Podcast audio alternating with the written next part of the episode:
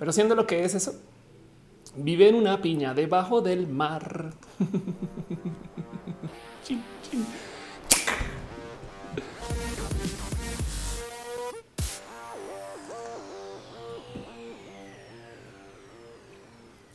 Muy buenas tardes, noches, días.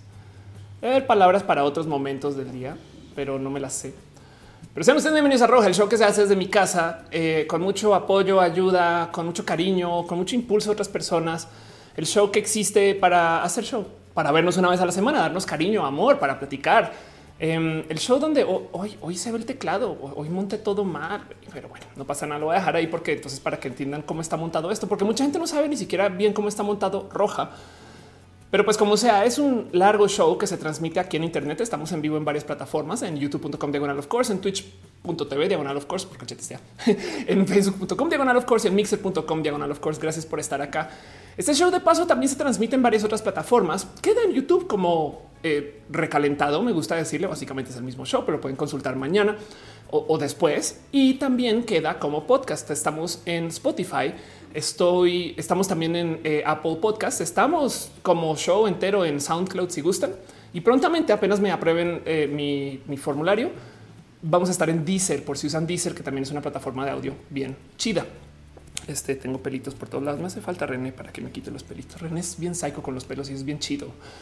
tengo mucho aprecio a eso, pero bueno, como sea justo. Este show normalmente se hace los lunes em, y entonces hoy es lunes si ustedes quieren que lo sea o si hoy viernes quiere ser lunes, quién soy yo para decirle que no se puede identificar lunes o si no, pues simplemente es el recuperación del lunes, porque el lunes tuve muchos, muchos accidentes y entonces hice varios cambios para ajustar contra eso. Por ejemplo, ahora sépanlo que de ahora en adelante el show siempre va a estar en una URL fija, la explicatriz.com. Em, y justo no esperemos que sucedan muchos rojas de viernes, porque creo que la cosa va a funcionar así y voy a mantenerle la promesa de que este será mi compromiso, aunque cuando viene junio va a ser más difícil, pero lunes sin falla es lunes de roja. Y en lo que puede entre semana, habrán más rojas o a veces, no sé si lo saben, yo transmito solamente a Twitch, por ejemplo, haciendo cosas de música o videojuegos, más música, muy poquito videojuegos. Em, no transmito a YouTube ni a Facebook cuando hago esas cosas. Pero el caso como sea, sigámonos en redes y sepamos que estamos aquí todos, todas, todes. Pero bueno, en fin, Roja es este un espacio requete re bonito, hecho nomás para platicar, vernos y para darnos un poquito de cariño y amor.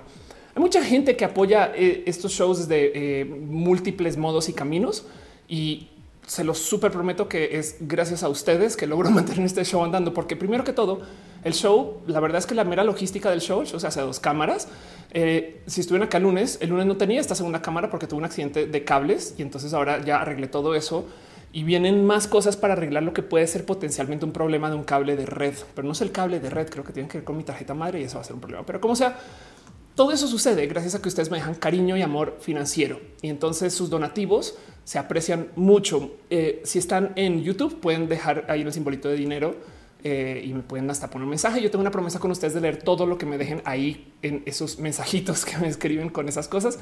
Si están en Twitch, evidentemente pueden dejar sus bits o, sus suscripciones. También se aprecian muchos del fondo de mi corazón. Mixer pueden dejar su cariño de Mixer y en Facebook están las estrellitas, esas son nuevas. Entonces todo eso, nada, yo estoy muy al tanto de que eh, esto, eh, pues, pues, por lo menos de monitorearles durante el show, pero si no sepan que todo mi cariño con ustedes y muchas gracias. Lo digo porque cuando hay donativos, entonces nos gusta agradecer con piñas.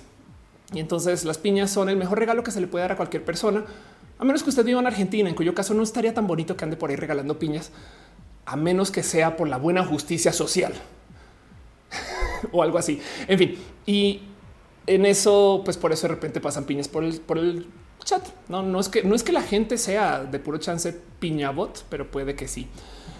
Y pues justo como es un show que se transmite en varias plataformas, me gusta también darme el lujo de asomarme por sus dichas varias plataformas. Pues porque, porque es el chat. O sea, por eso es que no es un show en vivo. De hecho, si ustedes están en YouTube, Em, tienen chance de hacer uso de varios emojis y entonces los emojis, a medida que más gente se suscribe al canal como member, más, más, más emojis me dejan usar y yo los estoy usando para poner banderas LGBT. Ahorita luego tengo que hacer eso de cambio en Twitch también, pero para que sepan que mientras como que más gente se sume como eh, member, más banderas va a poder tener, lo cual como que refleja un poquito la vida de la diversidad, si lo piensan. Pero bueno, la explicatriz es con Z, dice Camilo. Em, dice Enrique Gráficos, eh, tu show es adoptivo un poquito. Eh, em, dice Nelson, qué bueno show el viernes. Eh, G84 Cal, él deja un poquito de amor de Mixer. Muchas gracias. Mercy GR dice ya no existen los días. Roja será el día que quiera. Y eso es verdad. Fernando dice apenas me enteró lo de Twitch. No te preocupes, estamos en varias plataformas justo por eso. House of Science dice junio y el Pride es siempre una locura. Es verdad. Eh, Cortés dice eh, cuál es la mejor respuesta para la gente que ataca a la gente trans en el tema de la biología. que hay tantas, tantas, tantas especies de animales que eh, no tienen nada que ver con eso que se inventaron. Uno y dos acerca de la gente trans y el tema de la biología, que los mismos biólogos dicen que la gente trans no solo podemos existir y somos válidos, sino que explican a fondo cómo existe todo el espectro de género encima de una capa genética que además es completamente eh, este, ajustada para una realidad que se puede observar. Entonces, la gente que lo ataca con la biología está haciendo el equivalente a atacar que si la luna es de queso o no, porque se lo enseñaron en segundo de primaria y se quedaron con esa, esa enseñanza. Pero bueno, en fin, dice Daniel, no me avisó YouTube que estás transmitiendo hasta ahorita. Acabamos de comenzar también. Este como que no que ya no funciona. A ver, la explicatriz.com. Eh, así de no está funcionando la explicatriz. Va a poner el link de todos. Mire para que sepan. o sea, eh, esa URL em, nos lleva a la página de YouTube, mejor dicho. Entonces tampoco es como que eh, nos estemos perdiendo muchos y ya están en YouTube. O sea, ya llegaron, llega exactamente aquí. Pero bueno, solamente para que sepan que en caso de que se pierda alguien, pues ahí está la explicatriz.com. Dice Luis H. Eh, bienvenido Daniel. Dice Kevin, te veo desde San Juan, Argentina. Qué cool, güey. Qué chido que ir a Argentina de paso. Luis Rivas dice roja lunes y viernes confirmados, siempre y cuando los viernes se identifiquen como viernes. Eric dice cómo termino de escribir mi tesis y andas transmitiendo. Eric, ve a escribir tu tesis, por favor. Ahí recalentado. Rafita Barreras dice, em, ¿crees que las matemáticas se descubrieron o se inventaron? Wow. Em, según yo, las matemáticas son una interpretación de la realidad. Entonces es un sistema abstracto de observaciones de cosas que igual suceden en la naturaleza y por eso es que hay matemáticas en tantas cosas de la naturaleza. Por consecuencia es muy probable que sí se hayan ambas al tiempo inventadas y descubierto. Entiéndase, em, es una observación de cosas que están ahí, pero como es abstracto, entonces podemos jugar con cosas que no existen. Y lo bonito de eso es que juegas con estas cosas que no existen en lo abstracto y luego de repente años después o siglos después a veces se vuelven a asomar es de ah, no mames, es así, güey. Así que es chido. Las matemáticas eh, este, son muy bonitas de considerar. Si lo ves eh, desde el punto de vista que funcionan técnicamente igual, porque estás observando la misma naturaleza o realidad aquí que al otro lado de la galaxia. Pero bueno, como la física. Of Science dice la Santi le encanta hablar de matemáticas, se llama platonismo, constructivismo e intuicionismo. Qué chido. Qué chido. Liera dice roja hoy. Carlitos dice empezó tan temprano. claro, eso puede ser también, ¿eh? que justo este es el show del lunes y arrancamos súper temprano por días. pero bueno, eh, nomás me gustaría de nuevo preguntarles eh, cómo ven, cómo se sienten, cómo están. Em, si les sobra un poquito de cariño y amor, un tweet eh, no vendría mal, pero no es obligatorio. Un like no vendría mal, pero no es obligatorio. Em, y sepan que aquí vamos a estar un ratito. Hoy justo tengo un par de temas como, em, pues, ¿qué les digo? Que eh, son temas que vienen no más por cosas que ya tenías de lo que era para el lunes, pero sí quiero platicar de un tema más. Ahora, antes de arrancar y como todo lo roja, me gustaría darme una pequeña paseadita por la lista de la gente suscrita a este o estos canales y la gente que me apoya literal con recurrencia mensual, que honestamente les doy mi corazón porque gracias a ustedes es que puedo pues hacer más de esto, ¿no? Entonces le quiero dar un abrazo especial a Arturo Aleana Navarrona, lógicamente, Aflicta, Ignis 13, Francisco Godínez y Trini de Patacoins, quienes son una gente bonita que está en, el Patreon. Patreon es una plataforma para apoyar a sus artistas independientes del día. la neta Patreon es muy chido. Lo que hicieron los Patreon fue un hagamos un lugar donde la gente pueda recibir dinero que no sea que no esté atado a las condiciones, por ejemplo, de YouTube, porque el día de mañana YouTube de repente dice, sabes que los contenidos LGBT no están chidos y los quita todos y te jodes. Entonces Patreon es independiente de todos. Todo es muy bonito, mucho cariño con ese lugar. Pero de todos modos, también ustedes que están suscritos y suscritas y suscrites a YouTube, un abrazo. Un abrazo sobre todo a André BTL, más Elut, a Wendy Giselle Bizarra, eh, Ibarra Ochoa, a Carlos Como, House of Science, a Catgirl Jesse, Brenda Pérez Lindo, Jair Lima, Luis Gutiérrez, Rafita Barrera, Shelly Medina, Shenuma, María Emilia, Tigresa Letal, Héctor Arriola, Bedani Maldonado, Adunia Flores, Lalo Paván, Arasa Seitzel, Gera C, Oscar Fernando Cañón, Mariana Rom Galvez, Moglicán, Luis Maclachi, Isaki Barra, Fabián Ramos, Aflicta, Jairon Frey, Merchan, Jimmy Ramírez, Arturo Ale, Edgar Riego, Tato, Leonardo Tejeda y el pastel de cocoa, el mejor pastel de la mejor cocoa en el mejor roja. Em, también la gente bonita que está suscrita en el Twitch, Imrayo 16, Daniel FRG y Luis 1917 parten parten Axus 98, Joe Sarus, a Musicanina Boniunia, Sushi Kiss, a Sushi Kiss y Sushi Kiss. Y un abrazo también a Bakachan, Macha Fierce, Malim 9, Sora Daisuke, Rafa Cáceres, V, The Light Bear, Shango León, Yair Lima, Pena Rubra, Anne Lemora, Tía Letal, Danek-12, Omar CN07 y a Miss Uva, la gente bonita que está suscrita en el Twitch. Y por supuesto también al mejor team de la mejor moderación, del mejor roja. la gente bonita que se conecta para que este nada me den una manita para que las cosas en el chat no estén tan fuera de control. Muchas gracias por todo su este eh, tiempo o por su uso de martillo también. Sepan que ustedes tienen el poder. Pero un abrazo especial a Caro, el mejor martillo del Internet, Uva Uriel Fabián, Monse, Jesse Tutix, Hígado de Pato y René, aunque René ahorita está de fiesta. Está, en la llamada con amigas. Pero bueno, un abrazo también a Dante Cano, quien deja este un poquito de cariño, este un abracito financiero. Muchas gracias, la neta, neta, neta. Muchas, muchas, muchas gracias. Em, pero bueno, dice Dani, aquí ando de nuevo. Gracias. Dice eh, eh, la reseñora mexicana, deja muchas piñas. Juan Marín dice hola desde Ecuador. Eh, Angela nos dice este viernes he pensado que sábado todo el día y empezó roja. Me perdí en el espacio tiempo. Igual y también es lo que está pasando. Analógicamente, Ana analógicamente está en Twitch. Gracias por pasar. Fran Agustín dice hoy es lunes. Si ustedes quieren que hoy sea lunes, chido. Luis H dice para mí siempre es bien tarde desde España, pero roja resisto lo que haga falta. Gracias por estar acá, la neta. Em, y dice Carlos Valencia, ¿en cuántas partes vendrá este roja? Esperemos que en una, en una y así las cosas. Pero bueno, em, de resto, nada, dice Enrique Campero, mi Ofelia, mi tía Ofelia, te amo.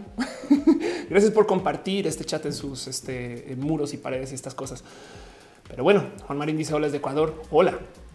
Em, y Adolfo Ramírez dice, te dicen pastrami? Yo creo que absolutamente nadie me dice pastrami, pero si quieren, si quieren, si quieren. Dante Cano dice gracias por compartirnos tus experimentos. Cheers. Gracias. Y dice Enrique eh, eh, Campero, mi internet nunca me dejaba ver en vivos, pero ahora sí me deja. ¡Yupi! Qué chido. Willow Nino dice, hoy está esto en la serie Matarife en Colombia. ¿De qué va la serie Matarife? Me gustaría saber. Pero bueno, en fin. A J. dice saludos desde Quebec, que es la primera vez que escribo. Gracias por estar acá. Y pues miren, normalmente yo haría un poquito como de promoción desvergonzada y temas de los cuales hablar, pero ahorita no hay mucho que compartir acerca de cosas que estén pasando, excepto Quizás eh, dejarles a ustedes ahí un estoy subiendo muchos videos con una cantidad de contenido. Entonces, pues si les interesa, porque no se les olvide que este canal pues también tiene contenido este eh, a decir este mensual, no contenido casi me gustaría decir de diario, pero no, pero bueno, como sea. en fin, quiero hablar primero de un tema en particular que no sé si ustedes sabían, pero yo literal lo descubrí hoy, lo tengo medio visto por encima, pero quiero platicarlo con ustedes. Y yo creo que eso es lo bonito de hacer este tipo de transmisiones que son eso, diálogos con ustedes. O sea, que ustedes igual no dudo que capaz y saben más que yo, pero se los presento para ver cómo se sienten con esto y qué opinan. Y vámonos entonces a platicar un poquito acerca de las apps del celular y el COVID.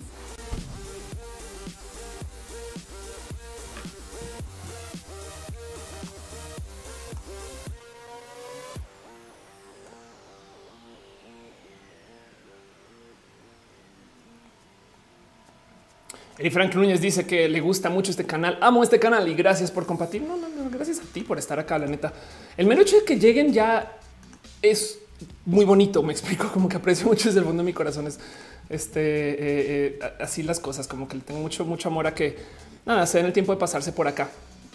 Pero hoy quiero platicar acerca de un tema justo que tiene que ver con el cómo lidiamos con el COVID, el coronavirus, este, este esto que nos tiene cerrados y encerradas en casa. Eh, porque si lo piensan, los datos que tenemos acerca de cómo lidiar con una pandemia, todos vienen de algo que sucedió hace 100 años. De hecho, una de las como grandes incógnitas de la pandemia actual es que no se esperaba por parte como de gente en planeación y gente que eh, trabaja en esto, eh, pues justo de cómo se propagan las enfermedades y demás. No se esperaba que la gente estuviera tan conectada porque tenemos aerolíneas que nos llevan por todo el mundo. Me explico.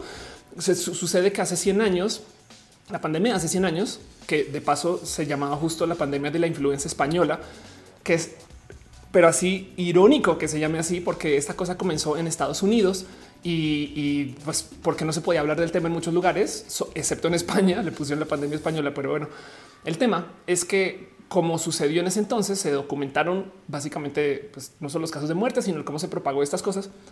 Pero como que la gente no estaba viviendo como vivimos hoy, evidentemente. Hoy en día tenemos celulares, hoy en día tenemos el Internet. O sea, las cuarentenas son muy diferentes hoy que hace 100 años, obviamente. Y, también por eso, curiosamente, hay más riesgo porque la gente sale de su casa y la capacidad de transporte de la gente es mucho más extensa que la de hace 100 años. O sea, capaz si sueltan a la gente en Nueva York por X o Y motivo, em, esas personas mañana pueden llegar a, la Patagonia, me explico, en dos vuelos o algo así. Así que es raro de considerar. Y pues en eso hay, por ejemplo, muchas dudas de qué vamos a hacer con los celulares. Lo digo porque los celulares son una espectacular solución a mil y un problemas. Em, de hecho, eh, si lo piensan, los celulares podrían ayudarnos mucho, mucho, mucho más de lo que le estamos haciendo. Solito un celular podría ser un modo de saber si la gente ha salido de casa o no. Digo, para lo que sirva, no? Em, como que hay, hay algo ahí en el cómo la gente tiene o no tiene eh, eh, como que su teléfono a la mano, pero podríamos hacer mucho más. Y entonces, justo quiero platicar un poquito de eso porque eh, Apple hizo una actualización para permitir que los teléfonos, los de Apple por lo menos, lidien un poquito mejor con el tema del coronavirus. Y el primer tema que, me, que me voló la cabeza es el hecho de que al parecer Apple está teniendo todo tipo de complicaciones para lidiar con las máscaras. Ahora, yo presenté una nota acá que lo voy a buscar. China Face Masks, este Face Recognition. A ver si esto lo voy a encontrar muy rápido, porque resulta que en China mejoraron su tecnología para que aunque estés usando máscara, todavía los usuarios los puede identificar un software de identificación facial. Y esto es impresionante porque si lo piensan, eh, tienes muy poquito rostro para identificar a la gente, ¿no? Y China usa esta, tecnología en la calle. Entonces, eh, esto nada, es, a mí para mí es impresionante. Apple tiene en sus teléfonos un sistema de reconocimiento facial que, créalo o no, no usa imágenes, no usa fotos, porque cuando se comenzaron a presentar los sistemas de desbloquear teléfono con verte, pues al ser una foto, por así decirlo, o sea, el sensor levanta una foto, mucha gente comenzó a hacer el evidente, imprime una foto de mi cara, se la pongo enfrente y el teléfono no sabe. Entonces lo que hace Apple es que tiene un dispositivo que básicamente es el eje moderno del desarrollo de lo que antes era el Kinect, eh, que por si no sabían, eh, Kinect Blacklight. Obviamente me imagino, espero que recuerden el Kinect. Em, el Kinect es este dispositivo que venía con el Xbox o que pueden comprar para el Xbox que eh, tuvo como dos, tres versiones. Y el cuento es que tiene no solo una cámara de luz infrarroja, em, sino que también emite luz de su propia cuenta que tú no ves. Así se ve tu habitación, por ejemplo, cuando tienes el Kinect prendido, no? Básicamente lo que hace es que proyecta una cantidad inmensa de puntos a la habitación y entonces a medida que tú te mueves, pues el, sensor básicamente reconoce si esos puntos se van moviendo y así es como Kinect sabe cómo te mueves. Es una tecnología muy bonita, espectacular Em, y hay todo tipo de historias detrás de eso. Pues bueno, créanlo, no su celular, los de Apple tienen esto en versión chiquitita y digamos que más o menos eh, es un poquito más variado, no? Pero lo que hace este sensor es que básicamente te dibuja el rostro y sabe qué tan profundo es tu rostro. Entonces hace un mapa tridimensional de dónde están las facciones de tu cara y según eso, entonces trata de eh, crear una llave única para que el teléfono, sin importar cómo es de cuántos ángulos lo tomes, más medianamente puede identificar tu rostro porque ningún rostro es exactamente igual, es muy listo. El problema es que si tú usas una máscara, las máscaras son tan estándar que básicamente el software dice Nel, olvídalo. Y entonces el tema de la tecnología con cubrebocas, y justo le está diciendo Adrián Martínez, eso fue se inventó para monitorear a las personas por los gobiernos asiáticos. Apple no la está adoptando. Em, y entonces lo que está pasando es, yo creo que digno también como de ver, porque eh, hay un buen de como que raros eh, eh, experimentos y, pues el, Wall Street Journal, de hecho, publica una nota de una persona, un artista, bueno, una productora industrial que básicamente lo que hace es, pues está tratando como de dar una herramienta para ver si el teléfono se puede desbloquear aún con máscara. Una de esas propuestas justo es tener una máscara que tiene tu cara pintada, que suena raro, pero si tú puedes hacer esto para desbloquear tu teléfono, pues chido. Y esto es requete interesante de observar porque primero que todo, justo como les digo, lo que reconoce Apple no es la imagen, sino es la profundidad. Entonces, la solución de esta persona fue hacer máscaras que tuvieran profundidad única, tridimensional, o sea, literal, se sienta a, tratar de hacer un modelo que, pues digo, no tiene por qué asemejarse en lo más mínimo a ti, pero es un modelo que tiene facciones. Además me divierte mucho porque parece, o sea, si, me hubieran dicho que la persona a la derecha es furry, yo digo, pues sí, igual y sí, ¿eh? pero pues al tener facciones eh, eh, que tienen diferencia y profundidad, entonces ahí el software sí funciona. Digo, estas son máscaras hechas a mano pero son propuestas de alguien que está pensando en cómo hacemos para que esto funcione por mucho, mucho, mucho tiempo. Lo que dice Apple es que no va a adoptar esa tecnología de reconocimiento facial solamente con, o sea, que tengas la boca tapada, más bien que si tú tienes tu actualización, te va a permitir, si vas a ver que tienes una máscara puesta y te va a permitir que entonces llegue más rápido al sistema de desbloqueo con clave. Lo que dicen es, mira, ya no nos vamos a meter en eso, puedes desbloquearlo con la clave pero sabemos que mucha gente va a tener máscaras, entonces aceleraron como el, en la interfaz el que te muestre la clave si, si vienes con una máscara en la mano. Dice Luis, tú algo de estar haciendo para escanear solo los ojos, que es lo único que está al descubierto. Miranda dice como los guantes con touch. Y Rodrigo este, se, está quejando de eh, cómo hay tan muchas, muchas, muchas palabras autocensuradas. Eso es verdad. House of Science dice cómo escapar que sepan todo. Me voy a vivir una cueva. Hay gente que lo ha intentado y aún así el problema es que tus amigos y amigas van a postear de ti. Recuerdo, no se me olvida que cuando mi papá abrió su cuenta de Facebook años después de que todo el mundo tuviera una, cuando se dio de alta, Facebook ya sabía muchas cosas de él. Fue una cosa muy, en fin. Pero bueno, entonces eh, justo esto, esta es la nota, ¿no? La nota es Apple hizo una actualización a su sistema operativo 13.5 que tiene esto para poder desbloquear, pero es bien divertido ver el, tema de la problemática de las máscaras y con mucha gente las, pues las está enfrentando, ¿saben? Eh, porque el tener máscaras con nuestras facciones también de paso se presta para muchas interpretaciones. Creo que por acá hay un momento donde esta, aquí está esta periodista intenta hacer una máscara completa de un rostro y entonces queda la duda de si esas facciones fueran de puro chance facciones similares a las de otra persona podrían desbloquear el celular de otra persona y eso da mucho, mucho de qué pensar. Eso son cosas muy sacadas de misión imposible si lo piensan o no. Digo, hay gente que eh, usa este, prótesis de látex que incluyen máscaras de rostro, que y entonces saben como que también me da, muchas cosas de qué platicar. Pero como sea, el tema es que eh, el, modificar las facciones de tu cara con una cosa así, de todos modos sí funcionaría para desbloquear tu teléfono si le enseñas a tu teléfono que esos son tus facciones. Tiene el problema que el día que no tengas la máscara puesta o la máscara puesta, Em, entonces no vas a poder desbloquear tu teléfono sino hasta que vuelvas a ponerte todo el disfraz. No está raro. Uriel dice que está llegando. Dice Oliver, solo se puede en iPhone y no se puede en Android. En este caso, la, nota habla acerca del sistema de desbloqueo del iPhone, eh, pero se los prometo que los teléfonos, eh, creo que los Samsung también usan este sistema de, desbloquear con, eh, con sistema de profundidad. Entonces puede ser. Dice Nelson Cornell, esas máscaras de látex Pro valen como dos mil dólares. Ándale, Her Miranda dice no son soluciones inútiles a problemas inútiles. Siempre se puede poner la contraseña. Sí, la verdad es que sí, pero pues qué te digo, es este, gente haciendo pruebas a fondo con el tema de, de la tecnología y la seguridad. Pero sí es verdad. Alanis Amane dice pollo. Alfonso Quiroz dice hola, mi bella. Hola. Luis Túa dice algo, ah, justo que algo de estar haciendo para escanear solo los ojos. Y Gama Volantes dice yo quiero hacer esas máscaras. Qué divertido que suena eso. Dani Axel dice Android también lo sacó. Yo creería que los Android de alta gama también hicieron exactamente lo mismo. Ah, wow. Marcos No dice que Samsung usa las iris. Claro, wow, qué chido.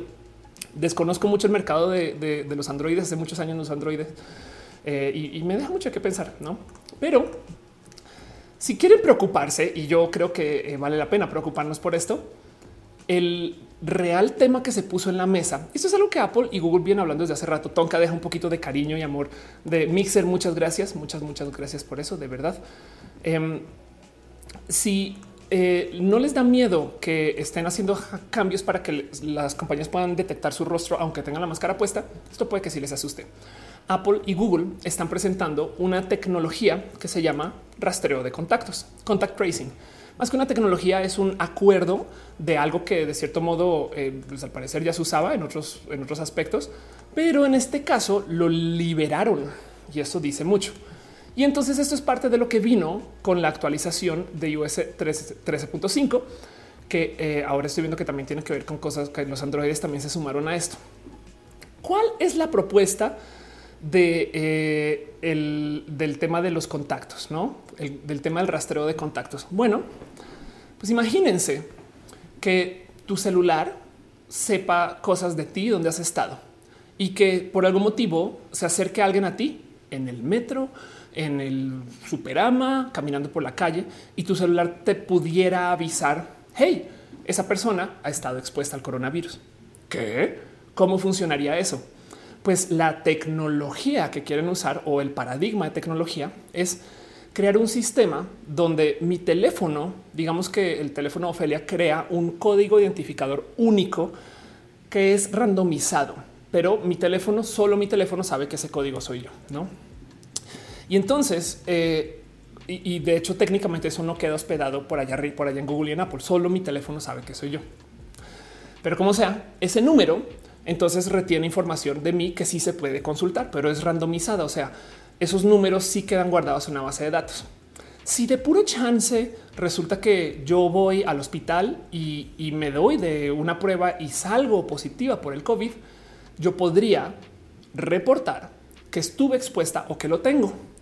Y entonces ahora cuando me acerque a otras personas, esas personas también usando sus identificadores anónimos podrían saber, ah, e, estuve cerca a alguien que estuvo expuesto o expuesta. No te dice esa persona allá en la esquina que está allá detrás del árbol, esa es, ¿no? No, solamente te dice una persona en tu vecindad estuvo cerca y es muy probable que ahora tú estés expuesto o expuesta.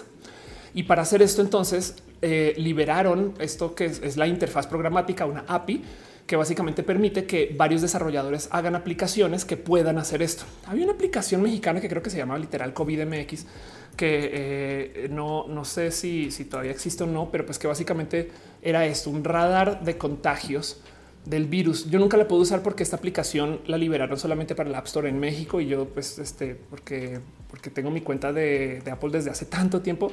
Mi cuenta de Apple es estadounidense, entonces nunca la pude instalar, pero pues básicamente como se supone que funciona, te dice riesgo de contagio alrededor de usted. Hay 11 personas que tienen coronavirus, no así se ve. ¿Cómo sabe?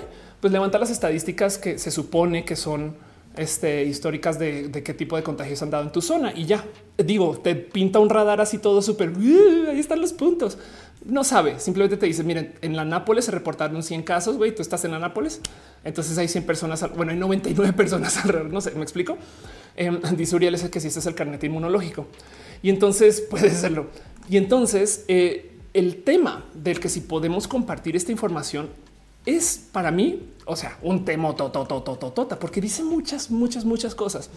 Primero que todo, hay un buen de países que desde gobierno se quieren subir a esto. Eh, eh, y la propuesta, de nuevo en la superficie, suena inocente porque técnicamente los datos que se están compartiendo en las bases de datos de las empresas de tecnología, todos son anónimos. Digo, del otro lado, sabemos muy bien que si tú eres una de las seis personas que tiene acceso al Internet en tu, tu comarca, me explico, o en algún lugar donde puedes medio rastrear quién es quién y, dónde han estado, pues entonces es muy probable que si te dice alguien, es como cuando usas Grinder y, no, y todo el mundo está enclosetado, pero como que me dices, güey, eso tiene que ser güey de acá abajo en la esquina. O sea, huevo, que es ese güey? Sabes? Em, ese tipo como de lógica podría aplicar en zonas poco pobladas. Es muy probable que sea fácil hacer rastreo de güey, perdón, pero acá vivimos 20 personas y me dice que 10, no eh, cosas así. Em, el tema es que eh, esto despierta justo mucho, mucho, mucho interés. Ahora el contact tracing se hace por mil y un modos eh, desde, o sea, desde como los procesos de pandémicos, no del rastreo de pandemia. El rastreo de contactos básicamente es una, es un modo por el cual podemos, pues, como que medio estar al tanto de quién ha sido contagiado, quién no al comienzo de la pandemia, no sé si recuerdan que de repente salen estas notas de cómo en China una persona fue a la iglesia y contagió a tantas otras, porque luego esas otras que fueron a la iglesia les preguntaban dónde has estado y cómo que iban rastreando cada cual. La pandemia era muy fácil, entre comillas, de organizar en sus primeros días, porque honestamente se sabía casi, casi que quién la tuvo. O sea, era sí se salió de control, fue pandémico, no? Pero de todos modos, si pudieron rastrear como ay, este fue el que se subió al avión y fue a Corea del Sur y este güey fue el que llegó acá y entonces pum, y luego entonces como que se vuelve borroso en algunos momentos. Ya hoy en día hay tantos contagios que ni al caso seguir haciendo eso, pero pues eso viene haciendo justo rastreo de contactos. Dice Alfonso Quiroz en medio y una señora puso una tutela por una app que le pedía información sensible. Wow, eso se puede porque hay que poner más tutelas. Luis Tua dice yo también tenía mi cuenta en Apple en Estados Unidos en el 2007. No recuerdo ya cómo, pero hace unos cuatro años la cambié para ser de México. Eh, sí, bueno, Iván Arcos dice mi esposa y yo mandamos saludos de Coyoacán. Un abrazo, Iván, y a tu esposa. Griselda, Griselda dice hay varias apps de COVID-19 en varios estados de la República. Exacto. Dante Cano es porque les falta tecnología o permisos para usar la información de la gente para reportar. El Miranda dice es una espada doble filo entre la sensación de seguridad y conocimiento mientras son estrategias de control y opresión. Hay muchos errores, fallas y problemas con esta propuesta del rastreo de contactos, porque eh, genuinamente eh, no puede funcionar si no, o sea, si no hay mucha gente jugando el juego. No comencemos por ahí. Si solamente hay 10 personas con la app, entonces de qué sirve? Se necesita que mucha gente lo adopte. Del otro lado, en la India están obligando a los ciudadanos a usar la app. Y, de entrada, ¿cuál es el primer problema que vemos con esto? Pues que el problema del país asiático es que más de la mitad de su población no dispone de un smartphone. Eh, ya ahí paren, paren políticos. Me explico. Es como que solucionemos esto primero, que tiene el, desafortunado efecto secundario que va a hacer que la gente esté más informada y más conectada. Ups, lo siento, políticos y después vemos qué hacemos para que tengan una app que les reporte de cosas. Una de las cosas que leí por ahí, por ejemplo, es que entre las opciones posibles está que si un doctor o si un servicio de pruebas de puro chance eh, da un diagnóstico, entonces también ellos podrían ingresar información por ti. Wow, eso ya me saca de como de mis casillas más. o sea, ya me impresiona porque lo que pide la propuesta original es que tú reportes, lo cual quiere decir que nadie se va a sentar hacia si sí, es verdad. He sido contagiada por el virus. Vamos a escribirle a mis cuatro. No, güey, la gente no, no, no, no tiene eso en mente. Adunia deja un abrazo financiero que hicimos por el segundo del mes. Gracias. Mi estrella ya es color rosa. Muy bien, Adunia. Muchas gracias. Tienes toda una estrella, una estrella estrellita. Sí, exacto. eh, gracias, gracias. Eh, y José eh, perdón, es y Posadas. José también deja stars, 10 stars. Muchas gracias, piñas para ustedes. Eh, y de nuevo les digo, no son, no son piña bots. Pero bueno, dice Mowgli, no sé por qué imaginaba que la India estaba mucho más conectado. Bueno, también, a ver, que la mitad de India esté conectado quiere decir que hay que son 500 millones de personas conectadas. Eso quiere decir que son tres, cuatro Méxicos, no es eh, mucha gente, no solamente que pues la India es grande, tota. Em, pero bueno, entonces eso también es tema, es, considerar el qué va a pasar con este tipo de eh, eh, uso de aplicaciones, porque una de las cosas que se supone que mantiene esto seguro es el hecho de que la única persona que sabe quién es el número 36, 42, 15, 25, la única persona que podría saber eso, pues eres tú, no? Porque es con tu celular. Y de hecho, de ahí en adelante todos los intercambios son anónimos pero yo ya le veo todos los hoyos de seguridad a ese paradigma. Y la otra cosa es que los intercambios funcionarían por Bluetooth. Entonces tú tienes que tener tu Bluetooth activado y tu vecino también tiene que tener tu Bluetooth activado, lo cual quiere decir que también te expones a que la gente comience a usar el Bluetooth de modos, pues, ¿qué les digo? O sea, yo veo mil y dos mil y tres mil hacks o sea, si tenemos nuestros teléfonos andando todo el día con el Bluetooth prendido, que mucha gente igual lo hace, que porque dispositivos y no sé qué, pero saben, eh, pero esperando recibir contactos de gente por ahí random, porque esa gente capaz, eh, eh, pues de cierto modo también estamos como presentando una pequeña como pandemia de la inseguridad, no? y eso como que no se habla mucho. Evidentemente es un rarísimo, un, un rarísimo modo de atender el problema. Pero luego te quedas tú con la duda de qué más se puede hacer. O sea, la neta, tenemos tantos celulares por ahí no los podríamos usar para algo. Porque el otro problema de las cosas que están pasando ahorita en épocas de eh, coronavirus es que hay un hoyo inmenso de control de bases de datos. Y déjense de México. En Estados Unidos hay una cantidad de estados que reportan pues, internamente contra el Estado, hay otros que reportan que reportan contra el sistema de salud, hay otros que reportan simplemente porque lo publican ahí en su base de datos y lo suben a un website. Y entonces como no hay estándares, pues hay mucha información que simplemente no se sabe y que nadie está como sentándose a ver cómo la puede conectar, ¿no? Eso también deja mucho de qué pensar. Em, dice Enrique Capero, me retiro, bonita noche y descansa. Padme Almudena dice, a veces me pregunto cómo mi generación envejera, la vejez se ve de una forma muy distorsionada. La gente se inventa formas de evitarlo y es enfermizo. ¿Cómo nos irá gracias a la tecnología? Bueno, yo te preguntaría, Padme, ¿cuántos años esperas vivir? Porque cuando nació mi papá, la expectativa de vida era bastante más baja que la edad que tiene hoy. Dice Luis Lalo, ¿es inseguro tener el Bluetooth encendido todo el tiempo? La verdad es que no necesariamente. el Bluetooth, de hecho, eh, hace firma por handshake. Entonces tú tienes que saludar a alguien por así decir. Esa persona te tiene que saludar de vuelta. Luego tú le das el código, luego te da el código y luego entonces ahora se autoriza. ¿no? Por eso es tan tedio llegar a tu coche y entonces darle, oh, de nuevo tengo que autenticar como si yo fuera un desconocido de la, ¿no? de la, de la calle. Em, pero del otro lado es muy posible que de todos modos si tienes una radio activada buscando recibir datos puedes tener problemas. Ahora lo mismo pasa por ejemplo con el Wi-Fi. No, el Wi-Fi también es un, sistema de eh, que tu teléfono está escuchando, no porque todo el día está buscando señales. Lo que pasa es que el protocolo se presta para una cosa u otra. Lo que sí definitivamente es que el que estas apps existan hechas no por Apple ni por Google, sino por terceros, también deja muchas dudas, porque lo que están haciendo Apple y Google es diciendo al mundo, miren, aquí está la interfaz programática, aquí está la API. Tómenlo, adelante, hagan apps con esto. Y esas apps, güey, quién sabe quién las va a hacer, con qué fin y mucha gente capaz y las acaba usando, ¿no? Entonces da mucho, mucho, mucho miedo porque eh, el hacer como, no sé, no más eh, seguimiento responsable de los datos en estas aplicaciones, pues es muy complejo, la neta. Yuri Maldonado dice en México, inicios del 2000, lo que hacían los ladrones era subirse a los buses y buscaban los celulares que tenían el Bluetooth encendido y decían, a ver, aquí hay de menos cuatro celulares. Wow, qué locura eso, güey. André Gerondel dice muchas personas jóvenes tenemos planeado suicidio antes de llegar a una edad longeva. ¿Sabes qué, André? Pero la pregunta es a qué edad está planeada ese suicidio. El, mío era a los 25 y vea. Dante Cana dice me alegra haber entrado a cursos online de Python en esos tiempos de bases de datos y desarrollos de apps. Totalmente de acuerdo. Jesse está en el chat. Dice aló. Hola Jesse. Rodrigo Aguilera dice me acuerdo que antes cuando no tenía aprendido el Bluetooth siempre había un pervertido que mandaba su pack. Sí, eso es verdad. Me acuerdo. Y de hecho yo me acuerdo de ver eh, propuestas en agencias de Bluetooth marketing, donde lo que decían ellos es, güey, vamos a andar por ahí con una, tipo de can que tenga cosas ahí en una mochila, esa mochila está enviando datos por Bluetooth y si alguien pasa cerca, automáticamente le dice, güey, este, ve y compra tal cosa con descuento o algo así, me acuerdo de eso. Maulime que se necesitaría un buen algoritmo eh, para calcular áreas en busca de contactos sin saturar la conexión y permitir estar refrescando los datos de un servidor muy bueno. Sería caro. Eso es verdad.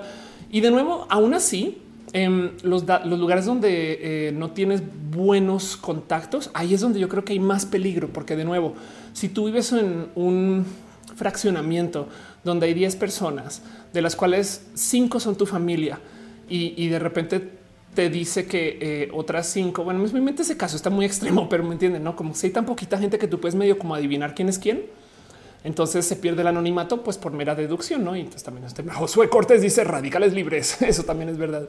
Dice Imsac, ¿eres equipo mayonesa o eres equipo catsup? Em, eh, eh, no, yo, yo mostaza. Esto es en serio, pero si, si es entre mayonesa y catsup, entonces me tocaría hacer catsup. Dice, porque roja. Elisa Azul Turquesa dice, yo un comentario que decía que Bill Gates está detrás de la fabricación de las vacunas del coronavirus, ¿eso es malo? Eh, sí, ¿sabes qué es lo más chistoso? Bill Gates iba hablando en contra del coronavirus desde como el 2000, desde el, desde el SARS. Y entonces ahora que de repente le digan que es culpa de él, es lo más divertido que he visto mucho tiempo las teorías conspiranoicas, porque del otro lado em, lo dicen justo como dices, como si fuera algo malo. Las teorías de la conspiración están ahí para asustar a la gente. Si, si tú les dices, bueno, ¿y qué? ¿No? ¿Qué tiene? Eh, no entienden, no como que les da, les da cosa que a ti no te asuste que las cosas se estén planeando hacer así, porque la otra cosa es que se supone que Bill Gates está inventándose la vacuna del coronavirus porque te va a implantar un chip. Dice la gente que lleva todo el día en su bolsillo un celular con un chip por el cual pagó para que siempre le puedan rastrear, no?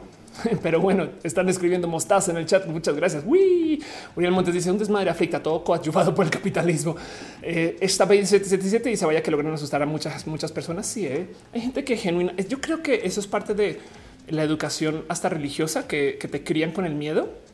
Sea, hay gente que es como Em, desafortunadamente sujeta a ese, a ese tipo de impresión. O sea, es muy fácil de impresionar a estas personas eh, y entonces nada, pues caen, caen por mera falta de experiencia. Pero bueno, Adunia Flores dice piñas para ti y con todo mi corazón y agradecimiento lo encontré, te, encontré en tiempos de COVID-19. Eres mi salvavidas en esta pandemia gacha. Gracias Adunia por apoyar y tu cariño y tu amor. Em, pero bueno. Dice Uriel, eh, paso otro abrazo final. Muchas gracias. Daniel Bautista Aguilar dice: Hola, Ofe, voy llegando. Hola, David. ¿Cómo vas? ¿Cómo vas? Este, bueno. Entonces, justo eso es el tema que yo quería platicar con ustedes. ¿Cómo se sienten con la gente? Está en pánico. La verdad es que por donde que me asome, veo todo tipo como de, eh, pues, saben, eh, gente poniendo reales y honestas quejas. No, el distanciamiento social es voluntario hasta que se convirtió en, un encierro. El rastreo de contactos es voluntario hasta que se vuelve obligatorio. Los gobiernos ya están amenazando a las personas que no, eh, que no optan, o sea, que no le entran, porque es una traducción. No, el rastreo de contactos masivos habilitados, o sea, lo que sería el estado de vigilancia permanente, representa la mayor amenaza para las libertades en la historia y en este caso hablando de los Estados Unidos. Em, y pues es un tweet random que agarré buscando el término eh, este eh, contact tracing, pero la gente no está hablando bien de esto, no está como muy esperanzada de claro, vamos a solucionar el problema. Del otro lado, si yo les dijera a ustedes que hay algún, hay un modo de saber si su cuate o alguien en la calle tiene el COVID y que les avise, lo harían, no? Yuriria dice una empresa que se llama Epica.ai eh, está tratando de implementar una app donde haces check-in en los lugares donde estás y así es como a través de su inteligencia artificial generan los posibles círculos de contagio. Órales. Duarte Carito dice obligar a que las personas instalemos Corona App. Anda. FT dice hola roja de viernes. Hola FT. Laura Mares dice a mí no dejaban ver Dragon Ball porque decían que era del diablo. Ah, sí, bueno, eso también es un tema. Me acuerdo ver un hilo así de cosas que nuestros padres juraban que era satánico. Eh, había gente que no pudo jugar Pokémon también por eso mismo y, nada, pues quién sabe qué más. Pero bueno, no tengo mucho más con ustedes que eso para tema general, porque este roja em, quiero recuperar todo lo que no pude presentar el lunes, noticias de la semana eh, y cosas como que han pasado, hablar un poquito de eh, lo que está pasando en Latinoamérica. Ahorita hay una sistema, una situación de militarización en Venezuela que me parece importante levantar nomás para que sepan qué está pasando. Em, y, y Montes. Y entonces la solución es dejar el celular en casa. Eso puede ser exacto. Pero bueno, entonces quiero preguntarles a ustedes cómo se sienten con eso. ¿Les, ¿Les gustaría que se use la tecnología para tratar de solucionar el problema? El problema más cabrón de la pandemia es que nuestro bienestar depende del sentido común de otras personas y, entonces eso está bien rudo. Últimamente estaba leyendo mucho justo acerca de lo que pasó con la pandemia hace 100 años y sí queda muy claro que los lugares donde se puso un control estricto de cuarentena les fue mucho, mucho mucho mejor que los lugares que comenzaron a decir ah, de repente, quizás pronto y ahorita vamos a ver. Em, resulta que el tema este de que si tú o optimizas por la salud de la gente u optimizas por la economía es completamente falso. El único modo de salvar la economía es salvando a la gente. Y entonces la mejor analogía que me topé con para lidiar con esto en mi cabecita fue como pensar el trabajar con gripa, que una gripa muy fuerte. Si tú tienes síntomas de gripa el domingo en la noche, el lunes en la mañana tienes una decisión. Puedes ir a trabajar y sacas tu trabajo o te quedas en casa y dices, estoy enfermo, perdón. Y entonces, si vas a trabajar, es muy probable que uno contagies a otras personas y dos, tampoco trabajes tan chido porque no hay mocos y entonces estás así, dolor de cabeza, desespero. Entonces sacas tres cosas, ya, ya me quiero ir a la casa a descansar, te vas temprano, no? Y trabajas re mal. Y por consecuencia de tu mal trabajar y de tú estar en la oficina contagiando gente y de tú dejar que eso como que se estire, pues esa gripa capaz y dura martes, miércoles, jueves, no? Mientras que si tú te encierras en casa el lunes, mientras te recuperas, comes, descansas, dejas que las cosas pasen y llegas el martes, el martes llegas y es muy posible que hayas superado tu gripa. Y desde el martes estás trabajando chingón. Y eso es una versión micro de cómo sucede el cuidado de la pandemia a nivel países y estados. Los países que encierran, pero es que cuando digo encierran es hay país, hay, ciudades donde si tú sales a la calle te multan, em, donde, donde de verdad que sí hay mucho control de güey, no salgas, perdón. Y leyendo acerca de la pandemia hace 100 años, me topé con que en Estados Unidos había estados donde si veían gente en la calle les disparaban. Fue hace 100 años. Entonces era como o sales o te mueres por la enfermedad o te mueres porque te disparan. Ahora, del otro lado, la gente que se puede quedar en casa es porque tiene gobiernos que les apoyan para esto. No más checando cuánto dinero recibe la gente estadounidense por no trabajar. Eh, digo, por quedarse en casa y porque hay apoyo de estímulo, etc. Saben, o sea, mucha gente sí está trabajando. Quizás fue un poco injusta con mis palabras, pero, pero el gobierno les está literal así soltando dinero para que, güey, espera, aguanta, aguanta, tranquilo, no pasa nada. Y de todos modos la gente sale, no? Em, entonces, eh, viendo dónde hay como controles estrictos, es muy probable que sean los lugares y los espacios donde luego les vaya mejor saliendo de la cuarentena. Mientras que en donde no hay control estricto, donde las cuarentenas son sugerencias como Cough México, la gente entonces que sale a la calle simplemente se va a mantener enfermando por mucho más tiempo y va a ser un tema que va a ser más presente. Y entonces en eso a veces queda la duda de güey, igual y si podríamos usar la tecnología por nuestro propio bien, saben como que me rompe el corazón ir cediendo libertades eh, por el bien de la seguridad, no? como que yo recuerdo cuando podía ir a un aeropuerto y llegar derecho al avión a saludar a quien estaba llegando. No, pues ya eso ya no pasa. Entonces es una lástima. Pero al otro lado les pregunto a ustedes si se sentirían mejor si sus celulares les dicen Cosme fulanito que pasó cerca a ti y te saludó, estuvo contagiado, güey. Ella es una prueba. ¿Saben? ¿Cómo, ¿Cómo se sentirían con eso? Leo sus comentarios. Dice eh, and Conehins. Creo que sí lo haría quitando los medios de manipulaciones para el gobierno. Me haría miedo que una persona dijera esa familia tiene COVID porque mi celular me lo dice y empezar el caos vecinal. Uf, eso es verdad. ¿eh? De hecho, recuerdo ver una historia de una persona que llegó de viaje. Esto fue ahí mero inicios de la cuarentena. Llegó de viaje y venía de un país europeo eh, ya pandémico, o sea, bueno, ya, ya muy, muy en cuarentena. Y entonces en su edificio entraron en pánico y lo encerraron y literal le lavaban con Clorox su puerta todos los días y desde la terraza como que eh, le cerraban la, ventana, como que con un palito así uh, le cerraban la ventana de su terraza. O sea, una cosa así como súper invasiva por mero miedo y pánico. Marcelo Narváez dice en Medellín a civil le mandó una alcaldía por el uso de sus datos personales para la Medellín me cuida. Entonces, y ganó. Entonces ahora tiene dinero de, eh, del gobierno. Entonces Medellín en esencia sí está cuidando a esa persona. Elisa Azul Turquesa dice eh, yo no creo que eso, yo creo que solo fomentaría la discriminación. Es muy probable que sí. Eduardo Arispe dice no sería una cacería de brujas modernas. Muy probable. Sí. José Manuel Rodríguez dice yo no confío en el gobierno. Además, países como China también han tenido muchos casos de falsos positivos. Verídico. Dani Axel dice acá donde vivo la gente anda como si nada. y eso que mi municipio es foco rojo. Güey, sí, eh, como que ya mucha gente yo lo decía en Twitter hace unas semanas, la cuarentena no se va a acabar, va a colapsar. La gente ya va a comenzar a decir, ay, güey, que venga lo que venga, yo sigo con mi vida y no pasa nada. Y entonces la economía pues va a estar como ya dos, dos. Desafortunadamente esto es lo que luego lleva a que pues, tengamos problemas con médicos. No, Juan García dice si la mentalidad de la gente tiraría casi el linchamiento en el caso de México. Sí, ¿eh? Eh, dice Fran Agustín, en Filipinas no están disparando gente que salía de sus casas. Wow. Estaba 777 dice CISEC, qué chido que escribas de CISEC. Dice escribe algo como es más fácil imaginar el fin del mundo que el fin del capitalismo. Yuri Maldonado dice en México la cultura laboral no era así. Aquí te ven a mal en muchas de las empresas si no vas a trabajar solo por tener una gripita. Obvio está mal, obvio está mal la cultura laboral, tendrá que cambiar la nueva normalidad. Ver para creer, porque en plena cuarentena y siguen abiertos estos lugares también, ¿no? El ISPES dice únicamente tener responsabilidad y no tener vida. No está chido.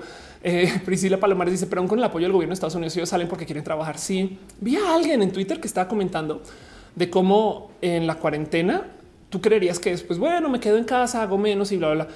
La verdad es que mucha gente está trabajando exactamente igual. Es un decir porque no todo el mundo puede ir a sus zonas de trabajo, pero desde el, desde el home office, eh, mucha gente está trabajando desde su casa como si fuera oficina y está haciendo la misma cantidad de trabajo pero ya no se puede dar el lujo de ir a ver a sus amigos para el cine y chacotear. O sea, lo que nos quitaron fueron como que los tiempos de descanso para la gente que trabaja con trabajos que se pudieron llevar a su casa. Pero bueno, yo soy Cortés, dice el lunes y te quedas viendo roja. Ahora entiendo tu publicidad. Ándale. Ciencias naturales dice sí, off, pero una contingencia 75 ya no creo que sea muy viable económicamente rentable. Pues lo que pasa es que, eh, de nuevo, ¿qué decides entre eh, eh, asesinar a 50 mil personas más o salir a trabajar? Sabes como que, en fin. Eh, Laurea dice la forma rápida que la cuarentena es invertir en salud. Totalmente de acuerdo. Amelis de Parecer dice si salen a golpear médicos que por si acaso imagina sabiendo con seguridad que alguien tiene el virus. Eso es verdad. Llegan con la app enfrente de un hospital. Hay mucha gente con el coronavirus acá. No mames. Elisa Azul se dice la cosa de sentido común en México es muy difícil. México es pluricultural. ¿Cómo estandarizar eso? No, pues bueno. Uriel Montes dice trabajando y estudiando más. Luis Antonio dice por qué los políticos más aclamados son los más incongruentes. Wow, es un pues entonces sí. Sabes qué lo que pasa? Ahí te va. Ok, voy a tratar de aterrizar esa pregunta de Luis. Dice por qué los políticos más aclamados son los más incongruentes. Un pequeño desvío para responder esa pregunta, porque al no ser eh, una figura identificable, entonces son todas las figuras. Es una situación tipo Evangelion. Los políticos que responden a todos los casos así de modos borrosos piden que tú los interpretes de cierto modo tú no los conoces. Es como tú no sabes si mañana te van a decir una cosa o te van a decir otra cosa. Entonces, como representan muchas como plataformas raras que no eran las que dijeron, pero dicen una, pero luego hacen otra. Honestamente, tú comienzas a creerte el cuento de ah, pero es que yo entiendo que él es así por esto y yo entiendo que él es así por aquello. Ese yo entiendo por causa un pequeño efecto psicológico de adueñarte de. De nuevo, volviendo a Evangelion, de paso, justo esto lo explico en mi video de realizando el final de Evangelion. El final de Evangelion es cero específico mientras más específico sea, entonces más personaje es. Mientras menos específico sea, más pones tú de lo tuyo en eh, la idea de lo que sea esta persona o de esta serie, que es el caso de Evangelion. Y como tú estás poniendo cosas, te lo adueñas. Y eso yo creo que es lo que hace que esos políticos sean incongruentes. Em, eh, a ver, yo tengo un libro que recomiendo mucho que se llama Understanding Comics. A ver si encuentro un poquito. Este aquí está un ejemplo como aledaño donde hablan acerca de cómo los personajes aquí a la derecha, no los personajes eh, funcionan mejor cuando son menos dibujados. Entonces esto eh, es, por ejemplo, porque Disney teniendo toda la capacidad del mundo de hacer seres humanos fotorrealistas, así como hace leones, igual nos da Elsa. Porque si Elsa fuera fotorrealista, sería Elsa. Si Elsa es así como toda como inocentona que no puedes medio determinar bien cómo es, tú te comienzas a proyectar en Elsa. Ay, como yo, porque, porque deja espacios abstractos para que tú te ingreses.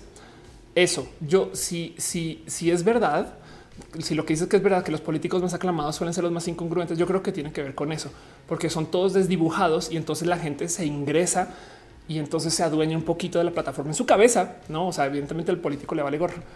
Este, eh, y por eso es que luego la gente es como, pero no lo ves. Y de no, no, no, no, no. Yo, yo ya sé que él no es así porque yo ya yo me imaginé que él era así. Pero bueno, dice Cristian, en Colombia el coronavirus tiene una tasa de contagio bajo. Pongo eso en este duda.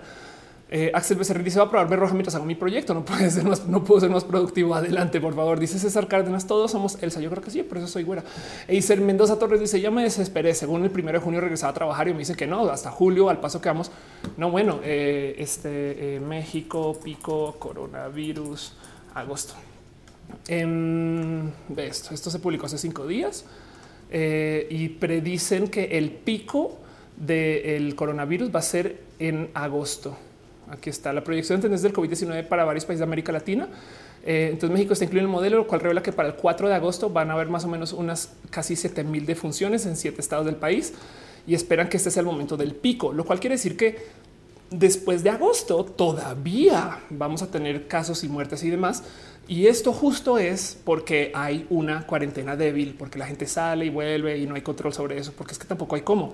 Es que también seamos honestos y honestas antes de la cuarentena tampoco había cómo controlar la población, güey. Por eso el narco, la inseguridad, no es, estamos ni modo, desafortunadamente subidas en esta montaña rusa y esto va a ser un tema. Ahora, acerca de si esta proyección es verdad o no se vaya a cumplir, pues la verdad es que ahorita todavía seguimos en etapa de crecimiento de contagios y en etapa de crecimiento sobre todo de muertes.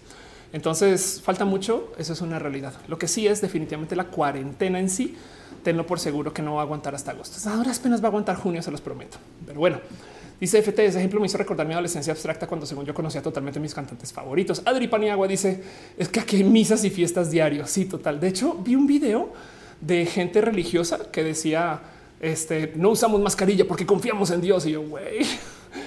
Pero bueno, Uriel Montes dice Gatel dijo que para Guadalajara va a pasar los primeros días de junio, a ver si es cierto. No, lo que van a acabar pasando es que van a literal liberar gente, porque es que cuando comiencen los semáforos, cuando nos digan ya se acabó y estamos en semáforo, a la gente le vale gorro que sea semáforo rojo, amarillo, verde. Güey, si la gente ni siquiera puede mantener los días de no circula, menos van a mantener los días de semáforos, no? Pero bueno, a Substance dice eh, Baja California Sur va fatal. Tenemos cerrados los scouts hasta febrero.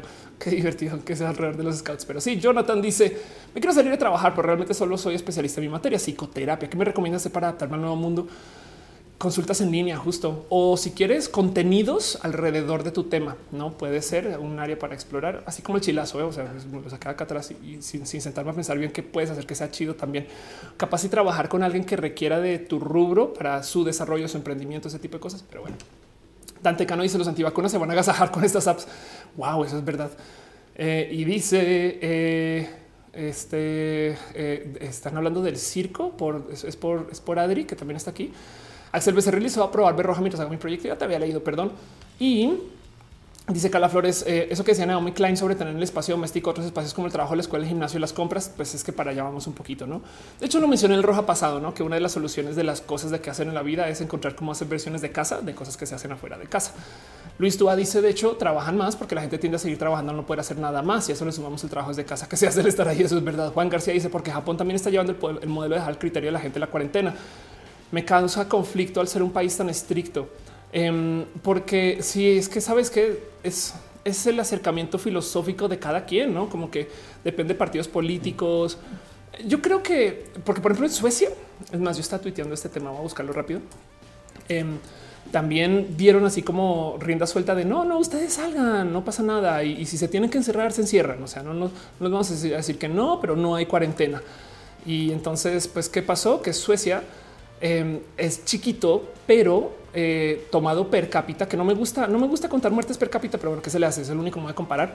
Em, básicamente es quien lidera muertes en Europa, ¿no? Y el motivo por el cual sucede esto es porque, de nuevo, los países con cuarentenas fuertes se quedaron en casa el lunes y se mejoraron y volvieron el martes sin gripa. Los países que fueron a trabajar el lunes todavía tienen gripa el martes, el miércoles, el jueves. Y es más, se mejoran el miércoles, pero ¿qué creen? Le dieron la gripa ahí a su cuate de cubículo, güey. Entonces ese güey se la devolvió y tiene recaída el jueves, el viernes, ¿no? Piensen en eso. Pero ya, este dice Mowgli, eso trabajar más es súper cierto. Mowgli dice si las empresas supieran cómo aprovechar la alta productividad de algunos empleados trabajando desde casa, es verdad. Andrea Sosa dice una amiga me paga por hacer su tarea durante la cuarentena. Eh, ella tiene que trabajar. ¿Esto es ético? Sí. Digo, eh, va en contra de su educación, pero si todavía está cumpliendo con, eh, pues te digo algo, mi mejor ejemplo del tema de cómo nos enseñan a juzgar el trabajo, porque es que nos dicen si trabajas más serás mejor persona. Ese pensamiento yo hoy en día lo juro que no aplica. Miren, asómense ahí rápido por sus grupos de gente que conocen en su vida o que han visto.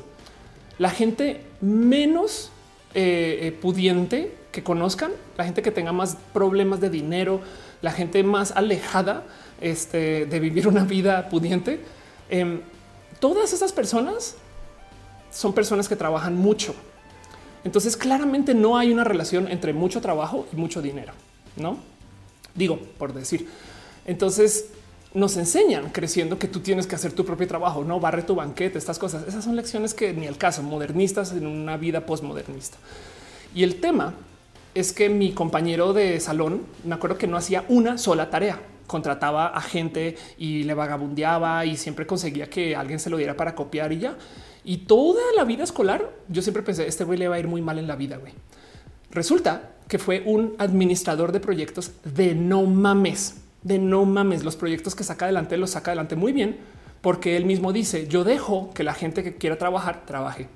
Entonces, esa visión de saber hacer equipos todavía es un talento, pero no nos la enseñaron a valorar. Así que si tú le haces la tarea a tu amiga, capaz si tu amiga es una project manager y no pasa nada y tú te especializas en otra cosa. Y eso es un modo de vivir y de ser. Pero bueno, en fin, es mi pensar con, ese, con esa pregunta. Perdón, House of dice no existirían los programadores y cuanto más trabajaran, más ganas. Exacto. Raúl Camarena dice qué opinas de la cultura workaholic derivada de esta pandemia? Es que como no podemos hacer más, entonces eh, eso, pues qué te digo, es si, pudiéramos, te lo juro que si, si pudiéramos tejer para hacer la cura, güey, estaríamos tejiendo, o sea, no como que es que no nos da nada para hacer, entonces nos encontramos qué hacer. Dice Gama Volantis, coincido, trabajar no es sinónimo de rico. Eric Frank Núñez dice, con todo lo que veo aquí me siento bendecido trabajando en un sitio que le encanta la diversidad. Qué chido leer eso. Luis Maclache dice, yo le pagué a mi mejor amiga para que me haga mi tesina. Eh, Mendoza Torres dice, éramos felices sin saberlo, pues ya queremos la normalidad. sí, total. Cala Flores dice, justo yo hago coping con el trabajo. Y dice House of Science, yo aprendí a usar eh, eh, esto, perdón, es QGIS y MySQL en esta cuarentena. Qué chido. Luis Lalo dice muy cierto, que muchos trabajan de sol a sol y no les alcanza el dinero. Eso es verídico. Em, dice eh, Griselda, eh, ya toda la gente está en desesperación a tal grado que hay un video de Facebook donde una chica está invitando a acelerar el contagio de COVID haciendo una fiesta viral. Em, esas fiestas, de hecho, ya es un, es un hecho que asesinan gente. Entonces, pues son fiestas de estupidez viral, si lo quieres ver así. ¿Qué es lo que pasa? La gente está buscando tener inmunidad de rebaño. Entiéndase, la inmunidad de rebaño es una condición que se da cuando ya te contagias y sobrevives. Entonces, un modo de lidiar con el coronavirus para ustedes, si quieren, es vayan ya al hospital más cercano que esté lidiando con esto, acérquense, contágiense y luego vuelvan a la casa y pongan heavy metal por 42 horas y prepárense para ver si les da o no les da. y si les da, prepárense para tratar de sobrevivir la fiebre y tratar de sobrevivir en caso de que tengan complicaciones respiratorias. Si logran salir de esa, técnicamente ya estás. El problema es que no hay pruebas todavía que digan que porque te hayas contagiado ya eres inmune. Y eso es un problema del COVID. De todos modos, hay mucha gente que se está tratando, por ejemplo, con plasma de personas que ya fueron este, eh, infectadas. eh, sería la palabra acá, bueno, que ya pasaron por, que ya fueron coronautas. Y entonces eso es un modo de, vivirlo. De hecho, el mero tema de que no se ha garantizado de que porque ya lo tuviste no lo vuelves a tener. Entonces, eh, implica que eso hace mucho más difícil la búsqueda de la vacuna, porque si te vacunan es como tenerlo, pero en versión pues controlada. No, esas son las vacunas. Te doy la enfermedad para que tu cuerpo responda. Pero el tema es que si eso no garantiza que ya eres inmune, entonces de qué sirve la vacuna? Y ahí está el problema. Pero bueno, em, mucha gente no cree en eso, mucha gente no cree en las vacunas, mucha gente no cree en la enfermedad, ¿no? Y quieren justo jugársela, quieren jugársela. Pues seguramente es gente joven que dice, güey, yo lo, o sea, la gente que está muriendo son todos mayores, güey, o sea, yo no, entonces ya que me contagie, se me pase y listo, puedo volver a la vida, güey, ya, ya lo tuve. Em, pero bueno, en fin. Irina Gradenco dice, aplica la de que sea lo que Dios quiera, total. Carla Flores dice cuánta proporción tiene que estar en contagio para la inmunidad de rebaño. Cerca del 90%. No sé bien qué proporciones, pero es una proporción medianamente alta. No, no es tanto como el 90%, pero, pero sí es mucha gente, sabes? O sea, digamos que es el 30, 40, es algo así. No sé, no sé, algo que si, si sabe ese dato, tírelo por ahí. Pero la inmunidad de rebaño se da de cierto modo cuando ya hay tanta gente contagiada que al virus le queda mucho más difícil pasearse por la gente, básicamente. Pero para que tengamos inmunidad de rebaño en México, falta. Nelson Coronel dice esta semana un científico coreano publicó sobre eso, sustentando que no es posible el doble contagio. Pero del otro lado hay gente trabajando en la vacuna que dice que, que sí es posible y entonces nada, no sé desenredarte exactamente cuál es de verdad y cuál no. Elispe dice la inmunidad son 7 de cada 10 personas. Ándale, güey. Ok. Eh, Eliezer Mendoza Torres dice acá donde vivo las personas no entienden, siguen saliendo sin protección, piensan que son vacaciones. Dan Montes de Boca dice aún no hay protocolo para la transfusión de plasma gracias al bendito gobierno mexicano. Chale. Andrea Batancourt dice: Me gusta, me gustaría que un día hicieras un diagnóstico de transespecie. De hecho, justo hay un diagnóstico de transespecie, literal. O sea, en canal diagnóstico hablo de transespecie. Pero bueno, para que los gobiernos incluyan en trámites y políticas legales toda esa diversidad, falta. Sería súper chido, pero falta. Lalo Coracu dice: eh, Por favor, de buenos virus a mí y mi marido. Estamos con síntomas de COVID. Todos los este, mejores deseos para ti. Este, eh, ojalá, no, pero bueno. Calaflores dice cuánta proporción de población tiene que estar contagiada. Ya entonces dijeron que el, 70%. Sabes, ese eh, nunca me había pasado porque casi nunca estaba en casa, pero ahora sí me está pasando.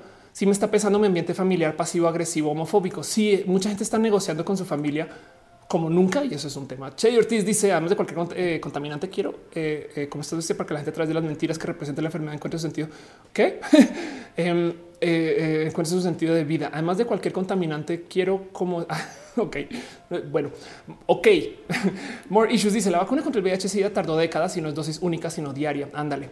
Em, dice Fernando FTM. Bueno, ahora el tema de la vacuna del VIH es que no se quiso investigar por 10 años literal negaron la existencia del VIH por gobiernos culeros porque decían que era el castigo de Dios por ser gay, bla, bla, bla, bla, bla, no? Fernando Fete me dice aparte para que haya inmunidad de rebaño hay que saber que cuando se curen se hagan inmune, pero no está comprobado exacto. Dice Adunia, todos somos vulnerables. Axel Becerril dice abrazo a todos los que están negociando con su familia total. Sí, la neta, neta. Si Luis Aragua dice he llegado y deja unas piñas. Llegaron, llegaron los piñabots. Gracias por estar acá, la neta, neta, neta. Em, sigue, dejaste otra vez Stars, José. José y Posadas creo que dejó, dejó Stars otra vez. Este, y si no, pues muchas gracias de todos modos. Eduardo Arispe también dejó un abrazo financiero. Muchas gracias por tu cariño, por tu amor. Y pues eso. Entonces, em, quería platicar un poquito de eso, de cómo se sienten ustedes con el uso de tecnología para lidiar con el contagio. Si les voy a decir algo, vamos a tener muchos casos por mucho tiempo. La curva en México no se está aplanando, es un hecho. Eh, y lo único que tenemos para medir en México es el tema de muertes, porque los contagios en sí tienen que tener en cuenta que pues, México está haciendo tan poquitas pruebas que pues, hasta me da un poquito de risa cuando se lo explico a la gente en el exterior. No, no, no, es que acá, están haciendo pocas pruebas y luego hicieron un modelo matemático de proyección que básicamente dice multiplícalo por tanto. Eh, no, entonces, pues, o sea, sí, pero, pero pues también podrían hacer las pruebas. En fin, eh, pero pues también es que nuestro gobierno está en bancarrota, al parecer, ¿no? es su opinión. Como sea. En em, GBY 16 deja un poquito de cariño de Mixer. Muchas gracias. Muchas, muchas, muchas gracias. Moon dice llega un poco tarde, no te preocupes. Ni Luna dice me desconecté un poco, pero ya regreso. Me desconecto, me desconecté. Bueno, ve tranqui. Chay Ortiz dice se escribió. Ah, me refería a la enfermedad. Ok. Alberto Montolina dice eh, ahora que hablaste de transespecie, voy a acabar de ver years and years. Chido. Sí, Mundo dice según AstraZeneca tiene la vacuna a finales de otro año. Ojalá. Entonces pensemos en eso. Si tenemos vacuna finales del otro año, yo creo que va a pasar un buen año antes de que llegue a las manos de otras personas. Eh, por lo menos a la gran mayoría del mundo, ¿no? Entonces el coronavirus va a ser algo que vamos a escuchar como presente y que nos va a meter a cuarentenas por por lo menos dos años. Esa es la nueva normalidad. Mario Ordaz dice que a nivel social crees que traiga el COVID en México? Distanciamiento social es un hecho. Gama dice crees que la moneda se devalúe aún más por cómo van las acciones económicas del país? Sí. Este yo, eh, pero pues bueno, vamos a ver qué pasa saliendo de la cuarentena. Alfonso Quiroz dice científicamente está comprobado que mueren más hombres que mujeres en un 70-30. Eso lo pongo en duda si tiene que ver con qué es eh, los hombres y las mujeres, porque eh, hay también un buen de estadísticas acerca de cómo las mujeres literal se cuidan más. No, sé si eso sigue siendo verídico, pero por ahí vi un viral de cómo los países que mejor les ha ido en el coronavirus, todos tienen presidentas. Y entonces deja la duda de, güey, es un pedo de la mera socialización del hombre y la mujer. Em, y, entonces, pues eso entonces deja mucho de qué hablar, ¿no? Em, dice Etron que en Mexicali hubo toque de queda de nuevo. Dice Osabarca, eh, no sé si yo soy la única, pero el supermercado me da miedo. Sí, si hay chance, os acuérdate que los servicios de supermercado tienen envío a tu casa. Que, digo, todavía te expones, pero pues bueno. Eh, eh, G Power, G Power dice: Aún vives en la Ciudad de México, se tomaste Guadalajara. Vivo en la Ciudad de México. No te preocupes, aquí estoy. Gama Volantes dice: Somos unas chingonas. Eso es verdad. Gerundio dice: Compro oro para cuidar mi ahorro. Em, es una buena pregunta. Eh, el oro siempre se dispara cuando hay duda en el gobierno. Yo honestamente le tendría el ojo muy pegado a ver qué pasa eh, cuando salgamos de la cuarentena, ¿no? Pero bueno, en fin. Voy a nomás cerrar el tema acá porque quiero platicar un poquito más de otras cosas, de cosas que pasaron la semana, literal hacer eso, este abrazos de cosas que pasaron la semana. Y entonces vamos a hacer lo siguiente. Platicamos, llevamos al aire ya una hora 21 minutos y entonces le dedicamos ese tiempo a platicar un poquito acerca del uso de tecnologías para lidiar con el coronavirus y nos debíamos hablar del coronavirus en general. Vámonos con temas y cosas de la semana chidas o no tan chidas, noticias, una cosa que me gusta llamar abrazos.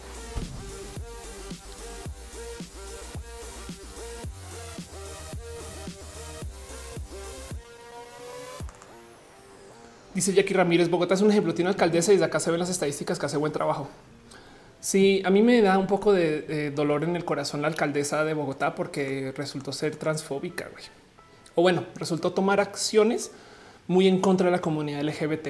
Y pues nada, me rompe el corazón porque es una persona que llegó con esa bandera al poder. Pero bueno, el caso. Vamos a platicar un poquito acerca justo de cosas que pasaron la semana. Yo justo a esto le llamo los abrazos de la semana.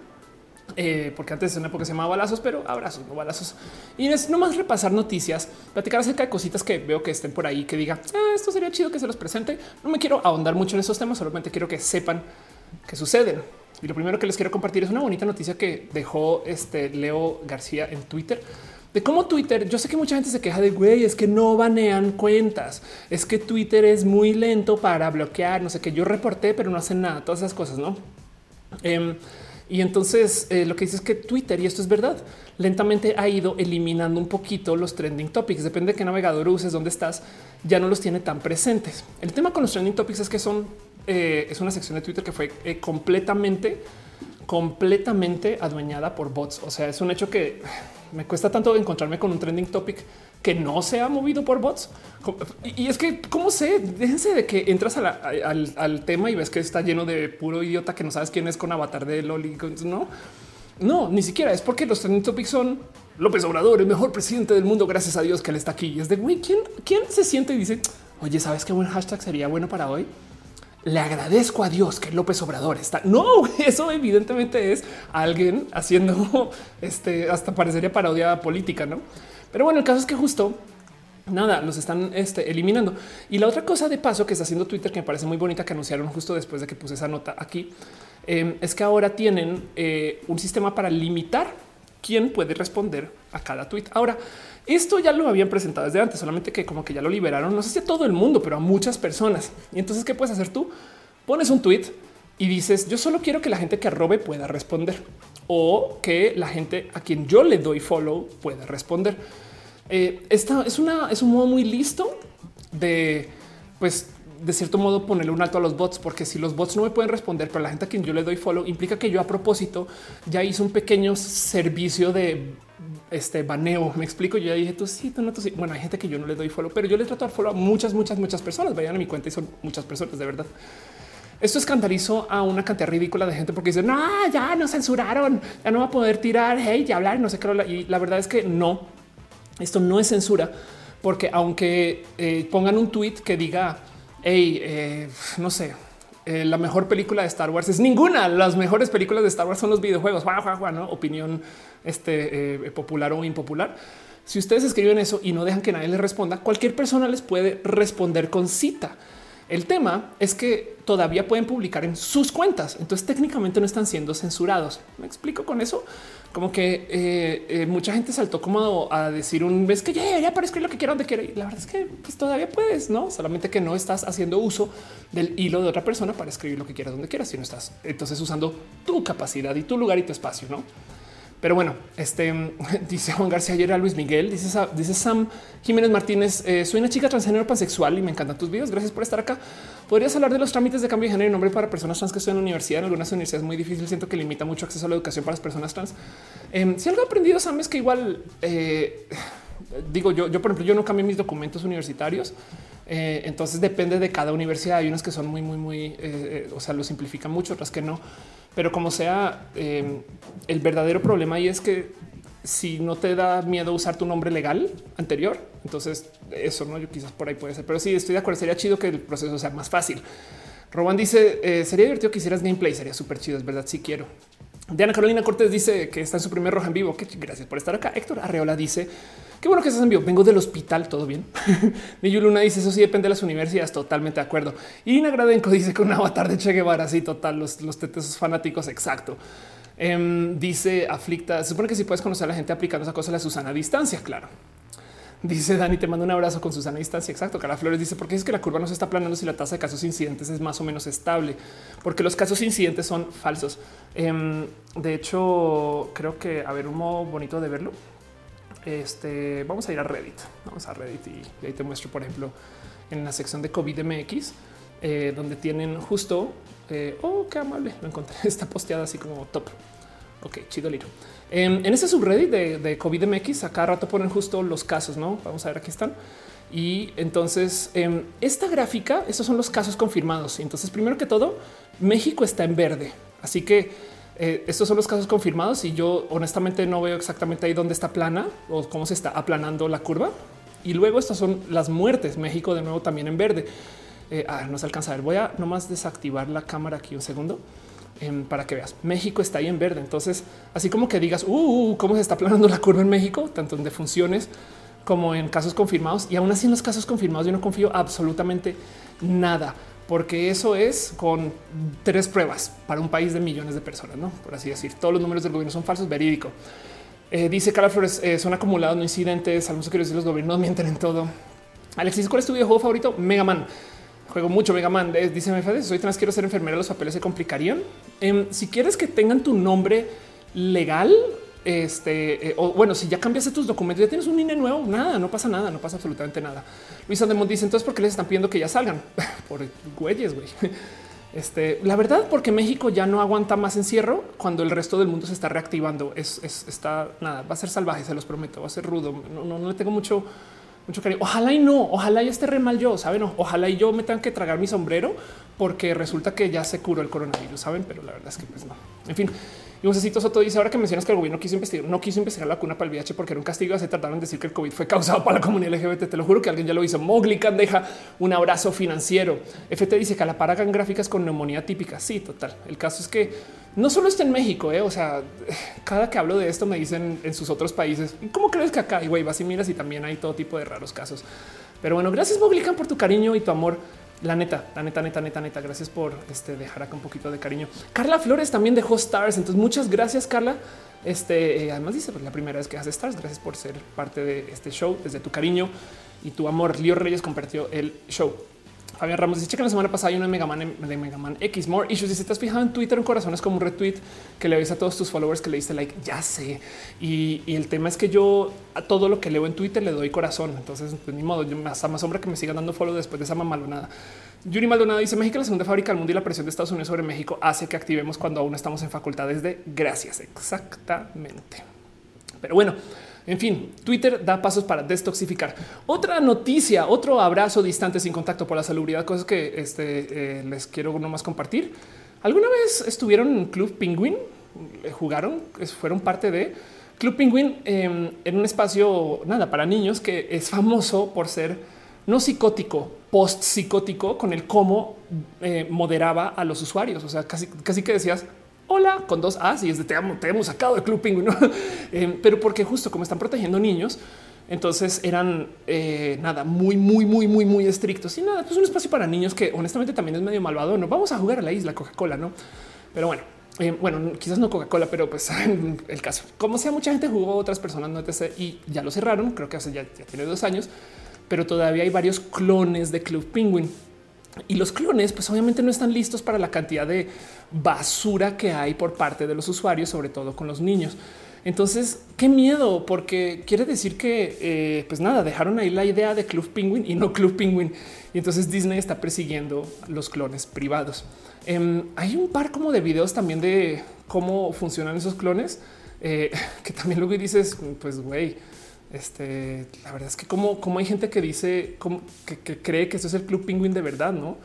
Em, como que siento que también hay algo como por parte de padres, quizás de, oye, güey, no sé si, si aquí este, te estés dando cuenta que te están metiendo así como por una super estafa. Pero bueno, ver los clones es muy divertido porque están muy mal hechos, muy mal hechos, muy mal hechos. Y pues nada, les quería compartir eso en caso de que hayan sido usuarios, usuarios, usuarias de Club Penguin. Dice Marcos, no, mi novia de Club Penguin se acordará de mí. Elispace dice juego de Coca-Cola estaba súper cool, igual que Javo.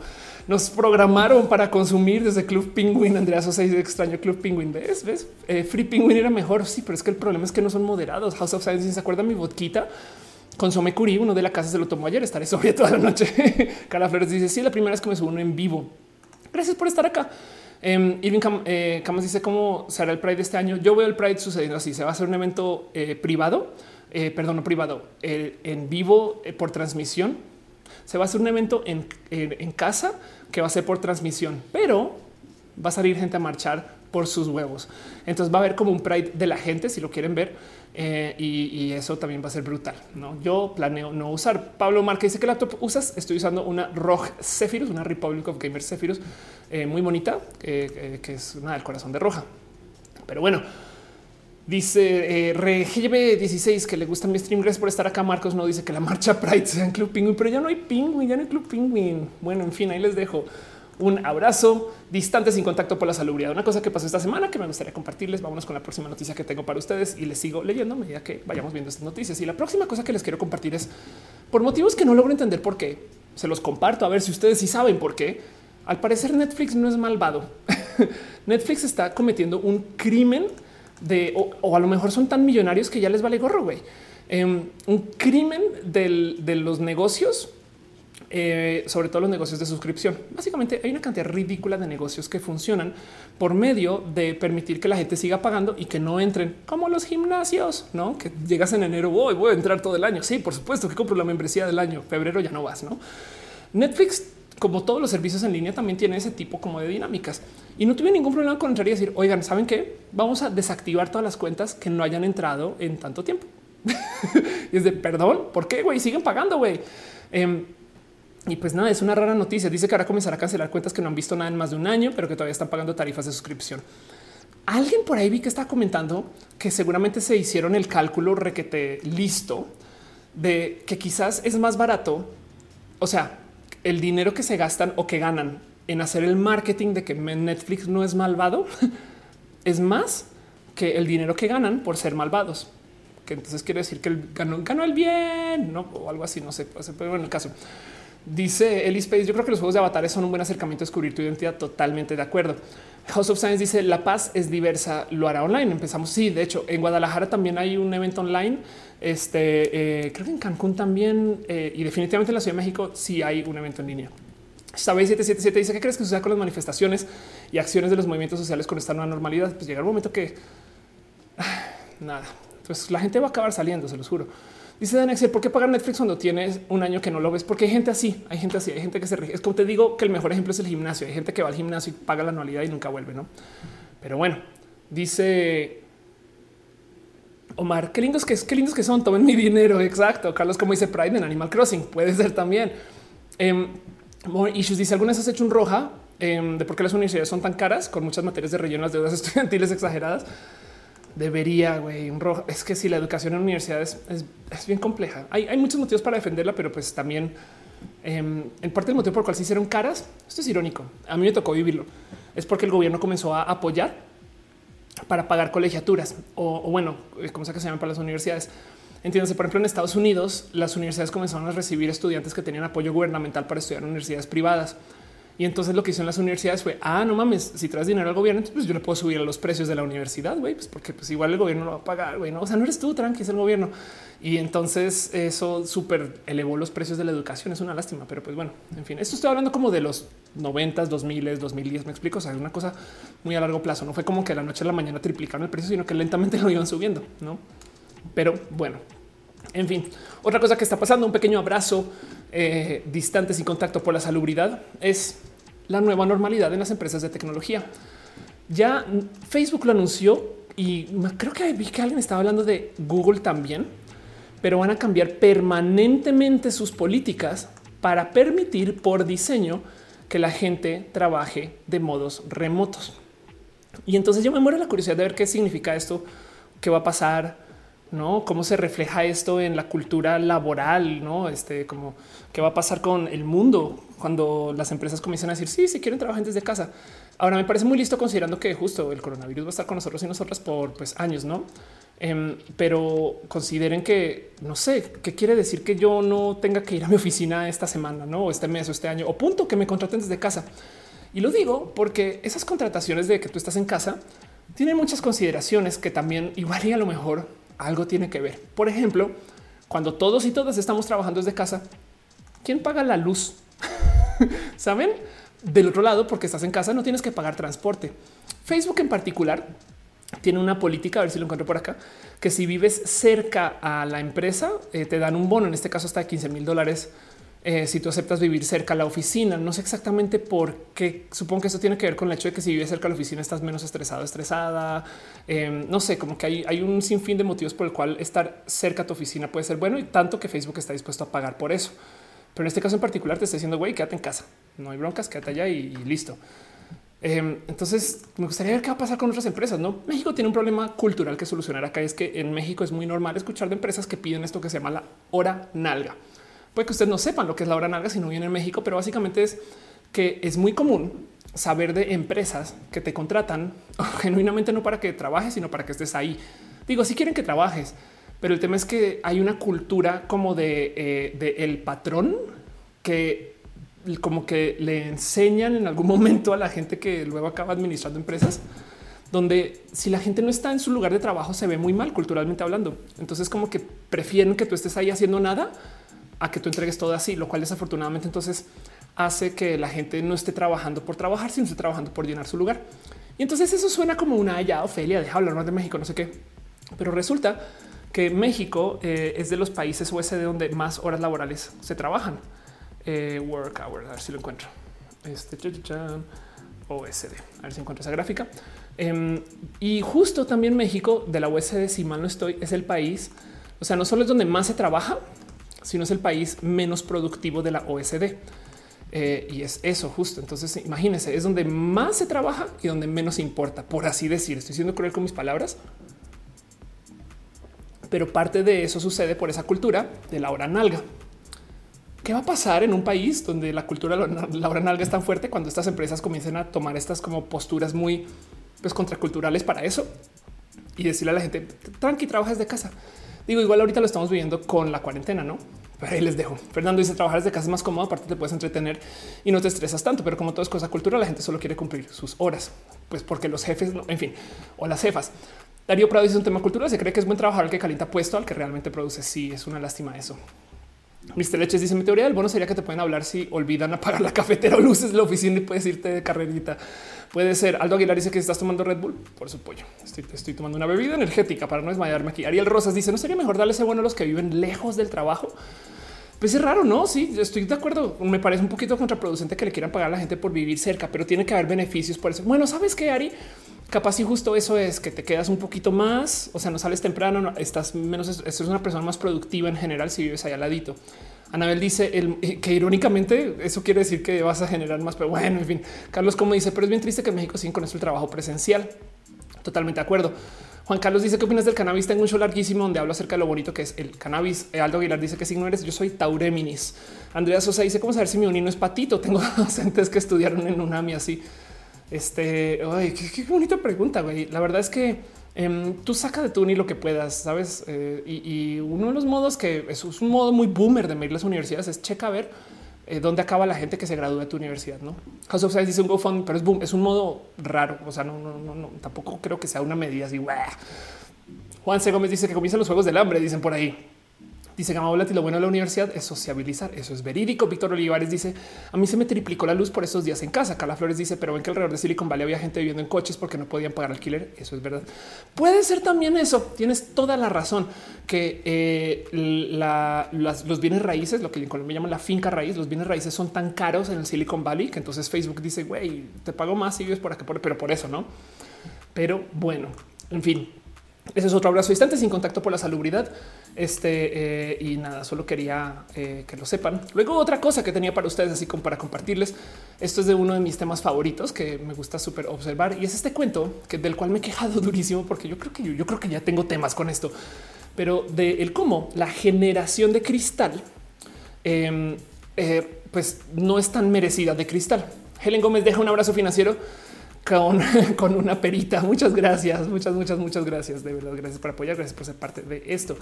Em, de paso, este nada en Twitch están muy bonitas y bonitas y también en Facebook. Gracias, Lord, eh, perdón, Lord Reyes compartió el show. Muchas gracias. Pero bueno, les quería compartir justo esta noticia acerca de los boomers, porque a mí me molesta mucho el concepto de la generación de cristal creciendo en mi colegio, eh, porque en Colombia tú vas al mismo lugar, al mismo recinto educacional desde chiqui hasta que te gradúas. O sea, entras en el kinder y sales eh, ya eh, para ir a la universidad. Entonces pasas 13 años con el mismo grupo de gente. Y pues nada, entonces todo eso le llaman el colegio. Pues no, no sé si esto también sale en México, no es estándar o no, pero como sea, el punto es que eh, conoces mucho a las mismas personas y a medida que vas creciendo, pues obviamente generas dinámicas diferentes con las personas mucho más mayores que tú, que tengo entendido que en un sistema donde hay prepa, secundaria y demás, eso no sucede tanto. Y me acuerdo de una vez hace mucho tiempo, cuando yo estaba en el colegio, que uno de los mayores em, de repente me dice, es que los niños chiquitos de hoy ya son inmanejables porque cuando yo era chiquito y llegaba un grande y me decía, hey, dame tu dulce o lo que sea que tuvieras en la mano, pues tú se lo dabas. Eso es una cosa que a mí me contaron cuando yo estaba en el colegio. Y él me decía, y hoy en día tú le dices eso a un niño chiquito y el niño chiquito dice, ¿sabes qué? Chinga tu madre, no te voy a dar mi dulce. Y se larga. En el mejor de los casos, te escupe. Em, y entonces se quejaba de cómo ya no puede abusar de, los niños chiquitos porque pues ahora resulta que son así, ¿no? Hace nada, y bueno, nada es un decir, como hace cuatro años, hablé con alguien justo que está en el sistema de medicina y se quejaba de cómo ya no puede tratar mal a los residentes. La gente que está estudiando medicina se les pide que pasen por sistemas de salud, hospitales, etc. Y entonces, según en qué año están, cuánto pueden bulear. La neta, si eres nuevo, te bulean todos los de arriba. Si estás en el último año, puedes bulear todos los de abajo. Y entonces decía que es una lástima que ya no se les puede bulear, pobrecitos. Y entonces está un poco de, güey, ¿por qué es tan importante replicar esta dinámica de, abuso? No ¿En, en qué momento se vuelve que lo importante de ser una persona mayor es poder abusar de los de abajo? Y me salta mucho justo eso porque quiere decir que la gente de abajo está más empoderada y está alzando la voz y está diciendo, hey, espera un momento, eso que estás haciendo está bien culero, güey. Y yo no me voy a dejar. Por algún motivo de la vida o del marketing, alzar la voz, ir en contra de los grandes, aunque tú seas un chiquito, y encima de eso poner una queja genuina, eso es lo frágil. ¿Sabes? Como que eso nunca me, nunca me caló. O sea, perdón, alzar la voz es el opuesto de débil.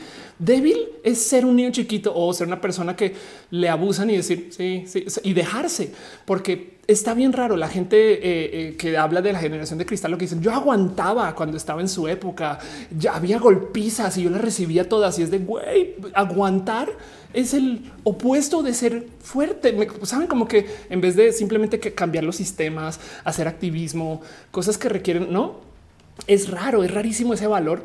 Y entonces ahí está presente. Y, justo una de esas cosas que además me he topado mucho es que la gente que habla de cómo la gente de hoy es de cristal, que además el término de cristal me choca. Porque qué significa que seas de cristal? No es que este golpeo y se rompe. Bueno, pues como que yo el otro día estaba diciendo en Twitter que hace más sentido que sea la generación de mazapán. Pero como sea, el punto es que hicieron un estudio tototototote, el estudio más grande em, del tema y descubren que eh, la gente, este, a ver un momento, más, este, darle refresh acá, descubren que la gente mayor, los baby boomers, son más sensibles que la generación joven. Joven un decir, porque están hablando de millennials. Y lo impresionante es que el estudio era un estudio acerca del tema del narcisismo. Entonces no saben cómo me, me rebasó leer esto, ¿no? Eh, no estudio, el estudio de narcisismo más grande jamás realizado analizó específicamente la hipersensibilidad de un rasgo que ayuda a determinar qué tan narcisas son las personas. Lo cual quiere decir que, claro, por supuesto, parte del tema con la generación de cristal es que no es sino que digas hola, ay, cómo son de sensibles, no? Y es de no te estás quejando tú, yo no. O sea, yo acá sigo por la vida, no? Eh, entonces se los comparto a calidad de abrazo, nomás para sus pensares, a ver cómo se sienten ustedes con la generación de cristal. Pero, pero no me sorprende lo más mínimo que todo esto sea hecho justo por la generación que se siente que les están, pues que la gente se está quejando con ellos. Y es que es verdad, es de hey, deja de abusar de mí. Hoy qué sensible que eres. Güey, espera, tú no te estoy diciendo que sea abusar de mí, pero bueno, Gama Volantes dice que está bien chida la nueva generación. La generación eh, Z a cada rato salen noticias de que lograron correr profesor acosador. Qué chido eso. Daniela ya la dice. Tú no sientes que los videojuegos se volvieron más fáciles y menos frustrantes para las nuevas generaciones. Nel, güey, eh, agárrate, agárrate cualquier este Cophead y adelante. O si quieres verlo de otro modo, trata de acabar un juego de 200 horas, güey. Eso, la dificultad es otra. Me explico. La dificultad lidia ya con tu capacidad de planeación a largo plazo, retención, liberar tiempo de tu vida para jugar todo eso, no como que más bien las dificultades son otras. Em, y yo creo que muy válido porque la verdad es que que los videojuegos, que los videojuegos sean solamente de eh, talento, si quieres verlo muscular, siento que le quita un poquito de, sabor. No, bueno, en fin. Em, y hay juegos muy difíciles. Yuri Maldonado dice: Me consideraron mucho tiempo inestable laboral porque yo no permitía el maltrato. Tuve una jefa que me odiaba porque cuando hablaba me decía qué pasó. Ya me respondían, eh, ella me respondía, no sé, eh, ya no se dice qué, se dice mande jefa. Wow, ¿qué te puedo servir, jefa? Renuncié y ese saber recursos humanos porque dejaba la empresa. Soy de cristal por eso. Pues eh, sí, pero ojo, no lo digo como despectivo. Me parece muy valioso eso que hiciste. Y es verdad, ¿eh? hace nada justo tuve un encuentro en un grupo laboral donde yo soy una en muchas personas trabajando en, un pequeño proyecto. ¿no? Y yo levanté la mano quejándome de un misógino que estaba en ese grupo. Y entonces automáticamente ahora yo soy la problemática, no? Porque yo estoy diciendo, güey, ese güey está misógino, me explico. Y lo que acabó sucediendo es que luego de eh, unas semanas me sacaron del grupo a mí y, se quedó el güey ahí. Luego le tuvieron que decir al güey, espera, Ofelia está haciendo sus cosas, está entregando, está no sé qué está, no trabajando en esto y me volvieron a incluir. Y es tan incómodo saber que me volvieron a incluir y no sacaron al güey misógino, no? Y entonces yo ahora soy la revoltosa, no la arenosa, la problemática por alzar la voz. Dice Rowan, yo he jugado 300 horas en Zelda Breath of the Wild, pero bueno, así son los activismos también. ¿eh? Parte del activismo es ser una persona incómoda, porque, porque así es como generas cambio. Hay una frase que no sé qué tan célebre es, pero que yo recuerdo aplicarla cuando estaba comenzando a emprender de cosas que voy a decir que es de Mark Zuckerberg y me lo inventé. Pero lo que decían es si en lo que estás haciendo nadie se está poniendo furioso o furiosa, entonces no estás incidiendo. Pero bueno, Caro está en el chat, el mejor martillo del Internet. ¿Cómo vas, Caro? Qué chido verte por acá, aunque creo que estás acá. Pero bueno, Fausto, gracias por pasar. Felipe Montoya Bermúdez dice la diferencia de los videojuegos de antes a los de ahora es que antes no había una gran capacidad eh, de producción. Se esperaba mucho. Entonces que un videojuego durase mucho más. Eso también es verdad. Sí, antes tenían que, o sea, eh, te tenían que vender algo que pudiera seguir jugando al mes. Entonces era, sí, eso tienes toda la razón. Perdón. Em, pero bueno, Niño dice en México las universidades son bastante baratas. Le un super mega scroll hacia arriba, quizás demasiado. Dice eh, House of Science, estamos hablando de la adultocracia. Eh, dice sabe eh, infancia en francés quiere decir sin voz, la connotación. Wow, ok, claro. Gama Volantes dice el machismo heteronormativo educaba a los niños para golpear, no dejarse molestar el afeminado amanerado. Sí, eso es verdad. Sigue casi igual. Sí, también toda la razón. Daniela ya la dice. Tú no sientes que los viejos ya te había leído, perdón. Em, y dice Fernando habla con los chicos trans que no quieren que nadie sepa que son trans por seguridad. Yo decía que es mejor dar a conocer luchar porque no suceda más de esas cosas. Me recordó eso. Sí, te digo algo. Hablemos de esos dos segundos. Esa gente que no quiere decir que es trans Em, por un lado, entiendo, del otro lado, por cada uno de ellos que no diga que es trans, yo entonces estoy haciendo chamba doble, porque yo entonces le tengo que enseñar a la sociedad con menos ayuda en lo que es ser una persona trans. Pero para mi retorcido sentido del logro y la justicia que traigo en mi malvado corazón trans, puedo descansar con ese acuerdo porque sé que esas personas trans que no dicen que son trans van a vivir con pánico total, que en cualquier momento les descubran. Y entonces, ni modo, ¿sabes? Yo honestamente, de hecho, sostengo y abogo que por seguridad es mejor decirlo de frente, porque entonces si hay pedos, los idiotas se van a alejar o se van a hacer evidentes, en vez de dejar que se apile y entonces que se vuelva un mierdero, ¿no? Em, pero cada quien, los closets existen por varios motivos, cada quien con sus procesos y sus modos y sus caminos, solamente que a veces siento que hay gente que estaría en bonita capacidad de sí decir que son abiertamente trans, pero igual no lo hacen porque es cómodo. Y pues del otro lado, pues cómo culpas a alguien por querer estar cómodo si es naturaleza humana buscar la comodidad, no a fin de cuentas, en fin. Celebran mucho a la gente que es abiertamente LGBT, justo por eso, porque es incómodo, pero, pero es incómodo y chido, es una bonita fiesta. Pablo no sí dice: eh, Yo digo que cada quien sabe manejar su información dependiendo de dónde estés, ya sea con tus amigos, con tu familia, no te comportas como ellos. Dice Andrea Sosa: ¿Crees en los fantasmas? Me gusta decir a modo de chiste, por favor, porque hay gente que luego este, piensa que lo digo en serio, que en vez de los fantasmas realmente son las personas bisexuales eh, y por eso hay un día de la visibilidad bisexual. De hecho, si ustedes lo han pensado, nunca han dejado como comida en la mesa y ven que casualmente hay menos comida de la que dejaron ahí a veces, como que se pararon, volvieron y no mames, alguien se comió mi pan y eso. Pues hoy, si quieren o si pueden, antes de ir a dormir, dejen afuera de su casa un platito con comida que su amigo o amiga bisexual lo va a apreciar. Pero bueno, volvamos, salgamos de la comedia y volvamos al show. Dice Ariel, eres malvada, Teresa. Andrea Sosa dice, crecemos de todavía leído. Rafita Barrera dice, no sé si los millennials nos están tocando demasiado desde los 90 torres gemelas, tecnología y ahora pandemia. Em, no, eh, cuando fue hubo explosiones de volcanes, sismos, terremotos, las todas las generaciones hemos tenido suficiente. Lo que pasa es que nuestra generación nos enteramos y está interconectada. Antes sucedía que explotaba un volcán en Europa y acá en México, ah, pues bueno, mames, ojalá no pase aquí. Hoy en día explota un volcán en Europa y la economía se ve impactada y entonces llegan los enfermos y leemos las noticias y nos preocupamos. Hashtag pray for gente del volcán, todo eso. Dice eh, Ángel eh, eh, Michael por, espíritus chocarreros son bisexuales. Exacto. Eso es exactamente lo que estoy diciendo. Pero bueno, hablando justo de violencia LGBT y demás, este levanté un tema en, redes que nada, lo puse aquí en la escaleta como no, pues bueno, gracias López Obrador. Em, y es un tema que les quiero compartir, no porque me guste ser negativista, pero nada más porque quiero dejarlo ahí porque estoy muy conflictuada de qué pensar con todo esto. Em, digo, vamos con nuestro próximo abrazo. Básicamente es una nota que habla de las estadísticas de violencia eh, contra la gente de la diversidad. Y entonces, pues primero que todo queda claro lo que ya sabíamos. La verdad es que también leo la noticia y voy a actuar como una mujer panista blanca de México y decir, güey, todo el mundo está siendo afectado por la violencia ahorita. O sea, estamos viendo los meses más sangrientos de México en mucho, mucho tiempo. Pero del otro lado, la verdad es que pues en últimas, corto perdón, pero pues se supone que la plataforma de este gobierno, de este partido, em, habla mucho de la diversidad y se cuelga la bandera y es de, pero pues igual y parecería que no, ¿no? Em, entonces son estadísticas horribles. Eh, el 2019 se convirtió en el año con más homicidios de este rubro. Los últimos cinco años previos este, eh, fueron, pues bueno, ahí están los números.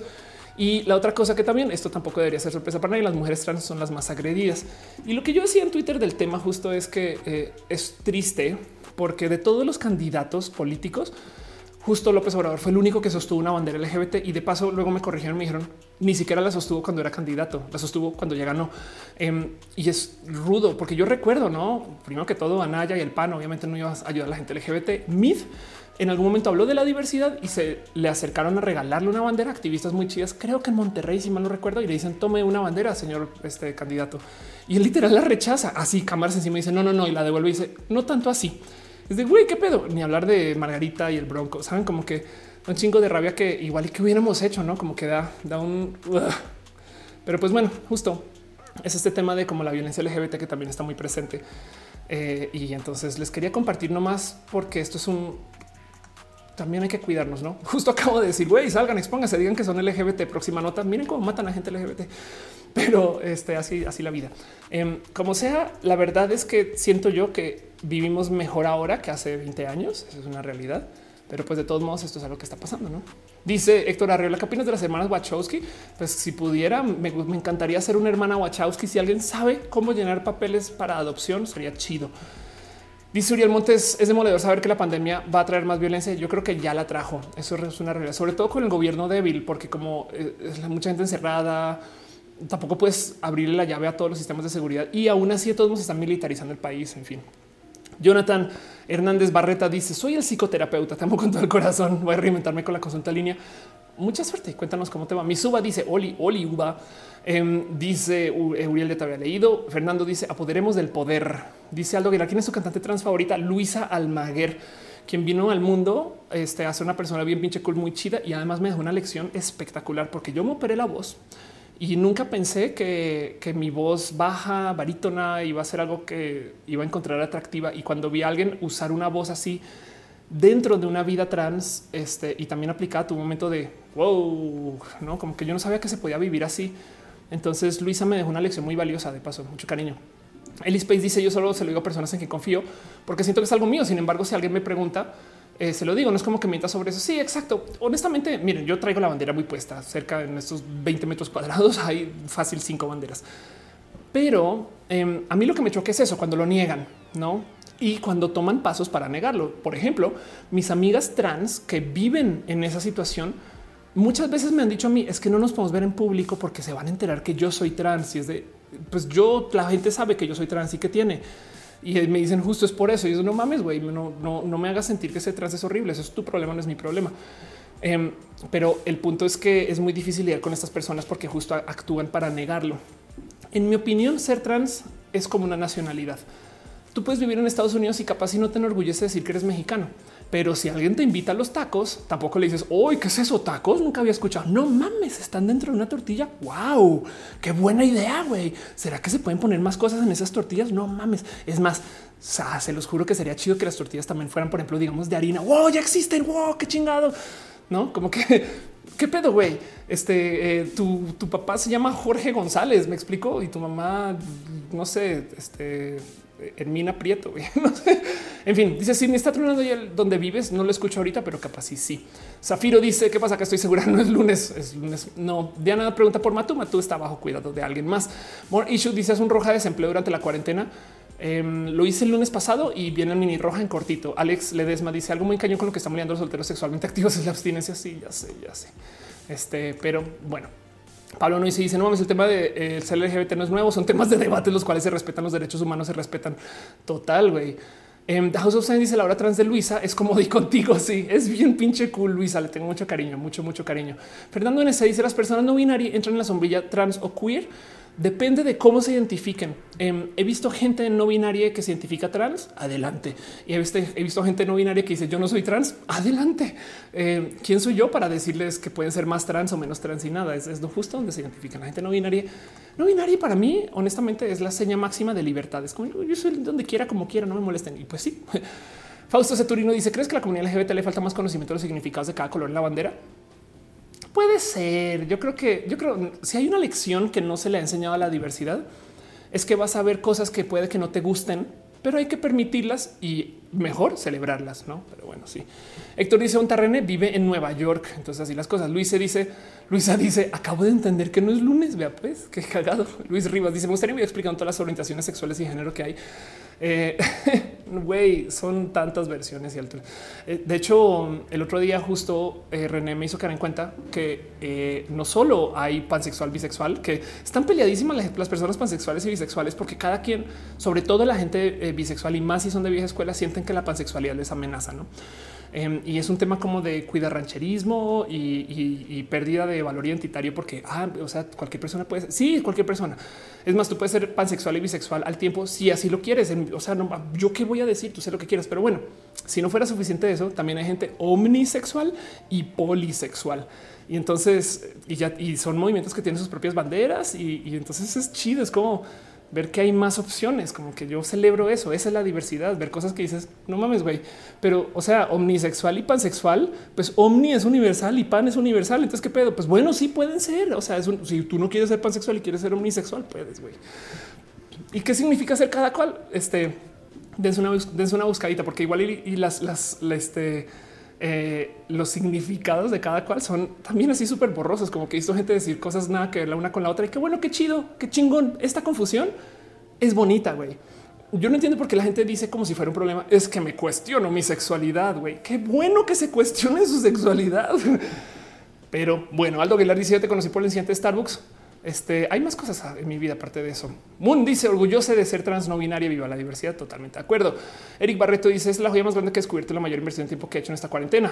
Gracias. Eduardo Arispe dice cómo te ha afectado a ti la cuarentena. Estoy haciendo más contenidos. Entonces ha sido muy bonito. Y del otro lado, mm, no he podido ver a René porque yo antes viajaba mucho para ir a verle o René venía acá y eso me está dando un poquito en el corazón. El Space dice por escribir rápido, escribió pura lo que eran. Yo hago lo mismo, pero hablando. Darius Gamers dice twerk. Carlos, como si queremos conocer el significado de los colores de la bandera, a la comunidad le falta estudiar mucho su historia. Luisa de Mont dice: Yo soy alebrije. Eso, qué chido. Sí, a huevo, eso. Seamos lo que queramos ser y donde queramos ser y como queramos ser, no pasa nada. Pero bueno, en fin. Bueno, voy a cerrar esta sección nomás. Voy a adelantar un poquito. Voy a nomás pasar por un me explico eh, y por un les recomiendo un repaso latinoamericano. Llevamos al aire eh, dos horas cerradas. Entonces, nada, pues así son las cosas en este show. Acá bien cool eh, bien avanzada. Les sigo leyendo sus comentarios. Quiero presentarles dos o tres temitas más a ustedes y pues así lo roja cuando son roja. Hoy lunes, viernes, lunes, viernes, lunes.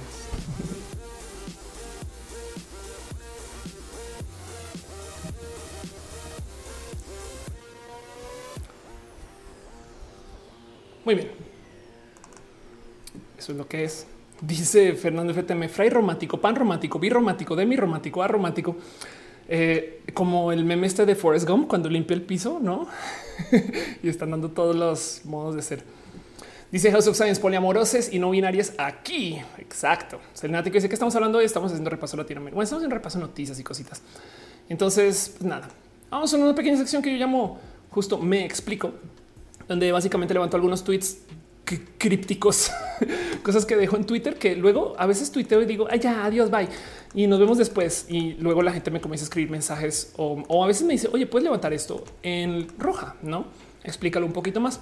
Y les quería contar un poquito de un pequeñito movimiento que está eh, sucediendo gracias a la gente bonita de eh, la marcha lencha. La marcha lencha, por si no ubican de paso, es un esfuerzo este, muy bonito eh, de lenchitudes transincluyente que justo habla de eso, ¿no? Celebramos relaciones sexoafectivas de todo tipo entre morras, cis, trans, gente bisexual, no binaria, queer, etc. ¿no?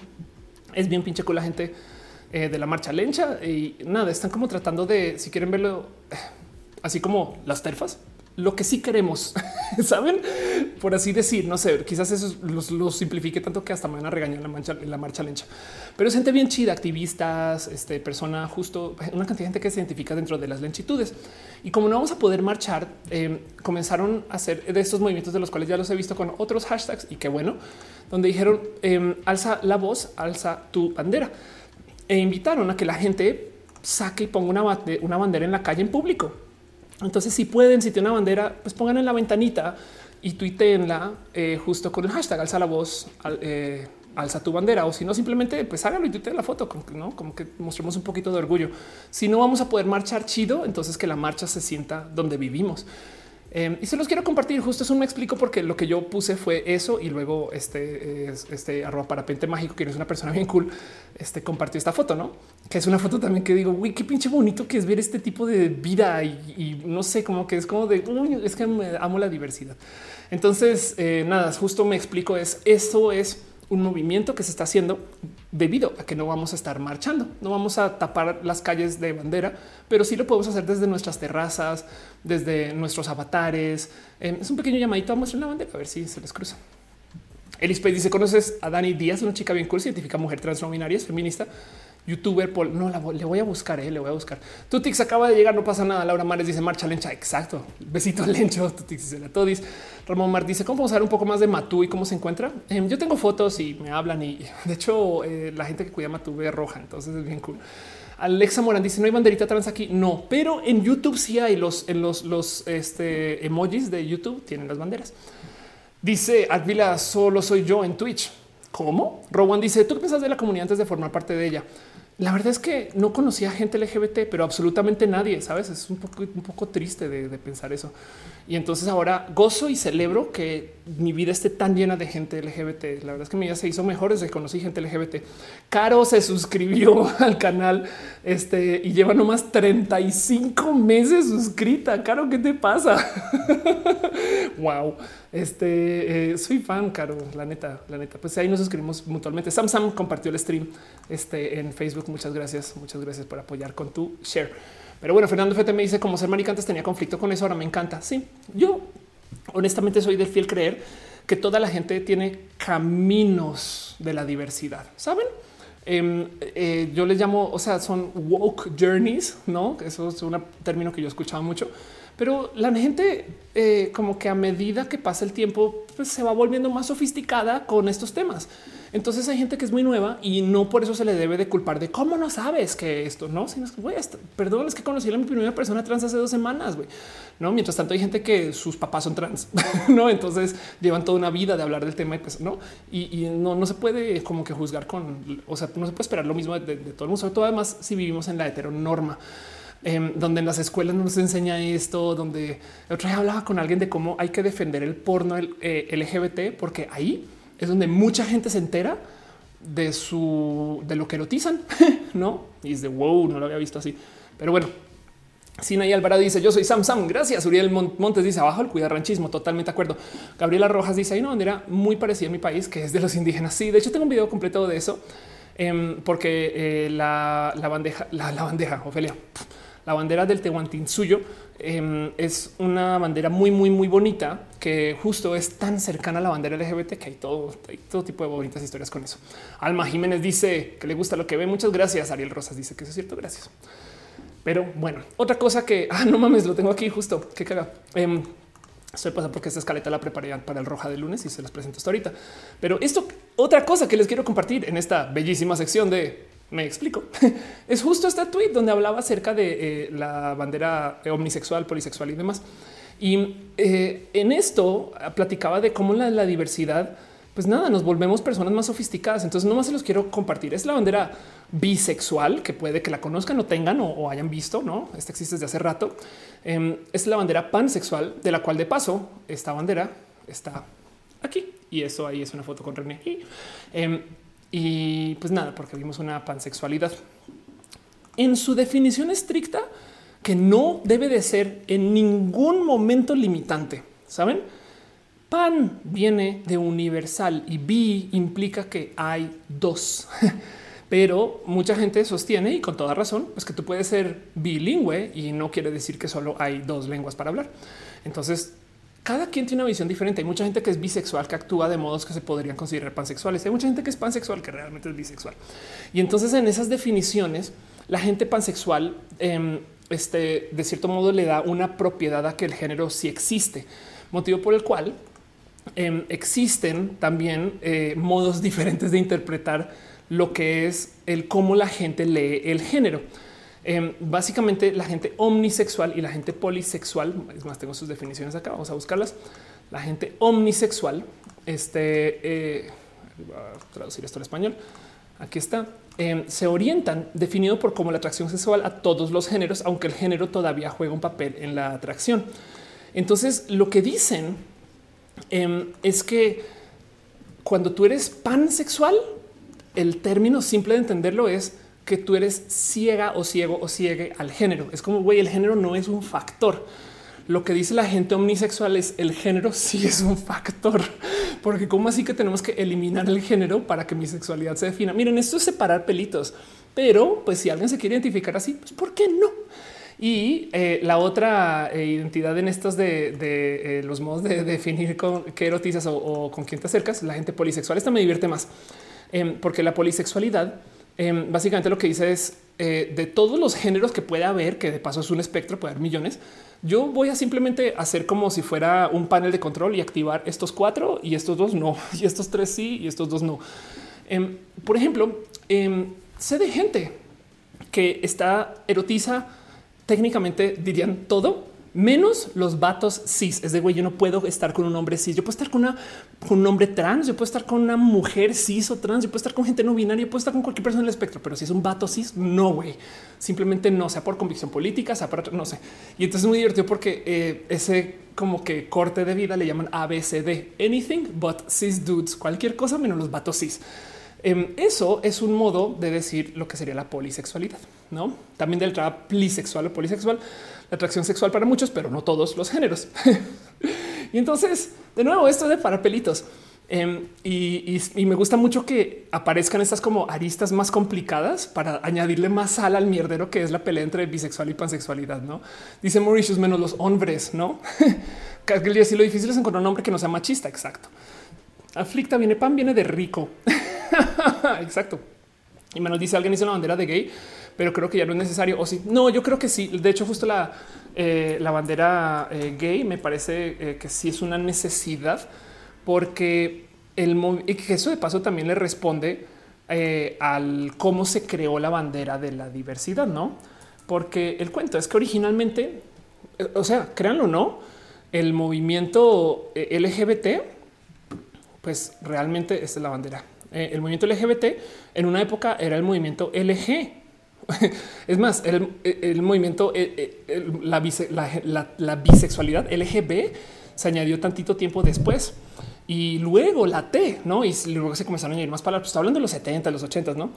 Em, y técnicamente la bandera del arco iris tomó esa forma de ser, pues, o sea, eso es toda la G, pero luego mucha gente comenzó como a decir, güey, espera un momento, esa es toda la diversidad. Ahí está todo, todo, todo, todo. Entonces, porque no hay una solo para los hombres gay, no? Y pues esa es la propuesta que me parece muy bonita de paso.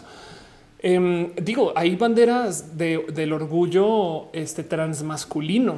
Eh, la gente transmasculina no necesariamente transiciona para hacer un cambio de género, pero se identifica de modos que son estereotípicamente masculinos. Entonces, de nuevo, es muy chido ver cómo esto se vuelve tan complejo y que se pisa. O sea, es que lo más bonito es cómo, cómo cortamos la diferencia entre ser de género fluido, queer, eh, o de género no binario, no? Este eh, y entonces, pues claro que por supuesto que hay definiciones y hay quien se identifique. Entonces, por eso lo mejor que se puede hacer es decir a la gente tú, tú dime qué quieres, güey. Ah, eso listo, chingón. Ahí estás. Puede dar polemón la bisexualidad, puede haber, puede haber, o sea, tú puedes ser lesbiana y no nunca haberte acostado con mujeres, tú puedes ser gay y no, y, sabes, o sea, además tú cómo sabes lo que va a erotizar a alguien, no? Donde se identifiquen, así es. Em, pero bueno, otaku sexual, exacto. Me gusta decir que yo soy renesexual. Nimrod dice hay other king transespecie, pero bueno, soy un chiste para algunos, pero no eres un chiste para ti, es lo que importa. Andrea Sosa dice está bien decir homosexualidad femenino, solamente es para referirse a los hombres. Pues técnicamente, de hecho, sé de muchas chicas que hablan de ser homosexuales que o que dicen soy gay y no pasa nada. Es que el punto es ese, no es bien o mal todas las identidades son válidas. La neta, la neta. Mientras más nos metamos a no, es que el momento que tú pienses, yo le voy a decir a esa persona, tú no eres eso que dices que eres, eso es violento. Saben como que una cosa es capaz si no te atienes a eh, lo que se recomienda es la definición de lo que estás viviendo. No me explico como que no. Em, o sea, no, no, no, no, no siento yo que este, que tú estés ahí, pero de todos modos, ese no siento yo también es algo que se debería o puede lidiar. Es que quién eres tú para decir que alguien es gay o no, la neta. Pero bueno, en fin, dice Fernando Feteme, yo soy transmasculino no binario, pero sí llega a durar un montón de lo del género. Sabía que quería cierta apariencia, pero no sabía qué onda con mi género. Exacto. House of Science dice en la entrevista de que eso con Luisa, que, eso con Luisa en la hora trans, sale una frase que me encanta. No me gusta decirme no binaria porque empieza con la negación y usa a género. Qué chido concepto, güey. Wow. Pero bueno, justo les quería compartir eso. Les quería explicar este tweet que puse em, donde hablaba de cómo lo importante observar acá no es problematizar la existencia de lo que para muchas personas son nuevas orientaciones, porque igual y a ver, miren, la primera marcha a la que yo fui en la Ciudad de México fue como en el 2016, creo. Em, y nada, fui y, y, me acuerdo de no tener una bandera trans en ese entonces. Tenía la mía que yo había conseguido en otra situación. En el 2017, la segunda marcha a la que fui, de repente los vendedores comenzaron a decir, le tenemos la nueva bandera, la bandera trans, le tenemos la nueva bandera 2017. Em, y, me voló los sesos porque me quedé pensando, güey, ¿cómo que la nueva bandera? Esta cosa existe desde hace mucho tiempo, tampoco tanto, es como el 94, 95. Em, y, y, eso deja un poco como del cómo lentamente nos vamos volviendo personas justo eso, más sofisticadas. Entonces, por eso me quería explicar un poquito lo de acá y ya lo estaba explicando sin siquiera mostrarles el tweet. Entonces, qué chido que acabamos hablando de eso. Ariel Rosas dice, pero vi, aunque no implique que haya dos géneros, sí implica que solo se sienten atraídos por dos géneros.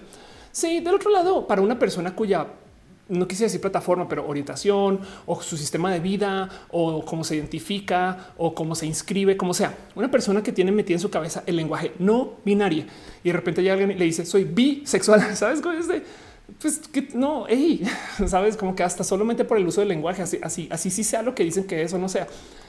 Lo que pasa es que para muchas personas em, les choca el permitir que las cosas no sean definidas. Esto es una historia viejísima, pero me acuerdo conocer a un chico gay que me decía en algún momento es que yo descubrí que a mí también me gustan las mujeres, pero no deberían porque yo soy gay.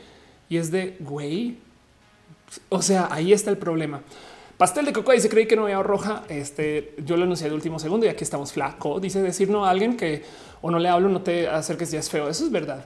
Ariel Rosa dice lo contrario. Por ejemplo, rojo es no rojo. Exacto. Roja, roja es tan roja como quiera. Fausto, se en un momento comentaste con roja de una forma de violencia eh, entre castellano al género el uno al otro. Es importante no olvidar ese punto. Eso es verdad. Eh, y de hecho, justo porque conozco a muchas mujeres trans que para reafirmar su género le piden actividades a sus parejas. Entiéndase, necesitan que un vato sea más vato para que ellas se sientan más mujeres. Y yo creo que eso es tóxico. Digo, se vale tener ese tipo de juegos, diálogos, rol, no eh, entender que hay gente que es así y demás, no se vale, pero ya obligar a tu pareja a que sea así para que tú te puedas validar. Wow, no también hay algo que observar. Pero bueno, Scarlett dice no solo del pan vive el hombre, también de la mujer. ¿Qué te pasa?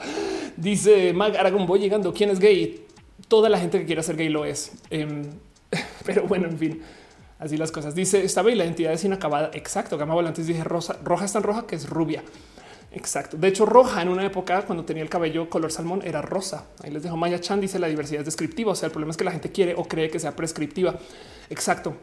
El problema de, la, lo identitario es eso, que la gente se lo autoasigna como una obligación y wow, en un momento. House of Science dice la fetichización de la dominación es un concepto que se basa en el consentimiento. Sí, y, bueno, quiero eh, saltar un poquito justo a algo que tengo en una pequeña recomendación, pero para hacer esa recomendación no ir de una vez adelantando a la próxima sección, em, no más porque quiero. Les quiero hacer dos recomendaciones, vamos para allá.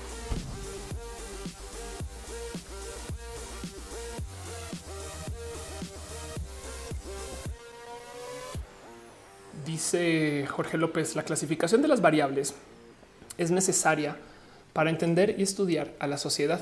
Eso no lo voy a discutir. Pero yo te haría esta pregunta. Yo soy colombiano o mexicana. No.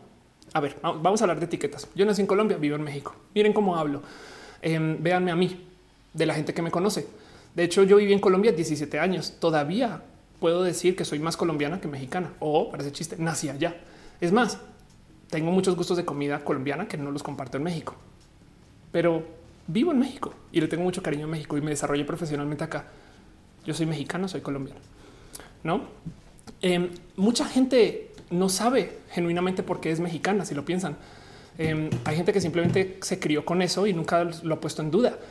Hay gente que eh, a lo largo de su vida tuvo un momento de sí, güey, a huevo que yo sí soy mexicano, mexicana, mexicana, no? Y entonces esos momentos yo creo que tienen tanta validez como los de la identificación de todo aquello que tenga que ver con el a dónde me inscribo para aquello de la orientación. No digo, también hay un concepto ahí que está o sea, es un concepto que también está atado a lo que erotizas, no?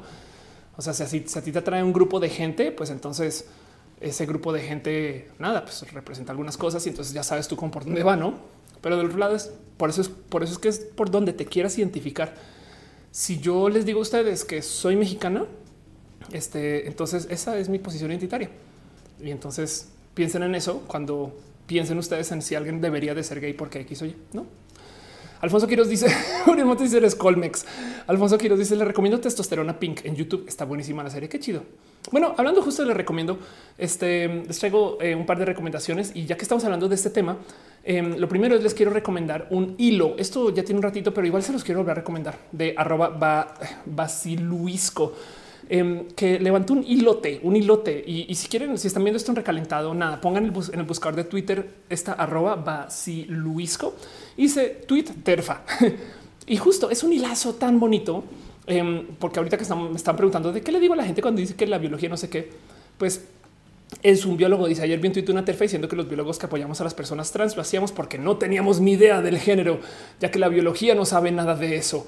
Y es de wow, wow, wow, un momento, decirle, decirle, a un biólogo este eh, eh, que del tema de género y, la biología no están atadas, entonces va en contra de lo que dicen, porque, porque se cuelgan de la biología para defender que se supone que ese es el género. ¿no? Y es de no, obviamente no. Em, y esto me parece tan valioso porque hay mucha ciencia que está genuinamente mal hecha todos los estudios científicos, papers publicados, cualquier cosa que vean ustedes que sea trabajo científico en ciencia, en economía, en matemática, en matemática yo creo que ni al caso, pero eh, en tantos rubros del desarrollo de la ciencia, sobre todo en medicina, que digan los hombres esto y las mujeres aquello, yo les haré esta pregunta. Hombres según quién? Es que el COVID le da más a hombres. Así, ¿Ah, ¿cómo sabes, güey? Porque viste una cantidad de gente que se presenta como hombres. ¿Cuántas personas en esa muestra igual son, no sé, este, personas que podrían tener una expresión fenotípica porque no necesariamente implica que su genética sea así. O em, cuánta gente se identifica de ese modo o cuánta gente eh, simplemente tiene un formulario así o me explico. Yo sé que es muy fácil saltar a decir, pues güey, es que llegaron al hospital y listo. Pero la verdad es que desde cómo viene la ciencia, el problema es que la ciencia asume que hombre es quien se presenta hombre y ya, que de paso es medio como debería ser. Pero el tema es que luego salen a decir que no es así, que es que depende de tu genética. Ah, sí, sí, depende de tu genética. Entonces, todos esos casos que tienen que ver con que el COVID le da más a hombres o mujeres, ¿les hicieron pruebas de cariotipo o qué? No, evidentemente no. Em, así deja como que muy en alto el güey. Es que sí hay que observar que hay gente que científica diferente que no va, que no viene y eso tenemos que platicarlo porque el género es impuesto. Yo estoy a favor de que existan los roles de género, más no que sean obligatorios. Por mí sería chido que cualquier persona pueda llevar la performatividad de cualquier género. Estoy cansada de ver de cómo de repente las marcas ahora dicen hoy saben que ahora que los géneros son un tema súper complejo, vamos a tener género sin género. Entonces unisex todo que básicamente es agarrar ropa de vatos y decir que cualquier persona las puede usar. En em, el verdadero sin género para la ropa es que también los vatos puedan usar faldas y que no sea un pedo, güey, o los tacones y que no sea un pedo y que cualquier persona puede usar lo que le dé la gana. Y sí que existan espacios no binarios también, que no son ni de aquí ni de allá, no? O sea, el unisex eh, es diferente al no binarismo de un modo, como sea que se identifiquen. Igual la gente no binaria tiene mil modos de ser, no puede ser mezclado también. Un modo de ser no binario puede ser usar tacones este, y traje este, formal de vato, ¿no? Eh, y los tacones de mujer, ¿no? Entonces, todo eso es eh, no más lo complejo que puede ser desenredar el género en la ciencia y el cómo que de repente pues, se ponga tan en duda tantas cosas. Es que los cerebros de las mujeres están hechos de tal modo que, que le hicieron mujeres según quién. ¿Quién determinó que esas mujeres eran mujeres? Porque fue por cómo llenaron el formulario. Em, y, entonces eso deja mucho de qué platicar o no. Y luego el tema y es, y entonces yo, si es por genética que hago, no piensan en eso. Pero bueno, como sea justo, esto es un biólogo que lo despierta desde la ciencia muy a favor de la diversidad. Entonces, em, dice justo es una persona cis, una persona cis, no pretende ser un sujeto político, eh, que me parecen palabras muy listas. Em, y entonces justo arranca haciendo una distinción de sexo y género. Luego arranca a hablar de cómo entre plantas, animales eh, y varias situaciones se rompen eh, este, los literal roles de lo que tengan que ver con cuerpo, con comportamiento. Y esto me parece tan bonito de considerar porque esto es cultural y es muy difícil de deshacer y no es como que quisiera. Yo creo que esto en últimas, pues, ¿qué perdemos, que ganamos por permitirlo como acción cultural? Pues nada. Pero ustedes creen que realmente su perro se identifica perro, saben que tiene un concepto de género y que él dice sí, mi rol es ser el perro. No tiene algunos instintos, eh, tiene algunos modos de ser, pero la cantidad de veces que eh, le he hablado esto a gente y que luego me dicen si sí, es que es verdad, mi perro a veces hace cosas de perra, no? Entonces, que es un perro no binario, no? Lo mismo con los, los, gatos, cualquier mascota, si lo piensan, le estamos imponiendo el género a un animal y de paso eh, se vuelve identitario para las personas dueñas de esas mascotas, no? Bueno, sí, dueñas. Em, porque luego, si quieren algún día cobrar venganza porque los malgenerizaron, personas también simplemente díganles que su perro es perra y la, se enloquecen. No, de verdad es un perro, deja de tratarla como perra. No, esas cosas.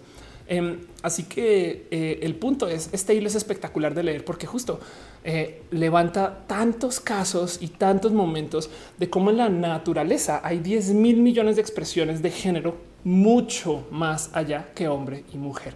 Em, y también genéticamente hablando sucede eh, y también habla de la intersexualidad y es como que si quieren un manual de cómo responderle a, una persona que diga, pero es que la biología este hilo, así solito este hilo. O sea, me encantaría imprimir este hilo y volverle un libro de esos que regalan en el metro y dárselo a la gente, porque el tema es que siempre dicen, pero es que la biología no realmente lo que quiere decir es la heteronorma la heteronorma que de paso se necesita porque quien sea que diga es que tenemos que ser hombres y tenemos que ser mujeres, porque la biología realmente lo que está diciendo es la especie humana existe para procrear.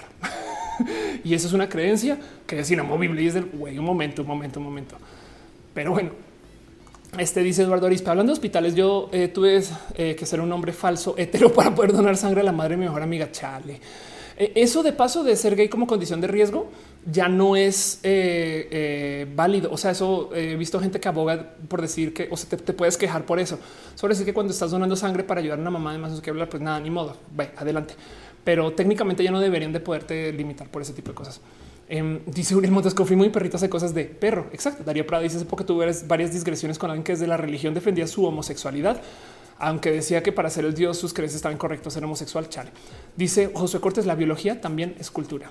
Fernando dice mi hermano es veterinario y siempre me molesta con que tú no, con que tú no estás mal porque la biología es una sola. Wow. Eh, la red González dice no me acuerdo. Fui aquí en otro lado donde la gente hablaba de gatos trans, de gatos fenotipo masculino, tenían comportamientos femeninos de los gatos. Por cierto, Oli. Sí. Em, de hecho, a mí me gusta decir en mi stand up que yo soy trans porque cuando nací, pues mis papás pensaron que era hombre, pero luego me llevaron al veterinario y pues nada, el veterinario les dijo que yo era mujer y pues por eso tocó hacer el cambio. No, eso fue exactamente lo que pasó. Esa es la realidad. pero bueno, dice House en matemáticas, no más no. Em, José Cortés dice la diversidad sexual se basa mucho en lo heteronormativo. Por eso dice que rol femi más no activo y pasivo. Totalmente de acuerdo. Ariel dice por qué crees que habrá mujeres trans eh, que parecen rechazar gran parte del movimiento trans, transfobia internalizada. Y en el caso de esta persona que mencionas, yo creo que tiene transfobia externalizada. Em, de hecho, conozco a esta persona desde que comenzó su transición casi eh, y siempre ha sido una persona muy inconforme con. No me sorprendería, aunque no lo sé, estoy hablando sin saber, pero sí también hay una situación de neurodivergencia o de simplemente cansancio con el mundo y le ha tocado difícil y es complejo. Entonces siento yo y estoy adivinando que a lo mejor encontré un poquito de eh, grupo con lo que está haciendo. Pero sí, la verdad es que muchas personas trans que tienen transfobia internalizada, no por ser trans, eres una persona que apoya a la gente trans. De hecho, por eso justo es que existen personas trans que dicen no le digas a nadie. Em, Saben, em, miren, mis mejores trolls, los más dedicados, son personas que luego, tiempo después, me confiesan que salieron del closet. Entonces, hay mil motivos por los cuales la gente puede ser agresiva y pues no sabemos bien qué es. Pero sí, de acuerdo, la transfobia internalizada es una realidad. Jonathan Jiménez dice: Pues la ciencia se construye conforme a la sociedad, así como la historiografía. Totalmente de acuerdo. Eh, dice Mr. Joe, quien tiene testículos es más vulnerable al COVID. Mi teoría personal de eso, pero es que no se puede eh, eh, medir, es que más bien quien tiene hombritud es más vulnerable al COVID, porque digo, no me han invitado ni una chela, ya vamos a hablar de mis genitales, pero yo poseo testículos, los porto em, y de todos modos sé que estoy en un grupo de menor riesgo, según porque técnicamente una de las cosas que funcionan para que tu cuerpo actúe bien contra el COVID es tener una alta carga estrogénica. Yo me inyecto mis hormonas y tengo una no alta, altísima carga estrogénica para estándares de mi edad. Y entonces estoy más que a salvo y tengo testículos. Entonces eh, no es tan simple como lo dices. Pero del otro lado, eso es conciencia de dos meses, con observaciones en múltiples países que no se confirman bien, con científicos que están trabajando desde casa, con información que falta, con datos que fallan, con gente que miente eh, y con tan poquitas pruebas hechas formalmente hechas. ¿no? Entonces, nada, todo eso son cosas ahí que se pueden hacer y deshacer. Pero yo, yo honestamente sí creo que parte del motivo por el cual em, hay hombres que, eh, o sea, estadísticamente hablando, se presentan más hombres, hombres según quién, no de paso, pero bueno, hombres que eh, presentan COVID es porque están más expuestos. Y así miras cuando sales a la calle, eh, sí, bueno, en fin, no, no va a meter a feminismos. Jonathan Jiménez dice: Pues hay animales con los que contemplamos ancestro común, desde que su eh, acuerdo a ciertas condiciones modifican su cuerpo. Total. Magaragón dice: Me preocupa un poco un tuit tuyo. ¿Estuviste bien esta semana? Estuve muy bien. Sí, a lo del pañuelo verde es que ya quise descansar. Nada, sí, fue una queja, fue un pancho. Nada, fue un pancho de consentida. Nimrod dice: Y porque y, qué bueno que puse ese tweet, porque ahora mucha gente me dice: Ay, soy terfaz. Nimrod dice: yo, yo sufrí mucho por las normas escolares. Siempre quise el cabello súper largo. El significado del cabello era muy importante para mí. Yo también. A mí siempre me cortaban el cabello y yo lloraba con eso. Fabián dice: Igual Amanda tiene un bonito video donde explica su opinión sobre el tema trans no binario. Qué chido. Carla Flores dice: Yo creo que mis perros ni saben que son perros y que nosotros somos humanos. Eso es verdad. Tienes toda la razón. De hecho, alguien me había dicho que los gatos no procesan a los seres humanos como seres humanos, sino como gatos. Y entonces eso es parte de la dinámica. Dragón Magma dice la aseveración que el COVID le da más hombres es errónea. Podría caer también algo erróneo, pues asume que una parte considerable de la población no se identifica con el género con el que se nació. Exacto. Total. Luis Maclachi dice técnicamente no aplica lo de la, donación de sangre, pero sigue escrito en el documento cuando donas. Ándale. Omed Cruz dice yo me identifico como un dios, no Dios, ya que me llamó Ometeotl, Dios primogenio de la dualidad de la cultura mexica. Y esto lo desarrolla por un proyecto de la escuela Estudiar Artes Visuales. Y qué bonito, qué chido. Puede serlo. Yo te, daré tu respeto. Em, siempre y cuando no este, mi cuerpo en uso porque se eh, requiero de consenso para cualquier actividad relacionada con eso. También dice yo me estuve eh, inyectando texto y me dio depresión. Wow, qué raro. Em, Tú que inyectas hormonas no te pasa lo mismo. Bueno, primero que todo, yo no me inyecto testo. Es más, yo bloqueo mi texto, pero además tengo entendido que la testo actúa en contra de eso que te sucedió. Quién sabe si a lo mejor había algo más en juego. Em, me gustaría eh, poner aquí en la mesa la carta de ignorante, porque como estamos hablando de temas relacionados con un proceso hormonal que yo nunca he, vivido, no sabría bien cómo por dónde llevarte. Pero bueno, Selenático dice cómo donaremos sangre. Esta es una buena pregunta. Lovecraft Doppler dice mencionan los gatitos extraños mato yo también un chingo. Aurora Texier dice en la facultad tomó una asignatura que tiene por nombre configuración social de la sexualidad humana y sin duda comprendí muchos aspectos que en otro momento no me hubiera cuestionado. Debería ser una asignatura impartida no solo en mi universidad, sino en todos los niveles educativos. Totalmente de acuerdo. Dice Gama Volantis eh, que dicen que el veganismo te hace más propenso a la, depresión. A la depresión. Eso dicen. Sí, em, es raro. El tema de comer carne es, tan culturalmente raro. Pero bueno, Jarvis dice recientemente salió el closet con mi mamá y mi papá como mujer trans. Lo aceptaron muy bien. Les ayudó que les enseñé ese tweet que apoyaba de forma científica y un poco con mis palabras. Qué chido, qué bonito. Luis Lalo dice sigue funcionando la clínica Condesa. Tengo entendido que sí, pero no sé si están este, llevando todas las actividades, pero sé que sé que hay sí. Pero bueno, en fin, este voy a nomás irnos a la última, llevarnos a la última sección. Ya vamos al aire dos horas 30 minutos. Este eh, y quiero platicar un poquito acerca de eh, nada, Latinoamérica. Eh, más porque nada, hacen una lectura de noticias de las cosas que pasan en Latinoamérica. Vamos a nuestra última sección.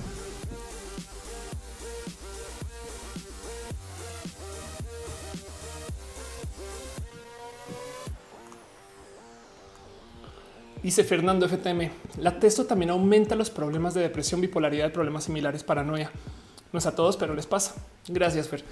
Eso es este. Yo tenía entendido que la testo te levantaba mucho los ánimos, pero eso igual y es puro cuento como de eh, loquito de, de, como de gimnasio de sí, yo me inyecto testo, no? y no estar así. Dice Adri que cada quien sea lo que quiera y quiera quien quiera. Exacto, exacto y que lo deberían ustedes de empaparse la vida de Ari Paniagua. Me parece muy especial y bonito que alguien diga eso. Sí, toda la razón. Este de paso, Ana Guadalupe Mojica Curiel este, compartió esto en su timeline, este stream. Muchas gracias. Helen Gómez dejó un abrazo financiero y usted te lo celebré, Helen. Perdón, este, pero bueno, ahí está. De todos modos, muchas gracias.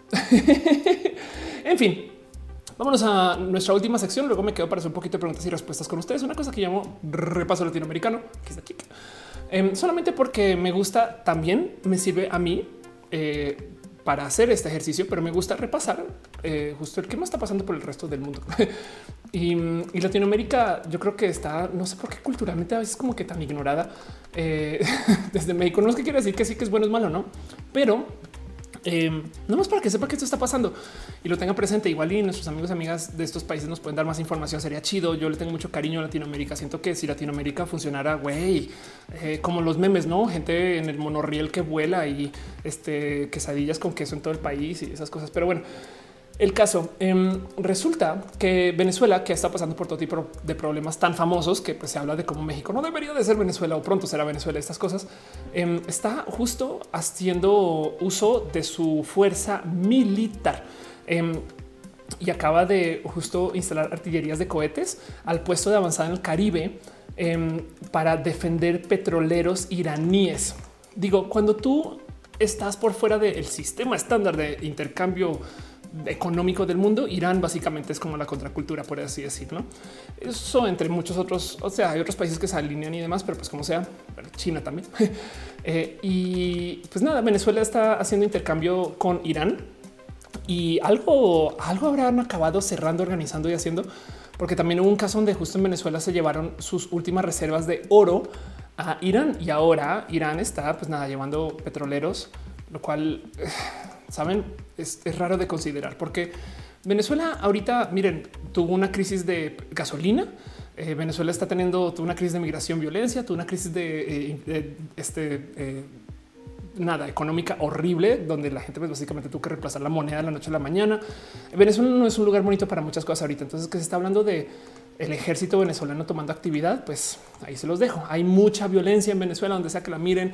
Em, y esto es todo un tema. Y para rematar, lo más triste de todo esto es que cuando buscas información, la gente está tan confundida porque como hay tan poquitas personas con capacidad de hacer, no sé, reporteo independiente o que lo suban a sus redes o no, todas esas cosas como que de repente vas al subreddit y la gente dice, güey, no sé qué está pasando, pero me dijeron, no? Y todos son pueblos allá y actividades acá. Y pues yo creo que a Venezuela le cayó como golpe de suerte el coronavirus, irónicamente, digo, porque igual va a pasar o ya pasó por allá y no se va a reportar nada, ¿no?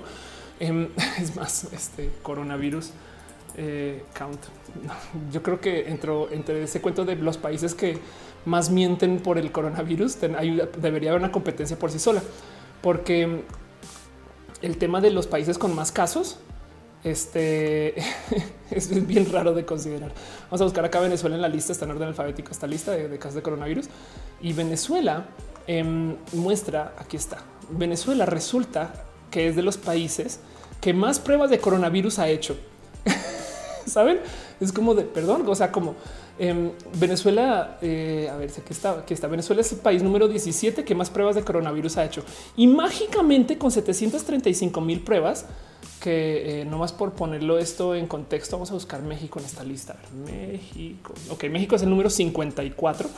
Este Venezuela con sus 700 mil pruebas em, de puro chance solamente tiene 900 casos. y si hay alguien que está jugando con sus números, güey, son los chamos, güey. Bueno, este más bien maduro. Y entonces nada, como que esas así son las noticias en Venezuela. Todo es a medias, este todo no como que no encaja. Este eh, es raro de, vivir y ver y pues da mucho miedo porque en cualquier momento puede pasar cualquier cosa. Entonces, pues eso les quiero compartir nomás esta nota ¿no? que dice el ejército venezolano ha enviado un contingente de fuerzas que incluye al menos uno de sus sistemas de misiles tierra-aire de fabricación rusa, así como lanzacohetes de artillería para realizar supuestamente ejercicios frente a la costa del país del Mar Caribe. Curiosamente hoy estaba hablando con alguien en México. Yo tenía un español muy caribeño. Pero bueno, veo que René está en el chat. Bebé, gracias por estar acá. ¿Qué haces de acá? Qué chido verte. Hola. Este también siempre has estado acá porque estás ahí. Pero bueno, Diana Carolina Cortés Acosta dice: Creo que más allá de tener varios testículos, el contagio está relacionado con la cantidad de veces que nos bañamos las manos. Sí, o que salen a la calle.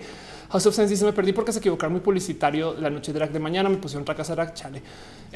Dice eh, Alfonso Quiroz, Colombia, aunque quiero ser mexicano. Moon dice: Lo que escuché de la es que uno pasaba por la pubertad otra vez. Qué loco. Eso me dijeron a mí también con la mía. Pues, pues, en fin, Scarlett dice: Felines antropocéntricas y habilidades de casa. Por eso se llaman ratones, no pues como obsequio, sino para enseñar. Alexis dice: Venezuela parece alumnos de laboratorio que no supieron cucharear datos. Delfis Rivas dice: Seguramente Venezuela está revendiendo las pruebas de COVID. Eh, yo creo que la neta, neta, las pruebas de COVID en Venezuela es tienen una persona así con una, tableta y dices ya, ya, ya sabes, no sé cómo, en fin. Juliana dice: No sabía que hoy habría stream. Tenemos extra stream, no pasa nada. Em, Irene Viridiana dice: Apenas termina la tarea para ver roja. Gracias por estar acá todavía. Entonces, bueno, les quiero compartir eso justo. em, la negociación de Venezuela, como les decía, yo creo que se vio afectada por el coronavirus porque marzo fue un mes que Donald Trump de plano lo anunció, dijo es que este va a ser el mes que más calor le vamos, a poner a Venezuela y comenzaron a tomar estas raras actividades donde se comenzó a mover la actividad militar en Colombia em, y se está hablando de cómo en Venezuela están como haciendo esas cosas que son muy como preinvasión, literal, que cortan la luz acá y que se cae el Internet allá. Ahorita hay una cosa bien rara con Venezuela donde les quitaron el DirecTV, no? Eh, y, la gente tiene sus antenas, no? Pero igual no hay servicio DirecTV a Venezuela. Em, y entonces esas son como cosas que luego lees un poquito así como de eh, quién sabe qué está pasando, qué va a pasar, pero pues como sea, nada, pues es la, inestabilidad venezolana y el recordatorio que Venezuela dentro de todos sus hoyos em, operativos como país, porque a ver, nomás sentemos cabeza con esto. Venezuela es el país que supuestamente tiene la mayor cantidad de reservas petroleras del mundo y está importando petróleo de Irán. Entonces, pues bueno, ahí se los dejo. Eh, y sepan que esto pasó. Em, y así las cosas. René deja una rosa. Te amo, bebé. Gracias, gracias, gracias por su rosita. ahorita, ahorita hablamos acerca de esa rosa. Piñas para usted. Carla Flores dice, pero ¿cómo se intercambio con otros países en Venezuela? ¿No podría tener relación con los casos importados versus el contagio comunitario? No, pues la verdad es que, por ejemplo, lo que pasa con los países de gobiernos fallidos es que sus fronteras se vuelven este, poco, eh, poco controladas. O sea, la gente va y viene. Capaz si hay muchas personas que llegaron a Venezuela con el coronavirus porque estaban mm, pasando por Colombia, sabes? Este y Colombia pues llegó por vuelos. No me explico. Ya a esta altura ya está en todo el mundo de todos modos, pero bueno, en fin, em, así las cosas. Eh, Ana Guadalupe Mujica Curiel este compartió esto. Ya lo había leído, pero lo vuelvo a leer porque me parece chido de leer esas cosas. pero bueno, em, Oh, caray, esto de Argentina, Bond Payment. Vamos a irnos a otro medio. Em, y otro eh, otra pequeña mención de cosas que este, están pasando en Latinoamérica, no es para que lo sepan. Sigue la leyenda del si Argentina va a pagar o no va a pagar su deuda o qué va a suceder o si va a entrar en colapso económico o no. El tema aquí es el siguiente: si Argentina entra en lo que se llama default, o sea, básicamente un no pago, eh, tiene repercusiones serias, porque primero que todo hay multas, segundo que todo em, hay desinversión o, la gente retira su inversión en caso de que sigan ahí presentes y encima de eso implica que le cierra la puerta para pedir próximos préstamos em, o para renegociar o para mil cosas, como que siempre y cuando es como tarjeta de crédito, siempre y cuando tú sigas pagando, pues vale. Em, y pues en este caso ni siquiera van a poder seguir pagando. Entonces, este el tema del periodo de pago de deuda de Argentina sigue presente y esto pues puede ser desastroso para Argentina. Comenzó a pasar algo muy chistoso y es que eh, cuando llegó el coronavirus, pues también les benefició porque comenzaron a decir no, no, no, no, no, es que nos estamos mejorando. Este y entonces, curiosamente, Argentina al parecer es uno de estos países que les sirve que se vea que están hundidos por el coronavirus, no como que las noticias son como muy de este güey, sí se puso súper rudo. Hay más casos de los que esperábamos. Los hospitales están llenos, porque mientras más se hable de eso, entonces más se puede decir, güey, dame chance. Fondo Monetario Internacional, dame, dame dos segundos que estoy solucionando un problemita en casa. dame chance. Em, pero pues como sea, de todos modos llegó la fecha. Argentina eh, no hizo su pago de deuda, eh, decidió usar un periodo de gracia eh, y pues evidentemente eso llevó a Argentina más abajo en el, el especulómetro. Em, pues, de, lo que se espera del país, no? Porque técnicamente están renegociando. Perdió un pago de intereses de bonos de aproximadamente 500 millones. No sé, puedo decir que esos son dólares que venció el miércoles. Planeado usar un periodo de gracia de 30 días, ya que busca evitar el incumplimiento y comprar tiempo para alcanzar una deuda más amplia, renovar el trato con los acreedores. Pero digo, para que entiendan, hay una palabra que genera pánico total entre la gente en Argentina, que es corralito. El corralito sucedió porque Argentina entró en default, no pagó y entonces básicamente nada, eso tuvo repercusiones y eso se activó contra Argentina y por consecuencia mucha gente entonces dijo no, Argentina se va a la chingada y se fue corriendo a los bancos a sacar su dinero. Los bancos no tienen todo el dinero de todo el mundo porque cuando reciben mil pesos tuyos lo prestan. Entonces si está prestado no te lo pueden dar, se lo pueden dar a muchas personas, pero no a todos y a todas. Entonces los bancos decidieron cerrar las puertas y no darle el dinero a la gente mientras la economía se estaba destrozando. Y entonces, güey, ahí está mi dinero, lo puedo venir a visitar, pero está prisionero, ¿no? Em, y, eso se le llamó el corralito y mucha gente le fue muy, muy mal en el corralito. En inglés eso se llama un bank run.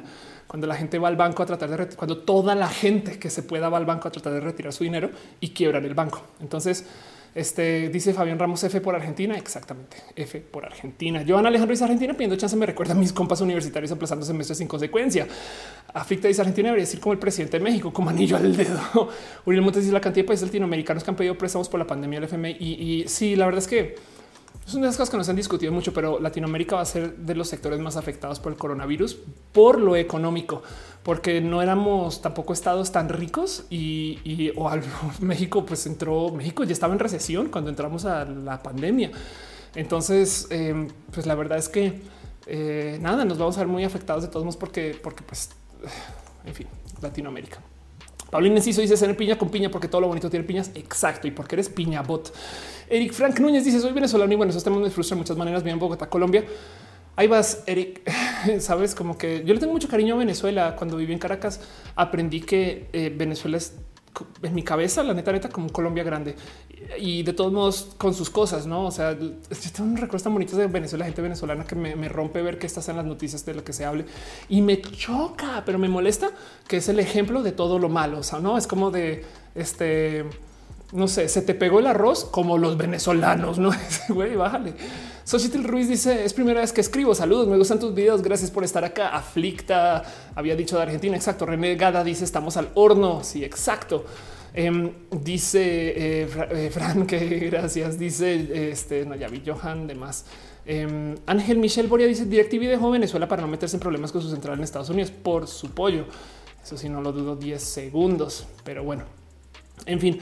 Em, Ah, creo que apareció otro chat y listo. Gabriela Rojas dice mi país Ecuador bajan los sueldos un aproximado del 16%. Dijeron que vienen bajas del 25%. Sí, el hoyo económico de ahorita va a ser el más importante de nuestras vidas. Esperemos de paso, no vaya a ser. Em, pero a ver, la Gran Depresión es famosa y, para que entiendan el peligro aquí es qué sacó al mundo de la Gran Depresión y recuperarse la Gran Depresión, la Segunda Guerra Mundial.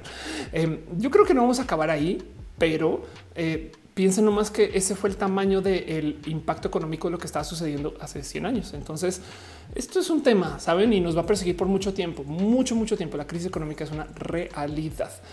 Juliana dice: Me sorprendió enterarme que en Chile usan la palabra Chilezuela para meter en terror las elecciones presidenciales. Sí, a donde sea que tú vayas, eh, Venezuela es, es, más, divertido porque eh, este, me pregunto qué usarán en Venezuela. no, este que es como, como el ejemplo de, lo peor que puede pasar. Selenático dice que se puede hacer pasar esta crisis financiera.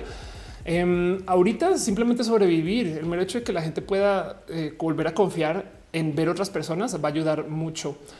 Pero bueno, y Manuel dice vuelve nacionalismo. Yo creo que eso es sí. Ya venía volviendo desde hace rato. ¿eh? Carlota Ruiz dice que eh, eh, le agrada estar acá. Muchas gracias, muchas gracias. Luego la, eh, la, otra, y creo que es la última noticia que les tengo para hoy. Em, y nomás fue una cosa que me sorprendió y quería preguntarle a la gente colombiana que ve este show si esto es tan realidad como lo dice esta nota. Pero bueno, ya les había hablado a lo largo del show de lo importante que es que cada país tenga una cuarentena fuerte, sólida eh, y que se preste para que la gente genuinamente no salga de casa durante la cuarentena. ¿no? Y decía yo que hay varios países que están tomando diferentes actividades. Miren, hace nada estaba hablando con alguien por WhatsApp, no me acuerdo con quién y que me decía, o sea, ¿cómo la cuarentena obligatoria o no, el encierro obligatorio va a seguir por no sé cuántos días? Y yo nunca fue obligatorio. ¿Ustedes se dieron cuenta de eso? La jornada de sana distancia todo el tiempo ha sido una recomendación. El gobierno obviamente no hace hincapié en eso porque si comienza a, recalcarlo, la gente va a salir derechito a la calle. Em, está bien que exista la noción de que es obligatoria, pero la verdad es que legalmente hablando no tienen pie para mucho. Depende del estado. Hay unos estados que sí tienen como obligaciones. Acá, por ejemplo, comenzaron a decir que ya la máscara, por ejemplo, pero el que tú te quedes y mantengas distancia, güey, eso es el gobierno diciendo, oigan, de cuates sería chido si quieren, no? Pero si tú sales a la calle, güey, no hay nadie que te vaya a decir que no. En otros países, en otras ciudades, hay más control. De hecho, hay multas eh, por ejemplo, en Europa, creo que fue en Madrid que me decían que la multa es como 500 euros por estar en la calle. En algún corrobore ese dato, pero es algo así. Y me topé justo en Bogotá también. En Bogotá la policía está usando drones para detectar quién ignora la cuarentena. Drones equipados con cámara térmica detectan personas con posibles fiebres que se reúnen en grupos. Em, y entonces, eh, si un dron detecta a alguien con fiebre potencial, envía la ubicación a equipo médico que busca a la persona para determinar si tiene síntomas de coronavirus. Dijeron miércoles autoridades. Facilita la ubicación de grupos de personas de día o de noche. Eh, este nos da una temperatura corporal aproximada, dirige el caso y es de wow, qué miedo y qué cool, pero qué miedo. saben? Y luego también cuántos drones hay, no? Porque me imagino que drones, no? Y son los dos drones de la policía este, que los tienen por ahí volando por ahí, este eh, al norte de Bogotá, no? Dice eh, Román, eh, hola a todos, hola a todos. Dice Cosette, Guerra Mundial, no gracias. Uriel Montes dice recomendación del gobierno federal, pero algunos municipios se han usado el garrote total como Vallarta. Selenático dice que en Guatemala las noches son de cuarentena obligatoria en forma de toque de queda. Si te agarra la policía tienes 30 días en cárcel. No, gracias. Ahora Cristina Millán dice si en Colombia hay multas de que se, que se cumplen, no sé exactamente. Sí, ándale. Gabriela Rojas dice primera multa 100, segunda sueldo básico, tercero cárcel. Uf. Este, pero ahí ven, Carlota, ya te había leído. Eh, Joan Alejandro dice en Colombia la palabra del terror es el castrochavismo. Ándale, a la isla tercera guerra mundial, China versus Estados Unidos. Nah, yo creo que la tercera guerra mundial de existir, este, igual son dos países asiáticos, este, eh, y quien salía. Ahora, o sea, Corea del Norte, por ejemplo, sí, sí me parece más tema. Juliana dice: Yo vivo en Chía, trabajo en Bogotá. Hasta donde yo sé, no es una noticia oficial de los drones, pero sí hay multas. René dice: Me late esa táctica. De todos modos, ya, no nos, ya nos miran las camaritas de nuestros celulares. Es verdad. Em, por eso, cuando hablen por WhatsApp con alguien, recuerden que también hay un agente de la Agencia de Inteligencia Estadounidense, la NSA, que también les escucha y les lee de vez en cuando. Salúdenle. Diana Carolina Cortés dice en Bogotá, varias creemos que somos los únicos encerrados. Ah, sí, eso es verdad. Hace nada hablé con alguien en Colombia y me, y me dijo, estaba hablando, fue una videollamada con alguien que estaba allí y me dice, oye, allá en México también hay cuarentena. y yo así de, sí, güey, o sea, qué pedo. Bueno, César Hernández últimamente he visto muchos bots que comentan cosas de la red 5G, Bill Gates y más conspiranoia. ¿Con qué fin? Acabo de hacer un video larguísimo del tema donde lo que digo es que estos bots existen para hacer una cosa que se llama infodemia. O sea, quieren confundir, quieren hacer que Twitter sea menos efectivo para que la gente no pueda discutir de modos tan tan chidos, porque pues nada, eso sirve para por fines políticos, por ejemplo, no? Pero bueno, eh, y cheque ese video que lo, lo digo de modos más elocuentes allá. Aflicta dice no andas tan perdida eh, que no tanto la camarita. Lo que sí es que Google rastrea tus traslados. Totalmente de acuerdo. Polaxar dice también en Bogotá en las noches nos vigilan con el helicóptero de la policía. Wow. Em, dice eh, Ángel Boria en Puerto Rico y República Dominicana solo tienen toques de queda, pero te arrestan y multas. Dice Celeráticos que si Telegram es más seguro, uso Telegram, eh, pero por un fin en particular. Este, eh, este, y entonces la verdad es que podría decir no, no uso Telegram. Em, WhatsApp, como es el, software que domina el rubro, es quien menos le invierte a hacerse chido. Telegram tiene una cantidad de cosas que dices, güey, ¿por qué chingados WhatsApp no está haciendo esto? Pero es claro, es porque WhatsApp es el segundo, ¿no? Solía ser mucho, mucho, mucho más seguro WhatsApp que, eh, perdón, mucho más seguro Telegram que WhatsApp. Ya no sé decir exactamente lo mismo porque ambas conversaciones son cifradas, pero por ejemplo en Telegram tú tienes, tú puedes tener conversaciones de punto a punto que no pasan por ningún servidor, que son cifradas y que más se autodestruyen.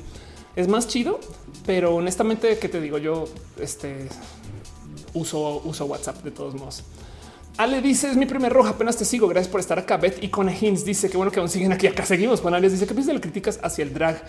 Em, hay mucha gente misógina que no le gusta el drag. Violeta dice que chido viernes. Exacto. Luis lo dice. Yo cubrí la cámara de la laptop porque pensaba que me espiaban o algo así. Lo recomiendo. De hecho, es más, también si puedes cubrir el micrófono. El problema de cubrir el micrófono es que los micrófonos de los celulares son tan buenos que si les pones una cinta encima todavía levantan audio. Moon dice, me juran que en Bogotá hay cuarentena. La felicidad contigo no hay, sale todo el mundo toda hora. Eh, Daniela Beltrán dice bien Medellín. La verdad que la cuarentena ha sido bien implementada. Siento yo tenemos restricciones como solo salir al parque 2 pm, 3 pm y pico y cédula. Qué bonito que sea pico y cédula. Gracias Colombia por quitar el pico y género. Gracias de verdad. Pero bueno, en fin, voy a este, cerrar esta última sección de repaso latinoamericano em, e irme un poquito a preguntas y respuestas. Llevamos al aire justo dos horas 51 minutos, así un bonito roja dos. Vámonos a lo último y me quedo aquí un ratito leyendo todo lo que me pongan en el chat o si quieren que les platique esas cosas.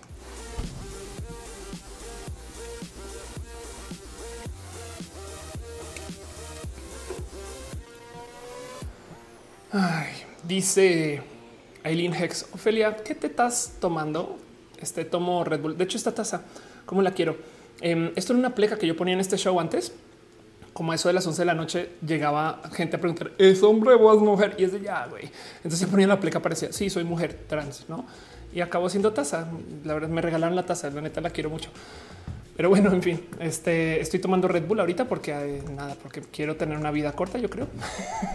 Johan Alejandro dice en Bogotá el gran problema son los mercados. Hay muy poco espacio, se compra mucho diariamente. Para mí son grandes focos de infección. Sí, de hecho. A ver, de todos modos está bien que nos limitemos en, las salidas. Me explico. O sea, yo creo que es imposible considerar que la gente, o sea, no somos robots, me explico. No podemos simplemente uh, deshabilitarnos y ya no, güey. La gente tenemos necesidades de seres humanos. Entonces hay tanta exposición que hay que permitir como que, que suceda, pero pues en lo mejor que se pueda cumplir con la orden robótica, más chido. Pero sí es verdad que, pues obviamente, obviamente los espacios no se diseñaron para no tener contacto humano. El contacto humano es un valor que se viene fomentando desde hace mucho tiempo. Saben como que no sé, abrazarnos, saludar. Em, a mí me gusta mucho esta como cultura latinoamericana de abrazar mucho y tocar. No sé qué, como que siento que me, rompe mucho cuando estoy en países donde la gente es más como mi distancia por seguridad. Y es decir, sí, entiendo bien por qué, pero güey, te quiero abrazar, sabes? Y entonces es, algo que hemos fomentado mucho desde hace mucho tiempo y pues ahorita simplemente vamos a tener que hacerlo, lo cual quiere decir que va a existir una generación de gente que se va a volver no quiero decir apática, pero distante, ¿no? Y entonces a ver, a ver a dónde nos lleva eso en 10 años desde lo psicológico. ¿eh? Quiero observarlo. Dice, sin ahí esa tasa es mágica, totalmente de acuerdo. El Ingelix dice Red Bull te Dallas y por eso sigue, sigo aquí. Maya Chan dice, vi una noticia apenas que el 50% de los casos del COVID son empleados de tianguis. Chale, güey. Aflicta dice un video que explica todo el setup de sus streamings. Exacto. Em, dice Gabriela Rojas, creo que lo bonito de esta pandemia es que la naturaleza la ha pasado mejor eh, sin tanta contaminación. Es un decir eso, vas y checas y resulta que estamos este, no muy lejos de donde, o sea, no, estamos más cerca donde queremos estar y no estamos lejos de donde estamos normalmente, que es una lástima. Pero sí es verdad, la gente por lo menos está haciendo menos presente, pero cuando salgamos, eso se va a acabar. Marcos no dice hablando del tema de la generación de, cristal. Estudios que muestran que, este, que estén disminuyendo los casos de bullying en jóvenes. No es una buena pregunta. Yo creería que no se están disminuyendo, por lo menos porque se están reportando más. Que sea una realidad que se están disminuyendo, puede ser. Pero pues es como ese cuento que de repente mucha más gente tiene eh, síndrome de, eh, eh, no sé, hiperactividad y, déficit de atención. Y digo, ay, es una pandemia de déficit. No, es que ahora ya lo medimos. en los 90 les valía gorro y decían, ah, está bien alborotada, güey. Y ya listo. José Cortés dice, cuéntanos sobre Blue Radio EPA Colombia. Em, lo publicaste en tu Instagram. Claro que sí. Ok, entonces... Eh, ok, EPA Colombia. Esto es una larga historia. Vamos a hablar de EPA Colombia. Vamos a hablar de cómo es que se llama eh, de Anariz. Este eh, EPA Colombia. Este cómo se ah, Daneidi, Daneidi Barrera. Esta es la historia de Daneidi Barrera. Podría ser un rap, no? Daneidi Barrera em, es una ahora youtuber que se volvió muy famosa por hacer un video viral donde ella celebraba a Colombia en el mundial y entonces cantaba. Es un video, el, video está divertido. Dice Epa Colombia, e, e, Epa Colombia, no? Y ya se volvió viral por eso y capaz si lo recuerdan el video o no, pero bueno, está celebrando. Yo no sé si era youtuber desde antes o no, pero el caso es que eh, se volvió nada generadora de contenido y entonces es de estas personas que llaman la atención porque hace cosas que son súper controversiales y raras. De cierto modo, em, pues eh, Danedis era Danedis es la Mars colombiana. y el cuento es que ahorita cuando comenzó a suceder todo este tema de que la gente fuera a, hacer como con el paro y que se fuera a demostrar contra el gobierno y demás, em, ella eh, justo hizo un video súper torpe, súper, súper torpe donde comenzó a golpear eh, nada, pues este propiedad del gobierno. Fue el video fue torpe porque básicamente lo que hizo fue que se subió a una estación de Metrobús, o sea, de Transmilenio, y le decía a la gente, yo, yo soy buena para protestar, yo no golpeo locales y negocios, yo golpeo instituciones del gobierno y entonces literal pues, mostrando su cara, ahí la ves dándole golpes a este rompiendo vidrios y luego rompe como eh, uno de los lectores de tarjeta y demás, ¿no? Entonces dio rabia por un lado, porque primero que todo en Colombia eh, son tantito más pro gobierno porque la gente cree más la neta que por ejemplo en México como que eh, la verdad es que desde lo cultural también veía gente muy muy protectora de hey, pero porque rompen cosas que en México también se ve, pero pues en México también la gente está fuera marchando. Bien, claro, el caso, pero todos nos dio mucha rabia porque fue como sin sentido. Era muy evidente que su golpiza al gobierno no era porque estuviera a favor del paro, era porque quería clics y views. Era evidente. Y entonces, este el caso es que le aplicaron eh, todo el peso de la ley, no? Y pues básicamente eh, se supone que tenía prohibido volver a generar o publicar contenidos en redes sociales, una cosa así. Em, y eso fue la historia y se acabó y demás. Pues bueno, el caso es que justo volvió a aparecer haciendo un video horrible, bueno, donde de nuevo, porque es que así son los contenidos de esta persona y por eso digo que es la Mars de Colombia, porque como que se ven este, bien intencionados, pero son torpes, pero son requete virales porque son torpes. Entonces lo que hace es que está como mostrando eh, o exhibiendo o haciendo una pasarela de trabajadoras sexuales y los trabajadores sexuales, pues obviamente, güey, pues ahí están haciendo su trabajo básicamente. Em, y, hay tantas cosas que hablar por del, cómo lo grabó que me dejan eh, en duda. Eh, se vistió este, de un modo, pero bueno, no, no quiero opinar acerca de su ropa ni su apariencia. más bien fue como su actitud. Y para rematar en el video, se aventó el putazo de esta es este, la no sé quién colombiana, esta es la no sé, y entonces tiene un precio de 50 mil pesos, que es como decir, decir 13 dólares, ¿no? Esta vale 50 mil, esta otra vale 50 mil, esta que es venezolana vale 30 mil. No, eso, güey, eso es de por, no es como de güey, pues, ¿qué, estás diciendo? Em, entonces, eh, la verdad es que eh, ofensivo, em, eh, agresivo y colgado detrás del no, no, no, yo lo estoy haciendo por el bien. Entonces puede ser que es genuinamente torpe, puede ser que es muy malvada y es muy buena actriz, puede ser que no sé mil motivos, pero como sea, se supone que no está publicando en redes. Recuerdan? Entonces todo eso pasó. Eso es una noticiota. Eh, y EPA Colombia, nada, es, todo un tema y pues seguramente está haciendo mucho, mucho, mucho dinero de anuncios en su canal y todas estas cosas. Eso no lo dudo dos segundos. Pero luego en Blue Radio, en una emisora en Colombia, estaban opinando del tema y se aventaron un putazo, pero un golpazo es más. Lo voy a buscar este, en Twitter porque, porque dio tanta rabia el cómo hablaron de la gente trans. O sea, eran mujeres trans que estaban ahí haciendo, pues sí, trabajadoras este, eh, eh, sexuales que, pues eh, vaya una a saber bien cómo se identifican dónde están, pero pues como sea, no es para que les den un trato tan poco digno. Me explico. O sea, la verdad es que sí fue muy, muy, muy grosero el, cómo lo presentaron. Y entonces esto fue lo que pasó. Este es el audio un poquito. Em, se lo vi a una amiga, a Michelle, este, quien también es una amiga trans, pero vean eso. No. Trans, ¿no? Sí, trans. Volver a poner eso, perdón. Un favor a unos señores. ¿Cómo se dice, Felipe? ¿Señores o señoras? No. Trans, ¿no? sí, trans. trans. realmente son trans lo que trans, ahí, ¿no? Trans prostituidos. Un favor a unos señores. ¿Cómo se dice, Felipe? ¿Señores o señoras? No. Trans, ¿no? sí, trans. Eso ya de entrada, ¿no? Entonces, ¿cómo se dice? ¿Cómo se dice? A ver, a ver, a ver, espera, ¿señores o señoras? No, o sea, se dice un trans. Ah, sí, correcto. Un trans, un trans. Eh, pero es un trans prostituido. Eso fue lo que fue, no? Y es de güey. Em, y me dio tanta rabia porque nada, yo me vengo burlando mucho de esto. La verdad es que los medios son muy groseros con la gente trans en general y siempre me gusta ponerle el dedo a la llaga con este tema. Todo el mundo se burla de que la gente youtuber está bien idiota, pero perdón, pero hasta los youtubers de esquina más desconocientes del tema de la diversidad igual están más informados que estos periodistas profesionales. Em, entonces, saben, eh, son muchas cosas que están pasando acá. Perdón, me, desvío un chingo. Dice Rubén, Blue Radio es de derecha. Ándale, pero sabes que a mí, me, a mí me han invitado a Blue Radio. Eh, perdón, René dice que el aborto legal va a ser el aborto legal en Guanajuato va a ser ley. Qué chido, celebremos. Em, y ahorita voy con esa nota. Gracias, bebé, por ponerlo ahí.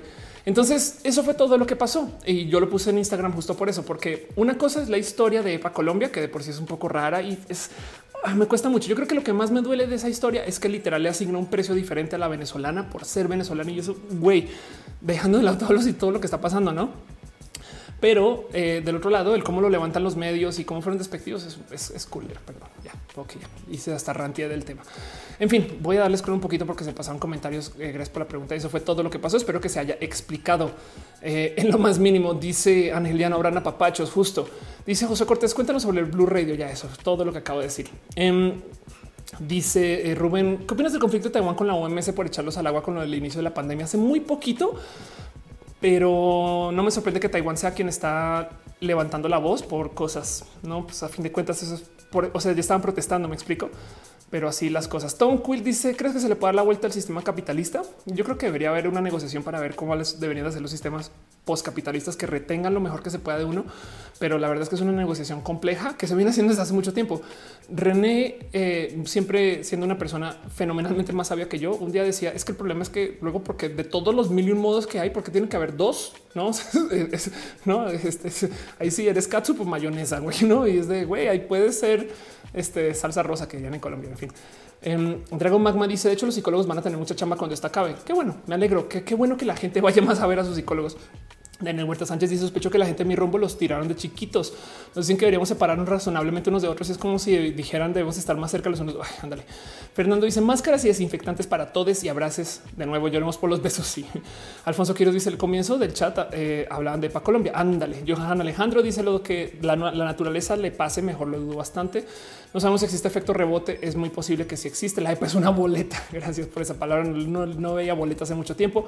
Selenático dice era novia de Ani Espejo hay para Colombia. Ángel Michel Boria dice el bullying no es que se esté disminuyendo, es que también se rastrea. Por lo menos acá en Nueva York, si la escuela reporta X cantidad, saben que van a vivir más a los estudiantes. Ándale. Aileen Hex dice yo he tenido ni gripe en dos meses, ya me preocupé. Em, dice este eh, Alfonso Quiroz y ahora EPA Colombia está trabajando su peluquería sin ninguna protección de sus clientes ni colaboradores. Anda, Alfonso Quiroz dice se supone que las peluquerías en Colombia están en cuarentena todavía para rematar.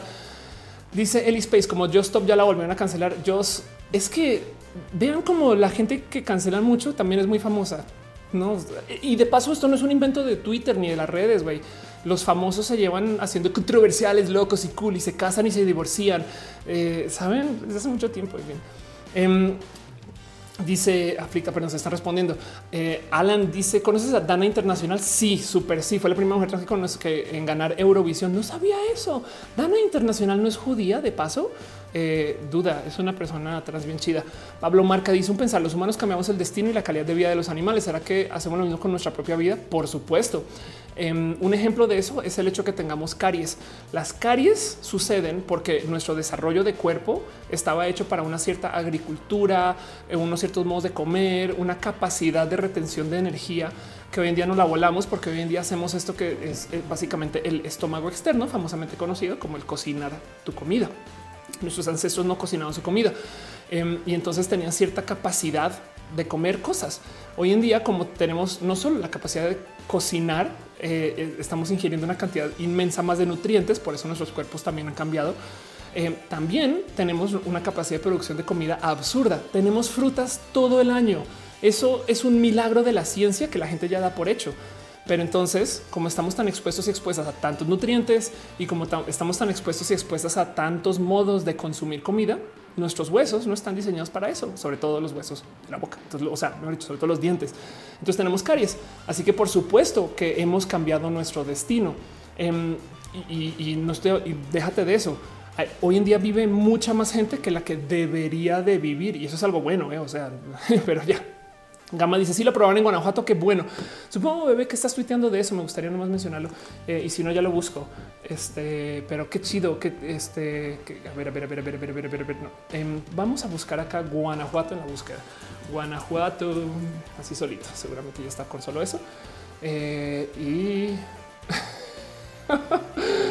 voy a poner esto y seguramente me desmonetiza, pero bueno, ahí está. güey. Me basa. Em, en fin, Dice Darío Prado, ¿qué consejo darías a alguien que quiere comenzar a realizar streamings? Em, piensa en chiquito y en hacer muchos. O sea, lo más difícil cuando comienzas a hacer contenidos eh, es que como que hay mucha emoción para hacer los primeros tres y luego lentamente la energía se va. Y el problema es que cuando tú lanzas contenidos, la gente sale corriendo a decirle a sus amigos, amigas, vengan a mi show, vengan a mi stream, vengan a mis cosas, porque los quieren llenos desde el comienzo, sobre todo cuando en vivo. Entiendo mucho por qué.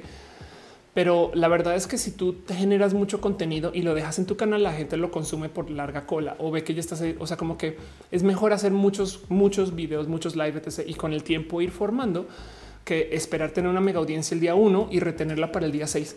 Eh, y, y, cada quien tiene energías diferentes para eso. Y vaya que he visto gente que sí comenzó con audiencia grande el día uno y tiene audiencia extra grande el día seis. Pero a lo que voy con todo esto es arráncate con lo que sea, desconéctate de que necesitas altísima tecnología. O sea, con tu celular puedes transmitir a YouTube y con el tiempo sobre la marcha vas mejorando a medida que el proyecto solito va tomando vida. A lo largo del tiempo sale la persona generadora de contenido. No es de la noche a la mañana, pero bueno. Dice el Space, pienso que eh, dice en el gravito el capitalismo no tiene la culpa de las democracias, lo que las democracias hacen con él. Es un modo de velocidad, ¿verdad? Este dice ciencia natural. No creo que la gente vaya a los psicólogos, van a llenar las iglesias. Sí, claro, total. Selenático dice: Sí, Ani era novia de EPA Colombia. Ándale. Dana de Israel. Sí, Alfonso Quiroz dice: Dana Sultana trans colombiana va a ser papá. no, o sea, va a ser mamá. Eh, este eh, Villanueva dice: He visto documentales e investigaciones de noticiero que se refiere a las mujeres trans como hombres trans, pensando que eran hombres. Sí, sí, exacto. Eso me rebasa, me rebasa, Alexis, de cómo es posible que periodistas profesionales que educaron, eh, perdón, que se educaron para investigar, no, no tengan dos para atinarle a eso, no? Pero bueno, dice Andrea Sosa: Voy a comprar un mamut en eBay.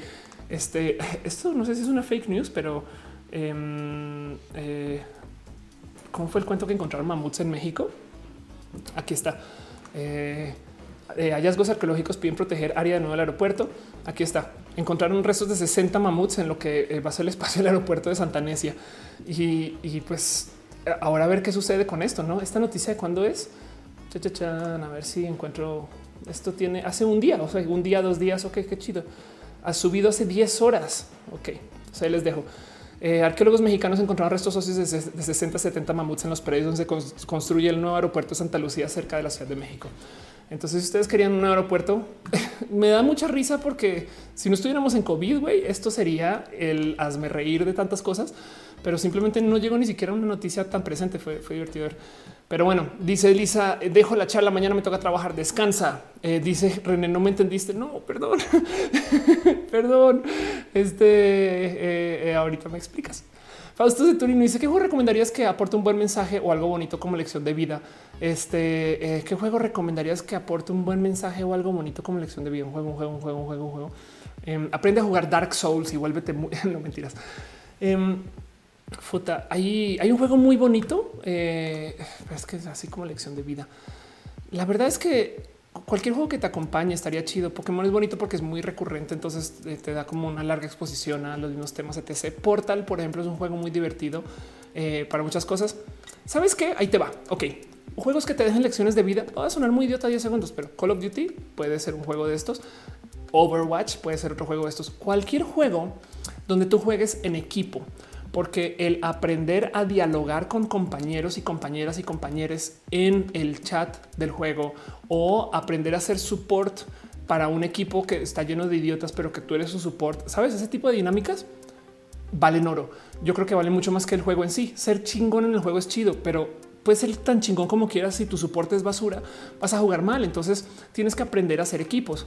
Así que yo creo que cualquier juego que tenga dinámicas de eh, de posiciones de equipo va a enseñar mucho y te va a enseñar a dialogar con gente y a platicar, eh, sobre todo si es eh, por voz. Igual y te sirve hasta para ensayar inglés y es algo que necesitas de ensayar o no sabes o no dominas o nada para platicar y conocer gente también. y yo sé que hay sus debidas toxicidades con los juegos que juegas en línea, pero recomiendo los juegos de equipo. Pero ya dice Brian, ¿cómo mejorarías las calidades de los en vivo en Instagram? Uh, no más con que no sé acaben con los 40 minutos o algo así. Este dice Luis, ¿la lo viste el, lo Volkswagen y retornó anuncio? No, no lo vi, me lo perdí, perdón. Eh, Daniel Luna dice, quisiera hacer tus recomendaciones de libros, largometrajes y cortometrajes de la comunidad. Eh, yo te recomendaría ver una serie que se llama Vida. Este Vida Stars. Eh, ajá, busqué justo lo que no era. Eh, Vida es una serie que me presentó René, que es espectacular. Los primeros episodios están en YouTube. Eh, y el tema es que a diferencia de una cantidad de series que hablan del tema LGBT, vida levanta la diversidad sin pedo. O sea, güey, es, es la cosa más diversa que he visto en mucho tiempo y, y da, sí da este sentir de si la tele fuera así, güey, eh, viviríamos en el, o sea, de nuevo, este monorrieles este, que flotan y caen del espacio y este, eh, gente que tiene acceso a quesadillas sin queso en todo el país y demás. Es muy pinche chida, es muy bonita porque eh, no hace caso de la diversidad, pero toda la serie se trata de la diversidad, pero no, no sé explicarlo. Es que, a ver, cuando hace una película de una persona trans, la única historia es su transición. Estoy cansada de ver transiciones, son chidas, hay que hacerlo y habrá alguien que evidentemente, ah, es que nunca había visto una transición. Así es. Ah, no mames. Ah, no. Sí, ok. Yo entiendo el por qué existen las películas, pero estoy cansada que la chica danesa se trata de la transición. Este, eh, la, ¿cómo se llama? Eh, la, mujer maravillosa, la chilena también se trata de su transición. Eh, o sea, ve y busca cuántas veces hemos visto la transición, no? Entonces, así, así nadie le gusta mi pantalón. Muchas gracias. Uriel Montes dice un iPad Pro sirve para editar videos. Sí, sí sirve. De hecho, yo editaba antes en un iPad Pro. te recomiendo tener el pencil. Joan Alejandro dice un consejo. Digo, tampoco esperes editar, no, o sea, no vas a hacer obras tamaño Stanley Kubrick, pero sirve que sirve. Sí, para sobre todo para hacer como youtubers, así como con, con, con jueguita y divertidos. Sí, Johanna Alejandro dice un consejo para las personas del streaming. No acosen a sus amigos hasta el cansancio para que comparten o miren sus videos. ¿Qué está pasando? Eso suena, pues, está como fenomenalmente específico. Este eh, dice eh, René Uriel, si le puedes poner muy exacto. Estás hablando del iPad Pro, Undertale, sencillo, gris, es muy bonito. Eh, juego colección Undertale. Es verdad, Undertale también va pasa por ahí. Magaragón dice: Estoy viendo además un video de una monja diciendo que la comunidad LGBT es valiosa. Pues qué bueno. Ahora que le diga a la otra gente religiosa, a veces me pasa que siento que eso hace falta un poco, no como que está chido que exista el, cura, el papa o la monja que dice que la gente LGBT es chida, pero entonces ahora podría usted, señor o señora o, persona no binaria, decirle a las otras personas de la comunidad que por favor dejen de molestar. pero bueno, em, dice Jason, ¿en, qué momento Estados Unidos se convirtió en una potencia mundial? Después de la Segunda Guerra Mundial. Estados Unidos ya era un gran país con una capacidad em, eh, económica y militar grande y de hecho no le entró a la Segunda Guerra Mundial hasta que los obligaron y entonces luego hay pues nada, mucho que decir acerca de eso. Pero como sea, cuando se acaba la Segunda Guerra Mundial, Europa está destrozada. Estados Unidos acaba de detonar la única herramienta con capacidad de destrozar ciudades enteras sin que nadie los pueda detener. Entonces, en apenas acabó la Segunda Guerra Mundial, el miedo contra Estados Unidos era infinito porque era el único país que tenía la bomba nuclear. Me explico. Eso luego cambió cuando la Unión Soviética apareció pues, con su propia versión, no, no mucho tiempo después de paso. Pero el punto, eh, y comenzó la Guerra Fría, pero el punto es que acabando la Segunda Guerra Mundial, luego Europa tomó todas sus reservas de oro y se las dio a Estados Unidos, porque eh, nada, como en un, en un, mira, tú, ah, y de paso Estados Unidos, como le entró tarde al juego, como país quedó pues mucho mejor parado que Europa. Europa está todo destrozado, sus sistemas, eh, sus fábricas, sus puentes, sus trenes, todo esto se fue al gorro. Eh, a la chingada. Mientras que Estados Unidos todavía estaba muy funcional. Entonces, básicamente el mundo, por así decirlo, o sea, básicamente Europa se la jugó por Estados Unidos y Estados Unidos desde entonces pues no ha soltado ese poder. ¿no? Em, pero bueno, tú te dices lo peor es ser support. Bueno, yo de hecho podría decir que soy güera medio por Mercy. Red Dead Redemption, Call of Duty Mobile. Johan Alejandro dice la saga Metal Gear es bonita, es bonita. Y Manuel dice seguirle llamando cuarentena a las noventenas autosuplicio. Puede ser. Eh, René dice chicana lesbian. Claro, perdón, perdón, tienes toda la razón. Toda, toda la razón. Chicana lesbian es una eh, recomendación muy bonita de la cual René podrá hablar mucho más, pero pues es un librote. Eh, a ver, chicana lesbian. No es, es libros del 97. Ah, aquí estás. Este, a ver si encuentro acá la descripción. Chicana lesbiana. Ah, no más traducirlo, pero búscalo en Amazon. Lesbianas, lesbianas chicanas, las chicas que nos advirtieron nuestras madres ingleses, esta pasta blanda. Em, es básicamente una apreciación acerca de justo la vida este, eh, de la gente este, chicana que me gustaría decir divergente de género, pero pues justo se, acerca mucho más hacia esto que tiene que ver con los, lesbianismos. Y es tan bonito de las tres cosas que le he visto a René y las cuatro cosas que he visto de como los previos etc son espectaculares. Pero bueno, sí, es una bonita recomendación.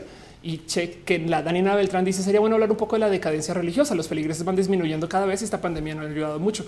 De hecho, por eso es que los religiosos están haciendo tanta pendejada, porque desde hace mucho tiempo hay menos gente atendiendo a la iglesia y la gente que vive hoy, ahorita con el paradigma actual, como que muchos yo creo que están llevando una fe religiosa por piloto automático. Me explico como que un día yo me acuerdo preguntarle a alguien por qué te persignas enfrente de la iglesia. Eso que me dice, pues no sé, así me enseñaron.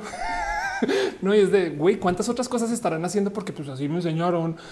Así que eso también es verdad, pero como sea, la iglesia católica estando patadas de ahogado horribles, porque básicamente la gente es que es que ya se demostró que están rependejos. Seguro antes tenían tanto poder que podían ser pendejos y todavía funcionar. Ya no.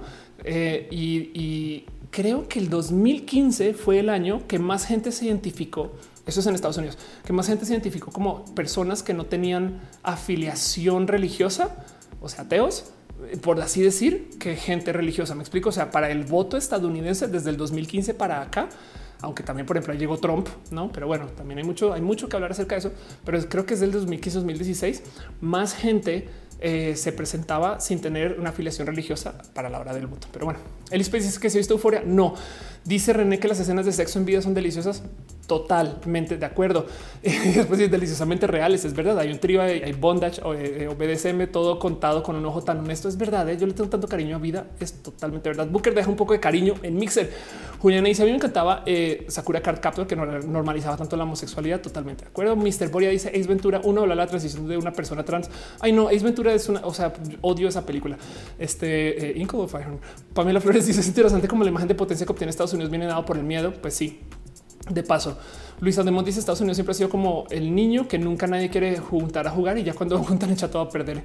La verdad es que Estados Unidos de cierto modo eh, tomó una posición, o sea, eh, a diferencia del mundo desarrollado, que lo que sea que signifique también, porque por ejemplo, una vez estaba leyendo en algún lugar que la gente en China hay quienes tienen una visión de ah, sí, ahorita esos otros países están otra vez diciendo que son el centro del mundo, porque la historia de China es tan vieja, o sea, lo que tienen documentado, etc., que pues como que es un ah, bueno, que vayan por allá ahorita. Vuelve. Me explico como que su visión es tan a largo plazo que les vale correr que ahorita en Estados Unidos está hablando de esto, no? Em, y el tema es que Estados Unidos, pues básicamente sí se ha encargado de declarar su hegemonía mundial. No, o sea, ellos básicamente dijeron vamos a hacer la, potencia y lo vamos a mantener así. Y, hay muchas cosas tan rotas en Estados Unidos, pero como tienen, como lo he visto dicho, tipo de entrevista, estas cosas como tienen el palo más grande, entonces pueden de modos muy arrogantes mantener ese poder. No, Mon Ruiz dice donde vive una colectiva llamada Diversa me enteré que la fundó un sacerdote ex católico. Ahora la iglesia de Río de Plata algo así celebraba homosexuales. Qué chido, qué bueno. David dice cómo se mantiene la iglesia católica. Han de tener mucho dinero guardado. No solo eso. Eh, em, cuando tú te unes a la iglesia, o sea, el seminario, tú heredas tus pertenencias a la iglesia. ¿Cuántos padres curas crees que no habrán llegado con casas, con, eh, pertenencias, con cosas que tenían así que, que se lo quede la iglesia? Una vez alguien me dijo, es una teoría conspiranoica de paso, porque no nunca lo puedo corroborar, pero que en este cuento de que la gente que se afilia a la iglesia, pues entonces le hereda sus pertenencias a la iglesia. He ahí la raíz del por qué no permiten a la gente homosexual.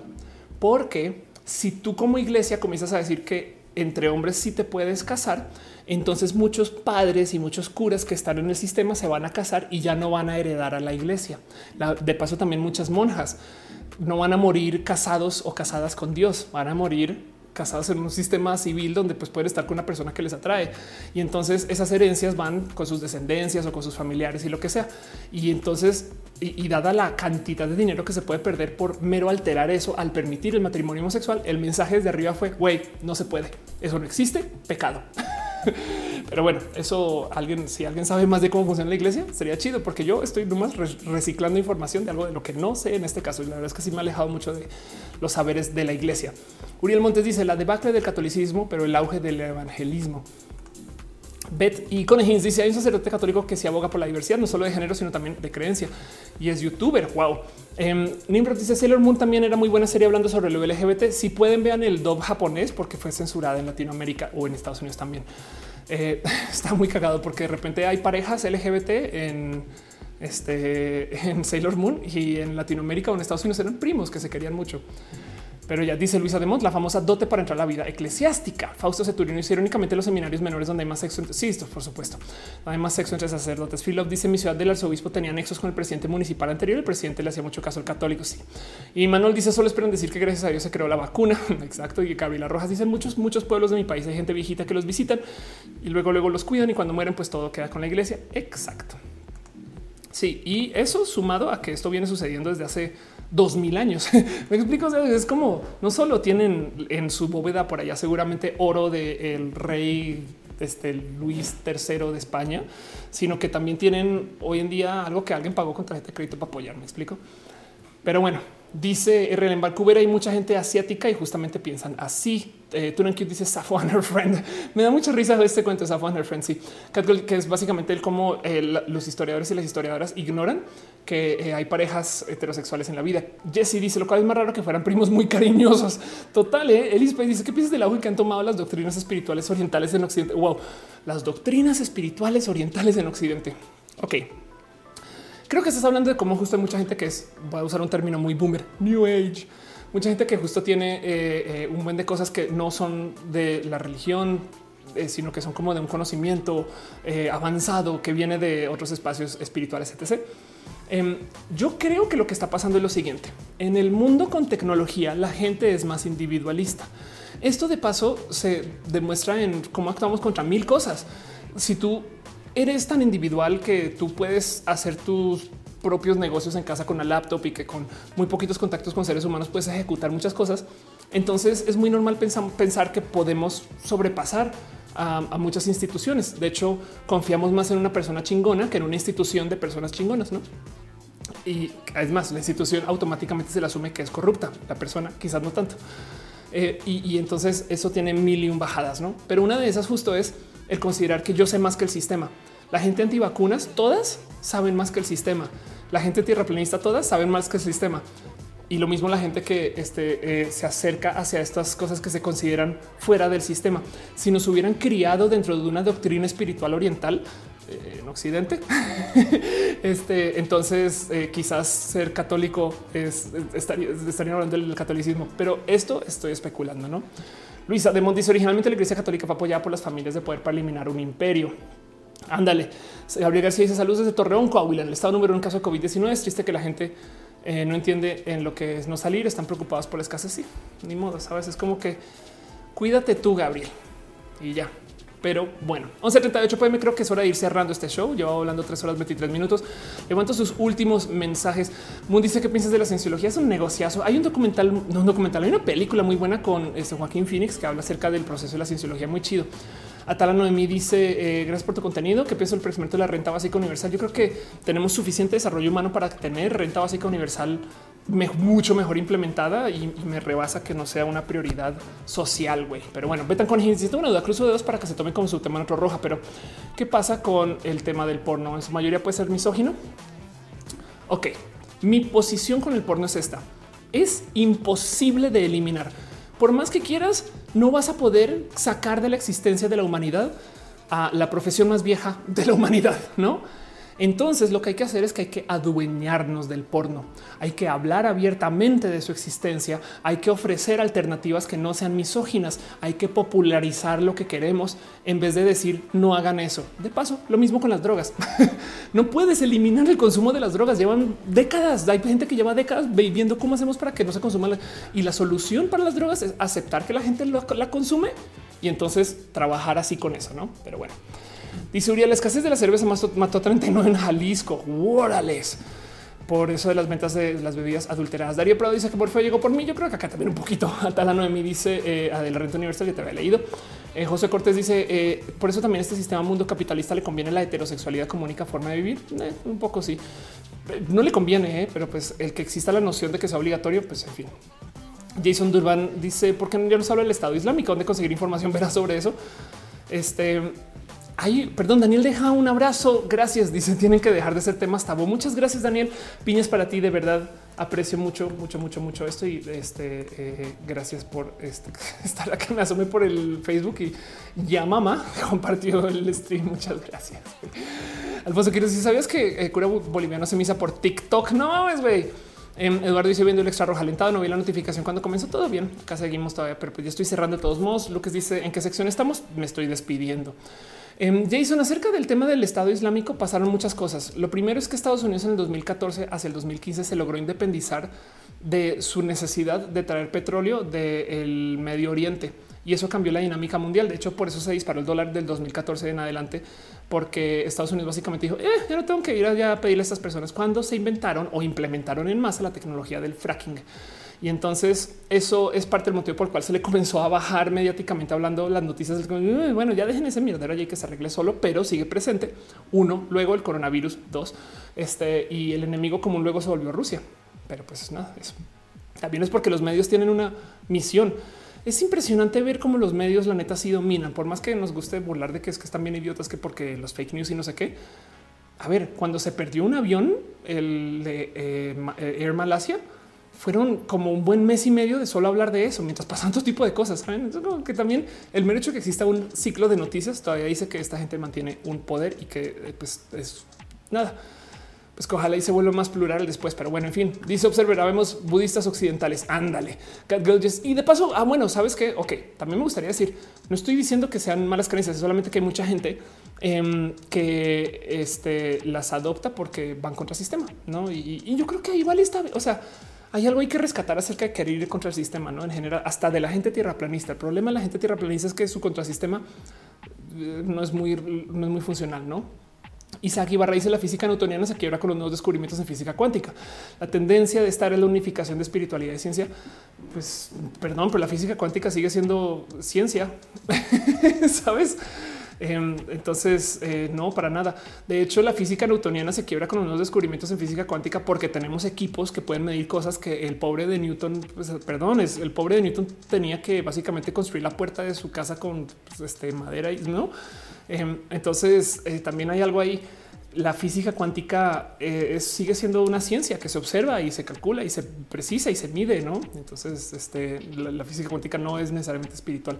Que hay gente espiritual que tiene explicaciones espirituales que se alinean con eh, las observaciones que vives en el mundo cuántico, posible pero no quiere decir que automáticamente sea ahora una cosa espiritual que los físicos que vieron ahí, ah, no mames, güey, encontré acá a, este, a un dios que se está formando, no, este, sino que están observando este fenómenos que hablan de lo complejo que es la realidad y el cómo la interpretamos. Pero bueno, Maya Chan dice si les interesa educación sexual de calidad eh, y mucha recomendación de porno no misógino, chequen Sexplanations aquí en YouTube. Sí, Sexplanations es bien pinche cool, bien bonito. Delfis Rivas dice cortinas de humo.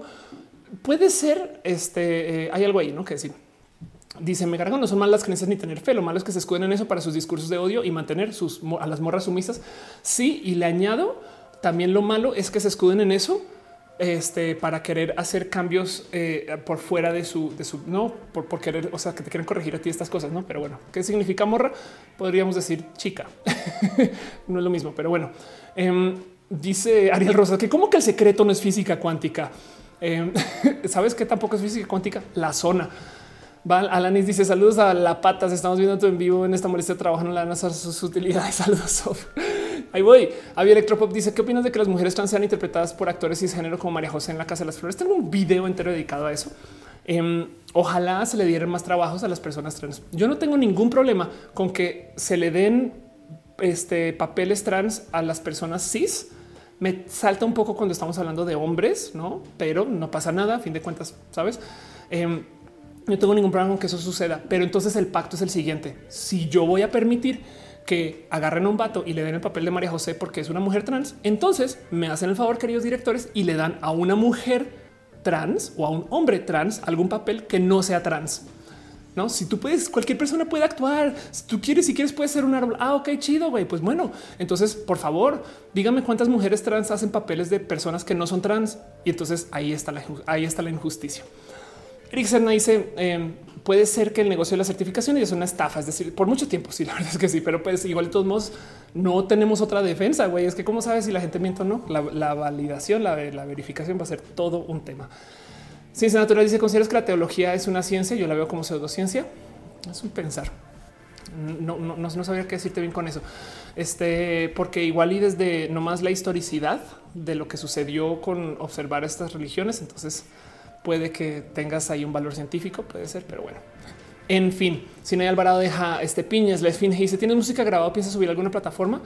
Tengo aquí unos intentos de covers en YouTube, este, pero la verdad es que son viejitos, les tengo poco cariño, pero pues ahí está. En fin, el es interesante con muchos investigadores de física cuántica comparan esos fenómenos con pensamientos como la red de Indra del budismo. Tiene, tiene similitudes por todo lo que he leído.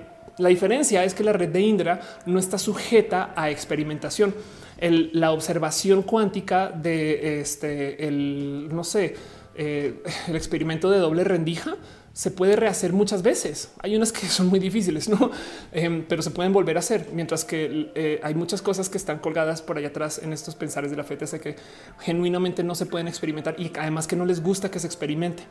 Entonces, si bien puede haber paralelos, me gustaría más bien pensar que eh, de lo que se está hablando desde la ciencia y del cómo están tratando de interpretar las cosas. La gente que no viene del mundo de la ciencia está usando esto para explicar eh, y está chido, supongo. Igual y igual y si hay paralelos, me explico, pero yo soy de este creer acerca de este tema. La naturaleza es fenomenal de por sí sola. Güey, venimos de una cosa que se llama el Big Bang. Todo el, universo estaba en un solo lugar y comenzó a creer el universo. Eh, comenzó a crecer el universo. Pensemos en eso. Está creciendo el universo. Quiere decir que hay universo y afuera del universo. ¿Qué quiere decir que algo está fuera del universo? Saben? Entonces eso ya es ok, em, pero hay ciencia que nos lleva para esas cosas. Y entonces la ciencia es espectacular por observar, para observar por sí sola, como para que luego se imaginen que hay super seres y que hay este eh, motivo y causa y que hay tantas otras cosas que son eh, aristas extra que en últimas, honestamente, a mí me parece que es como ver ponerle duendes al jardín. El jardín ya es bello, güey, para que le tengas que poner entonces duendes en vestido para que digas, oh, es porque es que el duende en vestido es quien valida que ese jardín es bello. Y es de no, ya era bello de por sí. Pero bueno, esa es mi opinión, no como científica de paso. José Cortés dice: eh, María Monjapus eh, afirma la religión seguirá existiendo mientras haya pobreza, guerra e ignorancia. La religión de paso, los sistemas religiosos sirven para dar eh, buena cohesión social. Entonces, eso también es rescatable. Que te digo, Luis Almond dice: Lo curioso es que Buda murió de disentería por su afición a deliciosa y contaminada carne de puerco. Karen Ortiz dice: Me acuerdo de cuando yo andaba vendiendo una doña bien saliendo de la iglesia, se me acercó a comprar y un señor que tiene un daño cerebral que no es malo se acercó y la doña bien fea lo corría. Anda. Uriel Montes dice así es, ni siquiera el universo es omniabarcante. Exacto. Fernando dice es verdad que la NASA dijo que había una realidad alterna. Es completamente falso. Em, de hecho, eso es un buen indicador de si es noticia falsa. La NASA dijo ya así, ya eso debería de disparar el, este conspiranoitómetro, como sea que se le diga. El tema de lo que sucedió es que si bien se están haciendo experimentos eh, en la Antártida para observar básicamente cómo se comportan algunas eh, eh, partículas de estas que podrían estar atravesando el planeta y demás. Y entonces, en teoría, en potencia, con mucha imaginación, una interpretación puede ser eso, que capaz si existe un universo paralelo y esto impacta no sé qué hora. Y alguien agarró eso y lo volvió una noticia. Creo que fue el Clarín, si mal no recuerdo, que fue como agarró una especulación por ahí atrás mejor dicho, miren, mi teoría personal es que eh, López Obrador desayuna muy mal y entonces por eso tiene que hacer las mañaneras para que tenga catering. y de hecho, yo siento que siempre desayuna después de las mañaneras y por eso está como tan desahuciado y cuando va a hablar y tan como cansado y habla lento. Em, esa es mi teoría personal. Imagínense que yo le diga esto a alguien y mañana salen las noticias. López Obrador no desayuna en casa. No, y es de güey, espera, espera, eso es una especulación. no, eso fue lo que pasó. Mary Fantasy dice cómo se escribe loco en lenguaje inclusivo. Eh, lo que yo o podrías poner eh, lo X también podría ser. Sí, Adri dice desagradó la película de Almodóvar hace papeles eh, el agrado, donde ya no sale como un personaje trans. Este dice está viciado. sí. Em, Andrea Sosa dice que tan cierto es que viene una era del hielo. Por ahora no. Este por ahora no igual y si tiramos bombas nucleares, puede que sí. La teología es lo más filosófico, dice Ángel Esteban. Jesse dice el universo me recordó a Jim Lombris de todo el universo. Maya Chan dice la teología son los estudios de la religión desde adentro de la misma. Si se estudia por fuera es arqueología. Ándale. Karen Ortiz dice me acordé de cuando yo andaba vendiendo una doña, ya te había leído. Perdón. En fin, y Frank Núñez dice realmente hubo un artículo original del tema, pero que no hacía esas afirmaciones. Más que todo indica que los posibles errores científicos son los que saben qué es lo que me sorprende todo eso. Los medios profesionales tienen gente que no sabe ni mergas de la diversidad, no sabe distinguir entre gay y bisexual, menos gente transexual. Y al mismo tiempo, los mismos medios tradicionales, cuando salen cosas de ciencia, dicen que viene el chupacabras y que hay realidades alternas y que viene un meteorito cada dos semanas, viene un meteorito nuevo que nos va a explotar. Eh, ¿En qué momento sí le creemos a los medios para otros temas? No como que es impresionante ver cómo esta gente estudia para hacer esto ¿no? y, no, dan con una, güey. Pero bueno, bueno, creo que eso ya son símbolos, señas, pistas e ideas de que es hora de ir cerrando este show. Güey. Este me despido de ustedes. Muchas gracias por acompañarme. acompañarme. Ya vamos a leer tres horas 35 minutos. Dice Carlos Ortiz: Los típicos gurús son falsos. Un poquito, sí. Pero bueno, Uriel Montes dice: Era del hielo, el calentamiento global ya se acabó. Totalmente de acuerdo. Fernando dice no investigan, ya es como la persona chismosa que solo escucha algo y lo replica. Total. ¿eh? Este Yurira dice que quiere un roja de marketing digital. Lo voy a considerar. y Magaragón dice con el chupacabra no se juega, que sí existe. Lo dijo a la NASA. Ahorita volví a grabar el video de chupacabras para el mini roja y, otra vez me saltó este cuento de cómo le dicen el chupacabras como si fuera uno, no? Y, ya se, ya se han agarrado varios. Es raro. Es, es como En fin, vamos a cerrar este show. Les quiero un chingo. Gracias por estar acá. Este, pero vámonos nomás a despedir. Chido.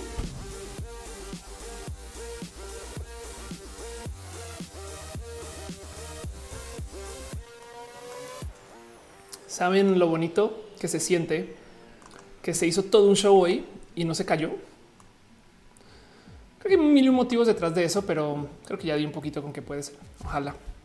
Pero como sea, Eduardo Vivian dice esos temas nucleares me hicieron recordar el reloj del fin del mundo, que de paso, nomás por dejar dicho, ese reloj es una pieza de arte, no? No te dejes llevar tanto con qué significa algo. O sea, realmente no estamos a minutos de, sino es una pieza de arte que quiere decir deberíamos de estar estos minutos. Me explico como que, en fin, pero pues de todos modos esas cosas pasan. Este y pues nada, eh, este, estas son las cosas chidas que hay en el mundo de las transmisiones. Es lo bonito estar acá. Gerón dice es bonito que no se caiga. Em, dice René, si puedes, yo te puedo poner en timeout. Ah, ya vi. Gracias, bebé. De verdad. Atar 9 me dice: Mi gracias, linda noche. Carlos Romero dice: porque ya no odiamos los colores por la pandemia, pero los colores todavía hay que odiarlos a todos, excepto el rojo de la roja. Eso sepan ustedes. Em, ¿Qué hago yo si quiero ver la lista de usuarios que hay aquí en este show? No voy a poder ver, pero les voy a decir algo. Eso sí, me quiero un agradecimiento súper, súper especial a ustedes por estar acá. La verdad es que es bien pinche cool que nos podamos ver otra vez.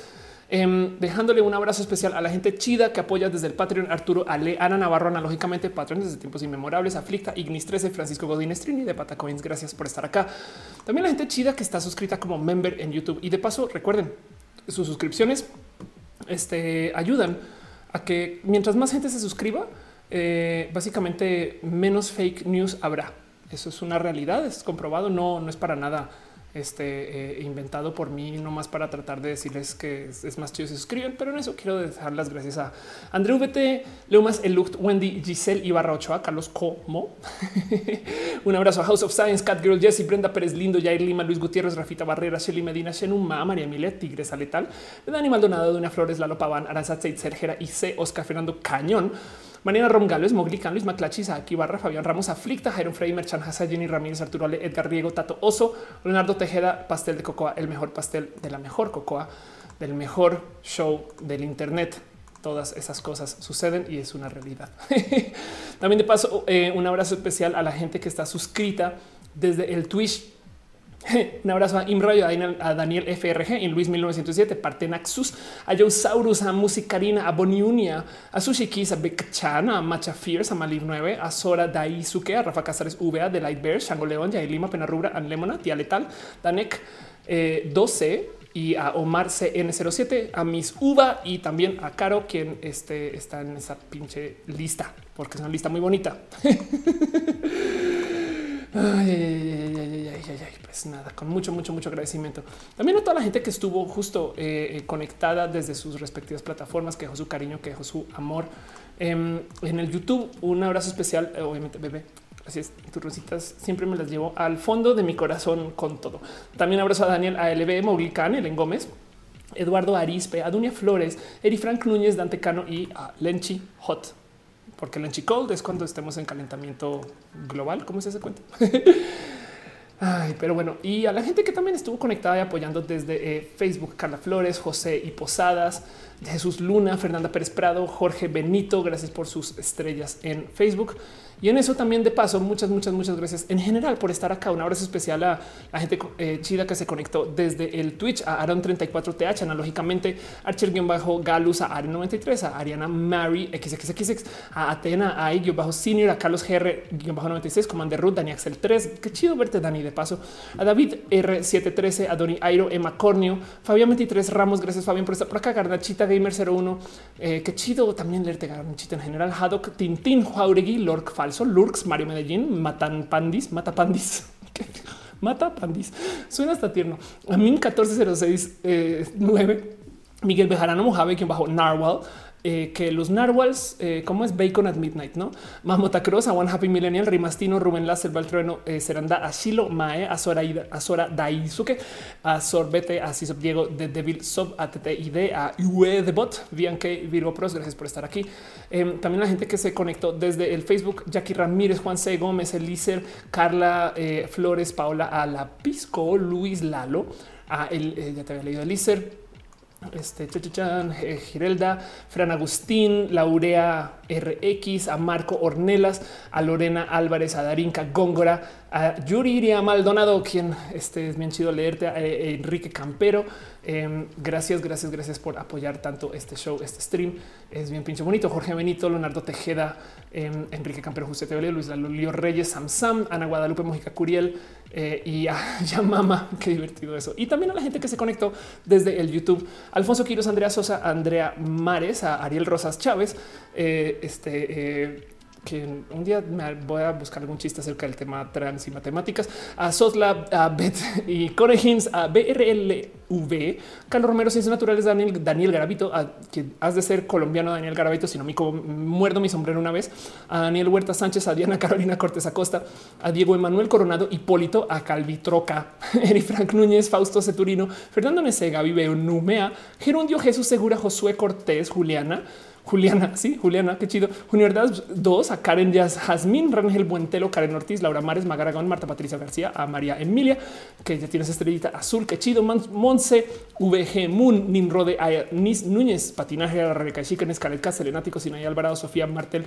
Caravantes, Verónica Vegas y Uriel Montes. Si usted de puro chance no salió mencionado, mencionada, mencionada, Déjenme lo saber en el chat ahí en minutitos, pero sepan que les tengo en mi corazón. Eh, no más la gente de Facebook que no leí Luis Neto 8. Vamos a ver si puedo hacer este un poquito más de magia con el page down button. Sí, claro que sí. Alexa Moran, Karen Cakes, eh, María Goretti González, em, Luis Lalo, eh, Andy Catalina Elizondo, Ana Luisa Noriega, José Silvera. muchas gracias a María Goretti González. Te dijo Junior Das dice hasta en tres días. Exacto. Em, M. Villegas y saludos. Juliana dice que duermas que bueno, ustedes también descansen. Alfonso Quiroz dice yo también soy Rolo. Es muy divertido porque si quieres estar en música eh, este, eh, y eres de Bogotá, entonces eres Rola y entonces en México es chistoso. Gerón dice soy tan feliz cuando me menciona pero es que yo también soy feliz cuando veo el nombre, sabes? Es como no mames, güey, qué chido que estás acá. Polaxar también dice un abrazo para ti, Daniel Garavito. Así Rolo, yes, confirmado. Ves, te dije eh, este bueno, sin ahí Alvarado, Alfonso. Alguien dijo yo, Alfonso Quiroz, justo selenático no sale porque nunca sales del enático.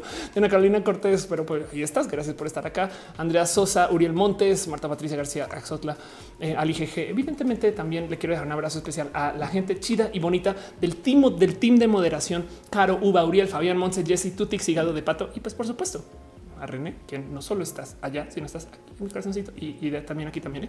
¿eh? Em, Edgar Romero dice di mi nombre. Ok, Edgar Romero, digo tu nombre. Senate que dice YouTube no me ama. El Fonseca dice abrazo, abrazo. Er, Mr. Boria dice del centro de Nueva York. Ignis 13 dice buenas noches, buenas noches para ti. Este nada, eso es lo que es. La verdad es que fue un show muy bonito. Espero que les haya gustado. Em, y cualquier cosa, hablamos en redes y así las cosas. Pero bueno, les quiero mucho. Perdón. Besitos. Bye.